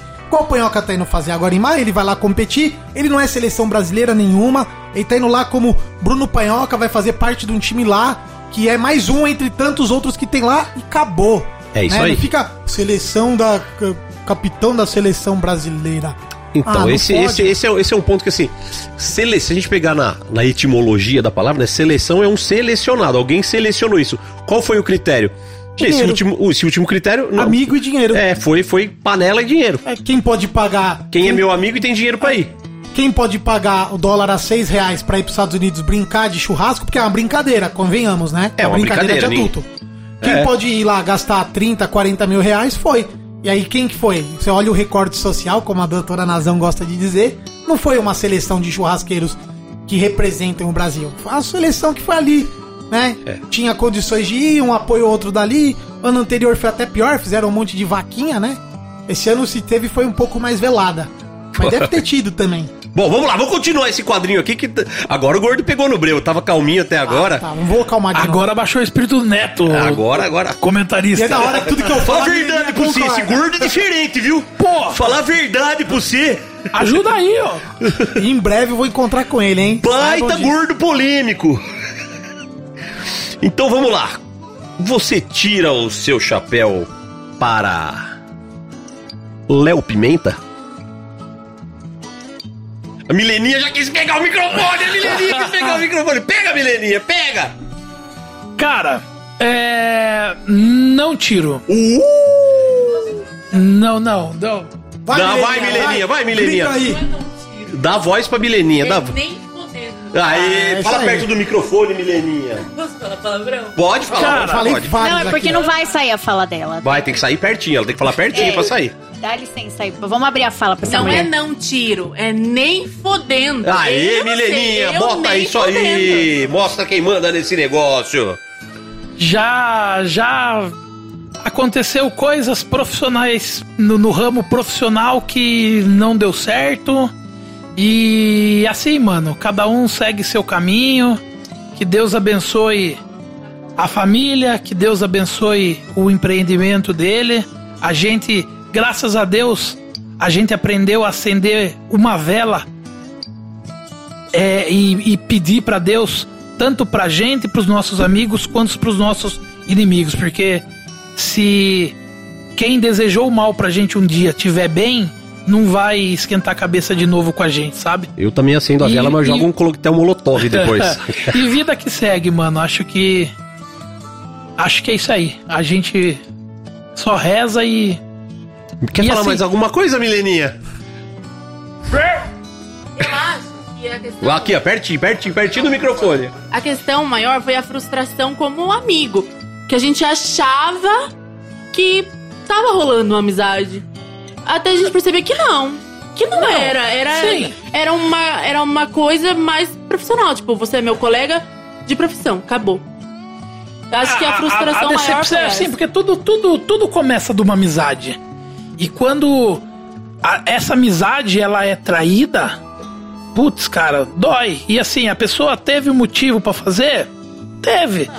Não, tem, cada um tem seu motivo pra agir do jeito que faz. Mas é isso aí, vida que segue. O Thiago, importante, o, o, Thiagão importante é que mesmo, tá é, certo. mano, o importante é que ele tá, tá com o espaço novo dele, tá dando tudo certo, ele tá voando cada vez mais. E assim, mano, é, eu desejo bem pra todo mundo. Não, desejo mal, mal, se- mal não se paga com mal. Mal se Muito paga bem. com bem, porque senão volta tudo pra gente. Muito bem. É, Você tira o seu chapéu para. Esse, esse eu tiro já de cara, sempre tirei, tudo já, já, ele já apareceu algumas vezes aqui no chapéu. Pro Juliano da MS. Porra! Juliano. O Juliano eu tenho como um pai também pra mim. Porque ele acompanhou a gente desde o começo. Ele fez coisas por mim que. Porra, cara, teve uma vez, mano, que a gente resolveu pintar. A gente tinha três pits de tambor. E esse final de semana a gente comprou tipo um barão de carne pra fazer.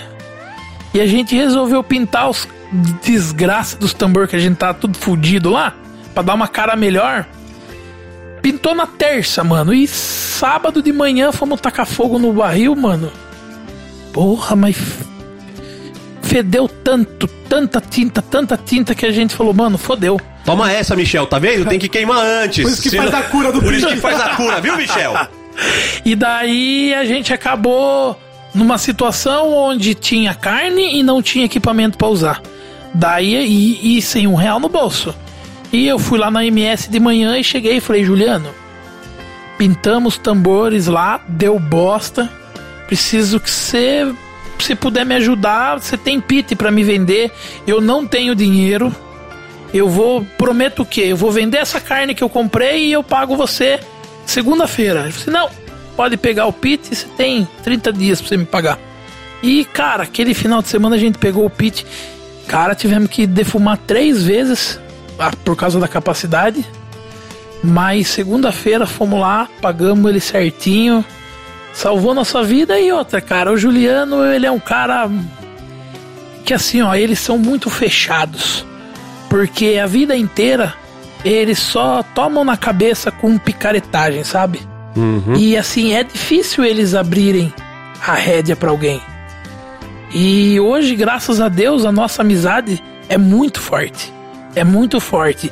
E tenho, tenho eles como um pai e uma mãe pra mim nesse mundo desse American Barbecue e para onde eu vou, eu levo a história, ó. Eu comecei no pit de tambor feito pela MS Churrasqueiras que era lá de Sorocaba.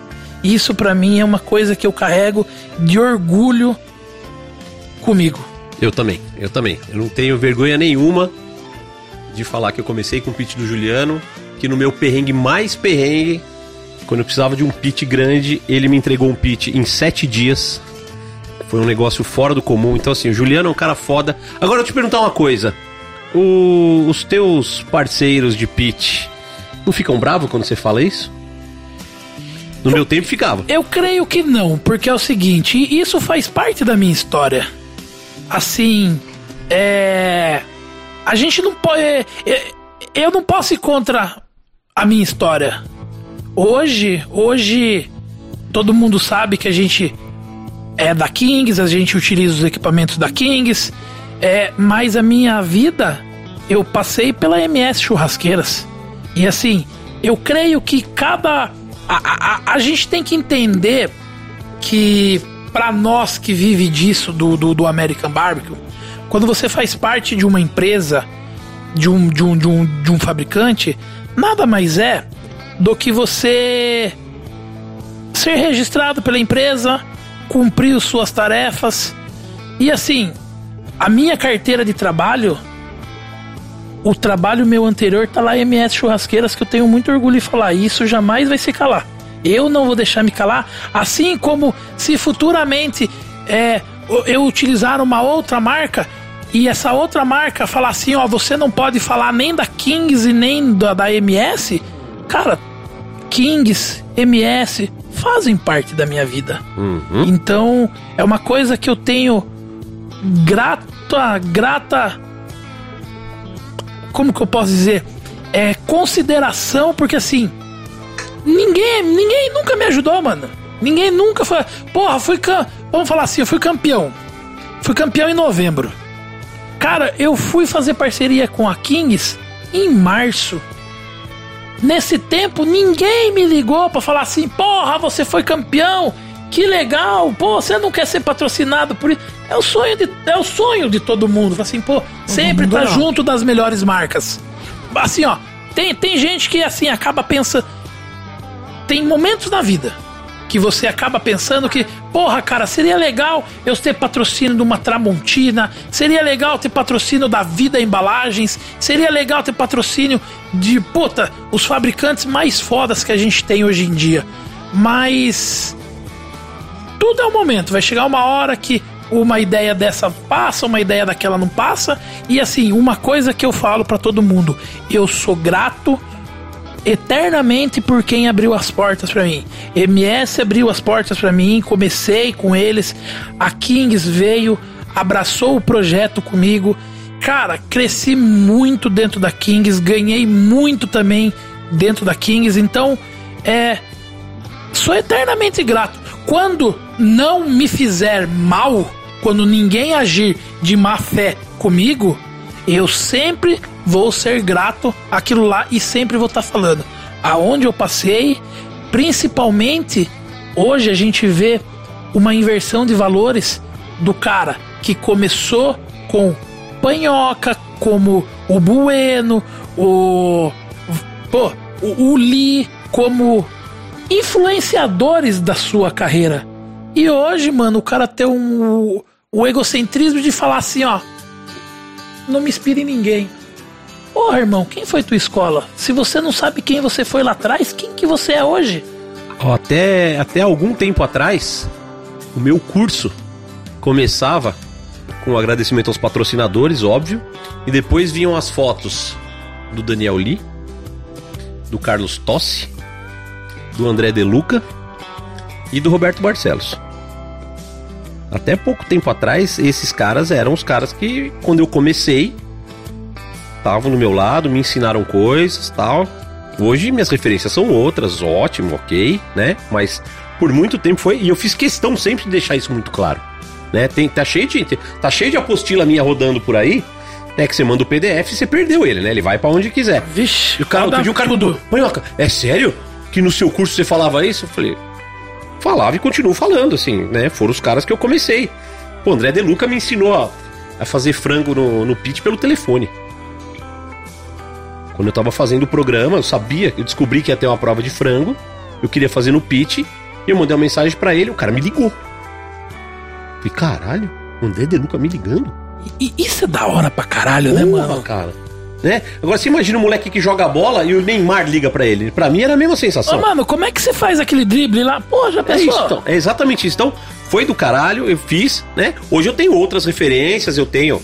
ah, tem os caras, principalmente de fora, que eu, que eu me inspiro pra cacete, e tem os caras que eu admiro no Brasil. Né, que são os caras que fazem um puta trabalho e tal. Que eu não vou citar tudo agora, porque eu vou sempre esquecer de um vai ficar puto comigo. Então eu vou. Eu vou ficar aqui na mãe, depois eu faço a listinha com calma e Legal. coloco. E, e isso é bom, cara. Eu acho que a- a- todo mundo deve isso a alguém, sabe? É. Todo mundo deve. É questão de caráter, mano. É questão de saber se o cara te ajudou, irmão. Assim, pô, hoje o cara te ajudou a vida inteira, mas amanhã depois o cara deu uma mancada com você. É. Cara, vida que segue, irmão. Então, se o cara te deu mancada, perdeu tua confiança, não cita mais o nome do cara. Tira o cara da lista de, de pessoas que você agradece por você estar aqui. Sei que você. Cara, imagine há dois anos atrás, dois anos e meio atrás, três anos atrás, o Bueno me ligar e falar assim: Tiagão, tô querendo fazer uma maminha. Naquela época a gente trampava com a John Mac. A gente tinha parceria com a John Mac. O Bueno ligou pra mim e falou assim: Tiagão, tô querendo fazer uma maminha defumada aqui. Que tempero você me recomenda pra usar? Mano, meu pau bateu na testa, tio. Eu, que vejo o Bueno, que até então vi uma, duas vezes no máximo dando curso, o cara ligar pra mim e perguntar a minha opinião de uma carne, sendo que o cara era minha, minha- é, é minha referência. Pra gente que tá começando, porra, cara. Uma outra coisa que eu faço, mano. Os meus alunos, a turma que passa comigo, que posta as coisas, mano, eu faço questão de comentar nas carnes e eu não tenho o menor problema em chegar para um aluno e falar assim, ó, caralho, irmão, sua carne ficou mais bonita do que a minha. Mas eu não tenho nenhum problema em falar isso. Então, tanto com quem me inspirou, tanto para as pessoas que eu estou inspirando. Cara, eu acho que isso é o básico pra você, sabe por quê? Você ter porta aberta em qualquer lugar hoje dentro E do o churrasco. você consegue fazer? Se você vê uma imagem que não tá legal, o cara te mandou. Eu pergunto, eu falo assim, irmão, posso te dar uma sugestão a respeito dessa carne? Ah, Thiago, pode. Ó, viu? O que que você acha de fazer assim, assim, assado? Ó, veja bem, ó, aqui tá acontecendo assim, ó, mas se você fizer de outra forma, pode ser que fique melhor. Ah, Thiago, não pode. Irmão, demorou, a amizade nossa é a mesma, tá? Só que eu sei que pra isso eu não vou mais poder ajudar. É, mas isso aí. assim, chegar na labuta e falar assim, nossa, mano, olha que bosta, isso aqui não faço. Eu pergunto, falo assim, irmão, você aceita uma opinião? Sim, do microfone. Eu, eu- eu nunca perguntei, porque senão os outros falavam não e eu queria dar opinião. eu já sai dando, né? Eu já dava logo. É, você fala assim, graça mesmo, a partir do momento que você posta na internet e virou público, você tem o direito, você tá me dando o direito de comentar. É, mas isso aí. bem isso. é isso aí. Mas eu vou muito, muito com o pé no chão, assim, sabe? Mas como, como a gente vem de uma base de escola, de, de, de instrutor, eu acho que. Porra, cara, imagine se lá atrás, quando eu estivesse começando fazendo uma carne bosta, alguém chegasse pra mim e falasse assim: Tiagão, posso dar uma dica nisso aqui? Eu falo: caralho, deve. Tá ligado? Eu, assim, críticas pra mim, quando tem fundamento. Porra, irmão, eu fico duas horas falando com É, você é um bagulho pra muito tentar pessoal, evoluir, tá ligado? Tem É. gente que tem o egão inflado. Não. Tem gente que não suporta. E, nossa senhora, você compra uma É. treta homérica. Exatamente. Por isso que hoje eu vejo muitas coisas, dou risada e fico quieto. Fico quieto, porque eu sei que ali, pelas atitudes das pessoas, ali é um lugar, é um arame farpado pra não mexer. Cara, eu tô com aqui na nossa lista, a gente sempre faz cinco pessoas aqui, né? Mas eu tô com seis nomes. Bora? O quê? Porque aqui o programa é de quem? O programa é nosso. Então se a gente quiser por seis ou sete, vamos. Ai, meu gente- Vamos lá então, vai. Você tira o seu chapéu, Tiagão, para. Michel Dold Truck. Porra! Ah, você já tirou o episódio Tira. inteiro, Michel? Tira até a roupa pra ele, Ô, rapaz. Eita! Ó, louco, bicho, olha a fera, meu, brincadeira. Tira até a roupa. Michel, Michel, pra mim, vou resumir o Michel numa única frase. Ele é um exemplo, ponto final. É isso aí, ele é um Eles, exemplo. Eu, eu corrigiria. Eles, eles. Eu colocaria um eles, S no final. eles. Eles. Eles são Isso. exemplos. São eles. É isso Os aí. três irmãos. Muito bem, então vamos agilizar a parada aqui. Rápido foi rápido. Foi rápido porque essa, essa era baba. Essa foi só pra dar uma, uma passada de pano agora pra suspense. ver se você tira o seu chapéu para Amanda Durante. Tiro. Tiro meu chapéu, sim. Porque assim, ó, é o que eu falei. Foram pessoas que acreditaram no meu trabalho no começo, me receberam na Kings de braços abertos. Acabei não fazendo muita parte da. da. do, do, do curso como eu acho que eu poderia ajudar. Mas. Show de bola. Nunca me fez mal. E. Tamo aí, vida que segue. A namorada dele fez uma cara, o chapéu mais É que mal tava tirado vendo. que eu já vi na vida. fez cara caretinha. Tinha que ser filmado esse episódio. então tá bom, Então, e, vamos ó, encerrar e, nossa... e, e te digo mais: tanto ela quanto o Ricardo. Eu, eu, eu, eu gosto muito do Ricardo e eu sinto que o Ricardo gosta muito de mim. A gente vê uma, uma reciprocidade. Cara, eu já tive conversas com o Ricardo no escritório que vou te falar, cara, de pai pra filho, tá ligado? O cara, o, assim, a gente entra pra ter reunião comercial e a gente acaba conversando a respeito da vida. Ele, ele por ser mais vivido, por ter uma pessoa é, muito business, tá ligado? Me dá toque, me dá conselho. E, porra, cara, tenho um carinho enorme por eles, tanto quanto tenho pelo Juliano e pela Juliane. Falo de boca cheia. MS fez parte da minha história. Kings também faz parte da minha história. Eu não posso ser quem eu sou hoje sem a ajuda de todo mundo que me ajudou. E não só eles, todo mundo que abriram as portas pra mim. MS, Kings, Sans Tempero, Calpig. Porra, Calpig há dois, três anos atrás, o Renatão tratava eu como se eu fosse hoje o Netão, tá ligado? E eu falava, mano, esse cara, alguém falou pra esse cara que eu sou alguém na vida, mano. Porque não é possível ele querer tanto eu assim, sabe? E, e, mano, são. são é, é um cara fodástico, mano. O Renato é impressionante. Fodástico. O Renato é é aquele cara que é o dono da porra toda e no teu curso ele tá sentado com o bundão no chão, tomando cerveja no, no copinho, mano. A 20 conto. 18. Não, pra Você ele. cobra do Renato, caralho? Não, pra ele a gente deu. A gente deu. É, o Renatão. Mas na verdade o Renatão já chega com o cooler. Já chega com Ah, o ele cooler com cerveja. maquinado. Rapaz, um dia o bicho amarrou um mela no ponto, o bicho sentou no cooler, o cooler abriu a tampa, ele encaixou dentro do cooler assim, ó. E ali ficou. Vixe, ficou. Foi lindo esse Você dia. nunca aconteceu com você, né, gordinho? Não, o cooler Não, é grande. não. Nele tem que ser aqueles conservador. É, só senta nesses aí. O cooler, cooler grande. Cooler grande. festival. Muito bem, é isso aí. Então, vamos para os estertores, como diria Fiore Giliotti. Vamos para o final do nosso programinha. Ô, seu gordinho feroz, as suas considerações Acabou finais. já? Não vai ter mais nada? Não, não vai ter mais com nada. internauta, nada? Bom, Não. galera, eu fico muito feliz com esse episódio. Tava ansioso. Eu, no, do, do Michel, eu fiz algumas provocações. Falei que o Thiagão não vinha por medo lá da galera da Kings. É, eu não conseguia acreditar que ele não vinha por causa que era aniversário da Mileninha. Eu falei, ah, mentira. E hoje ouvindo a história deles aqui, o quanto essa mulher é importante, eu acho que ele fez bem não ter vindo na, na terça passada. Realmente deu, deu sentido. Até, até agora eu não tava acreditando. Falei, ah, mano, porra, aniversário da, da mulher é papinho furado tal. Não... Mas eu, eu fico muito feliz porque é, eu já conhecia parte da sua história. Sempre, a gente se conversa há bastante tempo, né? Eu acho que essa porra dessas guerras de empresa A, B ou C ou D, ela acaba de certa forma atrapalhando a, a socialização de muitos. Né? No- na pandemia lá, eu fui na tua house lá com Foi, o Silvinho, conheci. É, e o fato de você estar num time no momento de polarização fez com que a gente não, não tivesse tanto papo público, né? Assim, no WhatsApp e no Instagram ali, em reação, uma vez ou outra a gente trocava uma ideia, mas publicamente não.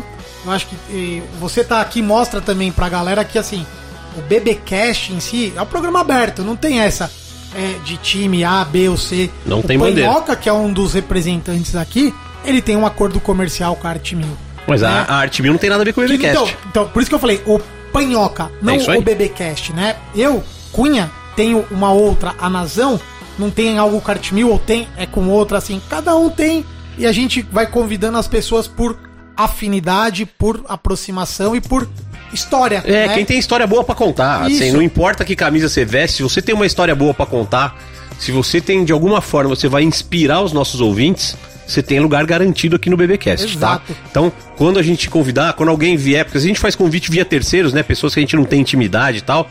Pô, assim, não se sinta intimidado, você acabou de ouvir, assim, o Tiagão tá aqui. Pra provar isso, né? Ninguém veio aqui Ninguém pra sacar. mordeu ele, né? Ninguém mordeu ele. Não apanhou, não batemos em você, né, Tiagão? Então, vocês já podem tirar esse revólver que tá apontado na minha barriga? Ah, Pode. ó. Seu Madruga, já posso respirar? e assim, e eu fico muito feliz de ouvir a história mais completa, digamos assim, porque eu acompanho, a- eu vejo quem trabalha. A gente vê que você dá um trampo, é, a gente, eu que tô um pouquinho acima do peso, sei o quanto é difícil fazer tudo que você faz Porra. com 200 quilos. 200 quilos, irmão. Você tem noção que eu sou o maior pitmaster do Brasil? Não tenho dúvida. 200 quilos. Então, Só assim- perdia pro tenente que vir- virou vegano. Então, assim, a- além de tudo, além do trampo de churrasqueiro, de pitmaster já ser um trampo exaustivo, pra um cara que tem esse peso, é mais. E, porra, você mostrou que você e tua mulher ali, que você tá enrolando pra caralho, fizeram o trampo, fizeram acontecer, passaram o perrengue, estão aí, estão dando a volta, estão trampando. E eu acho que a sua história também é uma história muito parecida com a do de truck de inspiração, dadas as proporções, né? O, mas realmente de inspirar quem tá querendo e de verdade, né? Você, aqui você só mostrou trampo, você só contou história triste, mano. Você não contou uma história assim que alguém ouça e fala assim: Uau, é muito louco esse mercado, eu vou entrar e vou ficar rico, igual uns e outros fazem. A verdade, né, mano? A gente É. tá querendo isso, cara. Tá ligado, mano? A gente tá em busca disso. E assim, ó. É. Uma coisa que eu, que eu vou falar pra vocês aqui. Lembra que eu falei que se eu pudesse um dia fazer uma pergunta pra Deus, eu ia perguntar do espetinho? Eu tava na minha primeira turma esse ano, eh, ano passado, e Deus falou comigo ali. Ali Deus falou pra mim que o, o, o espetinho só não deu certo como as outras coisas que eu comentei com vocês, porque Deus preparou o nosso espaço físico, o meu ponto, o meu restaurante, as minhas coisas. E a outra mágoa que eu tinha era, porra, né, Mi? Por que, que a gente apanhou tanto na vida, mano? E apanha até hoje, tá ligado? Até pro lado bom a gente tá apanhando hoje com a casa bombando sem saber o que fazer. Então, e, e eu tinha essa mágoa e, e Deus também falou pra mim, Deus, Deus, Deus um dia pôs assim, coração, você é instrumento de mudança na vida das pessoas. Você tem que contar sua história, porque se você não desistiu, a sua história vai servir pro cara que tá passando o primeiro perrengue e não desistir. E cara, o que eu recebo de mensagem de gente que fala assim, pô, veja sua história me motiva. Porra, tava pensando em desistir. Eu escutei o seu podcast do, do, do, do pessoal. Esqueci o outro nome lá do podcast Não lá. precisa falar não, mesmo. nem pode falar aqui. Se for- do cuzão lá, não pode falar aqui. Não, não, não. É um, é um podcast empresarial, Ah, mano. tá, não é do cuzão. 015, 015. Porra, contei a minha história lá. Cara, assim, você servir de exemplo pra uma pessoa. O cara chega e conta assim, cara, a tua vida é exatamente a minha, irmão. Eu tô passando por isso nesse exato momento. E eu vi que você não desistiu. Eu mostro pra ela assim, eu falo assim, mano, isso é melhor que dinheiro no bolso, velho. Isso é muito melhor que dinheiro no bolso. Então, agradeço demais pelas palavras. Isso aí, Thiago. É, é recíproco, gosto de vocês. Quem conhece vocês de verdade sabe. Meu pai sempre me ensinou uma coisa: seja o cara mais legal possível, tenha portas abertas onde você for. Por isso que eu falo, hoje eu tenho muitos amigos dentro da Arte Mil que infelizmente a gente não pode se encontrar publicamente porque o, o pessoal cria guerra em, em volta. E assim, o, o pessoal não é nem 15 nem Arte Mil, são meia dúzia de usuários tontos que estão abraçando ideia dos outros. Então, muito obrigado pelo convite. Vim aqui de coração, já era pra ter vindo há muito tempo. É uma honra poder contar a minha história. Um pouquinho dessa tomação de cu da minha vida. que, e, e mostrar que, mano, o mundo do churrasco no Instagram é muito bonito. Mas no dia a dia, meu irmão, é sente e chora. É isso aí. Nazão, suas considerações finais, por favor. Olha, Tiagão, obrigada por vir aqui com a verdade, né? Porque a gente tem aí pessoas fazendo propaganda de curso como ganhar 50 mil vendendo hambúrguer por mês, o que eu acho um absurdo, porque infelizmente não- tem pessoas que vão cair, vão acreditar e esse cara ele vai ganhar dinheiro com Vai isso. porque o cara tá desesperado, cheio de boleto pra Você sabe pagar. que tem um ditado Exato. mineiro que eu acho maravilhoso, que é assim, ó. Afogado, agarra em cobra. É, então, é sempre melhor a gente vir com a verdade, né? E inspirar as pessoas, porque inspirar de verdade, eu duvido, é, assim, tem gente que cai na, na conversa do, do Henrique, Henrique, não sei das quantas.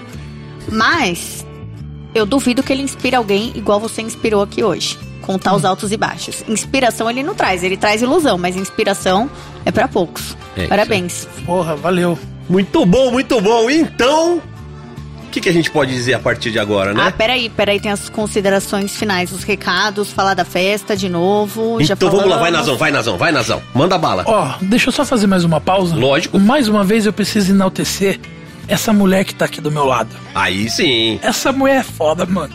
Essa mete a mão na bosta comigo e vai meter a mão na, no- no- se, se Deus quiser, no pote de ouro junto comigo. Certo, minha gata?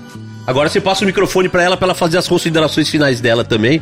Vai, menininha, vamos. Tem que chegar né? bem pertinho. Chega bem pertinho, eu, mama no tava, microfone. Eu tava venenosa aquela hora lá. Agora, Agora já. Agora, Agora, Agora o veneno já agora foi. eu choro. Agora Ai, gente, ele tá chorando, que fofo. não, menininha, fala um tchau, um obrigado aí, só. um- Cara de 200 quilos chorar na minha frente, eu não sei se eu dou um soco ou um abraço, né? o abraço não vai alcançar, o soco não vai adiantar, então. Então, é, vou ficar aqui na minha. E outra coisa, esse cara aqui, ó.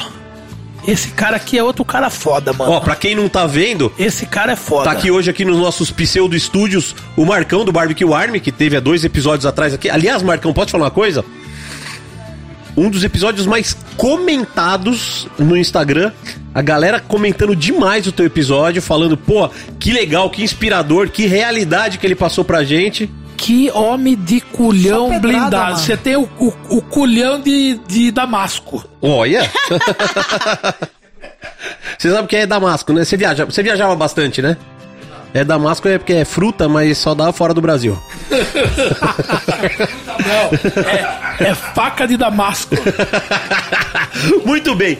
Vai, Nazão, fala aí dos seus, dos seus recados da nossa festa, dia 19 de abril. Gente, atenção, rolê da comida. Você que é churrasqueiro, chefe, que quer colar aqui na resenha, quer um jabazinho, eu agora tô responsável pelo rolê da comida aqui quando a gente recebe os convidados. Então, manda uma DM pra gente. É isso pra aí. gente agendar de você vir aqui mostrar seu, sua porçãozinha de boteco, seu BBQ, seu churrasquinho de parrilha, o que, que você faz nos Sua eventos. esfirra, seu, o que você faz, se esfirra, quiser trazer quiser pra nós ali. aqui. Não é, não é delimitado ao BBQ, ok? É, até porque a gente não come só BBQ na vida, Ah, né? quem tá louco pra quero mais comer bebê. Pelo amor de Deus! quero. Hoje comemos chinês. É, quem tiver doidinho pra con- conhecer a gente, fazer selfie. Ui, eu, faz... eu entendi, ideia. puta, assustei agora no selfie. A gente achou que era sexo. É. Ai, sexo tá, tá difícil. Tá ruim, Nazão, a coisa? Tá, eu, eu briguei com meu crush, gente. Se ele brigou? estiver me ouvindo, por favor, devolve meu vibrador e meu plug anal que ficou aí na sua casa. Que isso! É melhor não falar não, nome, né? devolve, não, Ah, não vou falar ele, ele nome. usava esse plug anal? a gente era. Peraí, né? Ele continua Não vamos usando? expor. Não, Você é meu, foi o ficou lá. ficou. Se lá. ele não devolver, é porque Ficou ele tá usando. tudo lá, que merda, né, gente? Ficou então tá tudo osso, lá. briguei com o crush, mas briguei mesmo. Não Brigou? tem volta. Aí eu não queria mandar mensagem pra ele, né? Falar, fulano, devolve meu Ela vibrador. falou no podcast. É. Eu não queria mandar mensagem, mas ó, devolve aí o plug Devolve, anal. devolve, Ah, minha agora- pá, devolve agora minhas pá, devolve falei. meus brinquedos. Igual criança quando O briga. que mais? Então, se você quiser fazer selfie com a gente, É, bem, traz um rango aí. aproveita. Não, aproveita que vai ter a nossa festa de um Ah, ano do aí. nosso baby, que vai ser uma resenha ótima. Será que já vai ter ido ao ar esse programa? Já, né? Porque vai agora. É, não, vai agora, vai, já vai. Então é isso, aproveita. Tomara que tenha ingresso ainda, né? Os ingressos já estão já estão vendendo. Corre lá. Então, dia 19 de abril, no Alambrado, lá no bairro do Morumbi, nós vamos fazer gravação especial com dois convidados durante a tarde. E a partir das seis e meia vamos receber os nossos queridos ouvintes e os convidados do programa, que são nossos convidados pra festa. Tiagão vai estar lá. Quem, quem que já confirmou? Já tem algum nome Ah, um monte de gente confirmou. Joana e Aline confirmaram. O Marcão acabou de confirmar aqui com o bracinho. Ah, Tenente confirmou. A Beth tá confirmada. A Beth tá Laurinha confirmada. confirmada. Quem mais? tá- Ah, o Rafa Soares disse que vai também. Eu preciso fazer uma semana de cardio pra, pra conseguir pegar a escada lá Pra subir a chegar, escada. Nós, te ajuda. É, Nós estamos um pitch lá, nós vai dar um jeito de salvar você. É, pode pôr o guindaste pra um 34 aí, pelo Ah, o- menos, o hein? pitch que eu subi lá tinha 600 quilos, pô. Ah, É. então, então eu posso engordar um pouquinho mais. Segura essa, Saporito. Vai fazer força, Saporito.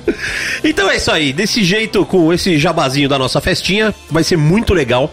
Vai ser bacana de verdade mesmo. Se você perder, só no ano seguinte. E é isso, gente. Muito obrigado por vocês terem acompanhado mais esse programa. Tiagão, Mileninha, sem palavras para agradecer todo o, o empenho de vocês de vir até aqui, sair de Sorocaba para vir até aqui, né? Porque não sei se vocês podem imaginar isso, mas o convidado não recebe porra nenhuma para vir aqui. Ainda Ele vê- põe furada ainda. é, ele, né? ele ga- na verdade, ele gasta dinheiro pra vir aqui e pra Ainda- ser colocado contra a parede, coitado, Ainda né? tenho que tirar, não tirar o chapéu pra turma, mas tranquilo, a gente veio com o maior prazer do mundo. Da de Sorocaba, a capital do American Barbecue, né? É, cabe. Você, assistiu, você ouviu o episódio do Michel, Ele né? deixou E, pra ó, falar na finaleira, né? E eu te digo mais, hein? Eu sou adepto da campanha do Duroquinho com a filha do Michel, hein? Aê, agora sim. Domingo, domingo eu vi o Michel com a menina, falei assim, eita, vai dar um, vai dar um cruzamento bonito com o Duroquinho, viu? Porque olha, são Saiu dois, F1 bom. dois galegos do zóio claro que eu vou falar pra você, viu? Se vocês acham que o, o Michel deu sorte na, trabalhando, tudo que ele tá construindo, imagina o Duroquinho. que vai herdar o lado de Meu, lá e o de cá, porque eu também tô trabalhando o- tudo. o- É, depois eu ser que o- sou o tiozão que faz piada de tiozão aqui, né? Então vamos lá, com essa palhaçada familiar, a gente encerra mais um BBcast. Obrigado por vocês. Já estão seguindo a gente no Instagram, arroba BBcast. Pra comprar os ingressos, tem lá no BBcast como você faz. Acessa o link lá, cai no WhatsApp, já troca ideia lá com, com o Brad, troca ideia com, Bruno, com o Bruno. Aceitamos parceiros também. Aceitamos parceiros. Se você quiser patrocinar nossa festa, se você quiser mandar carne, cerveja, pão de alho, farofa, Lembrancinha, docinho, copo, lembrancinha. balão, é, tudo que você brigadeiro. quiser. Estamos abertos também. E é isso. Muito obrigado. Até a próxima e vamos defumar o mundo. Muito bom. Caralho, hein? Porra!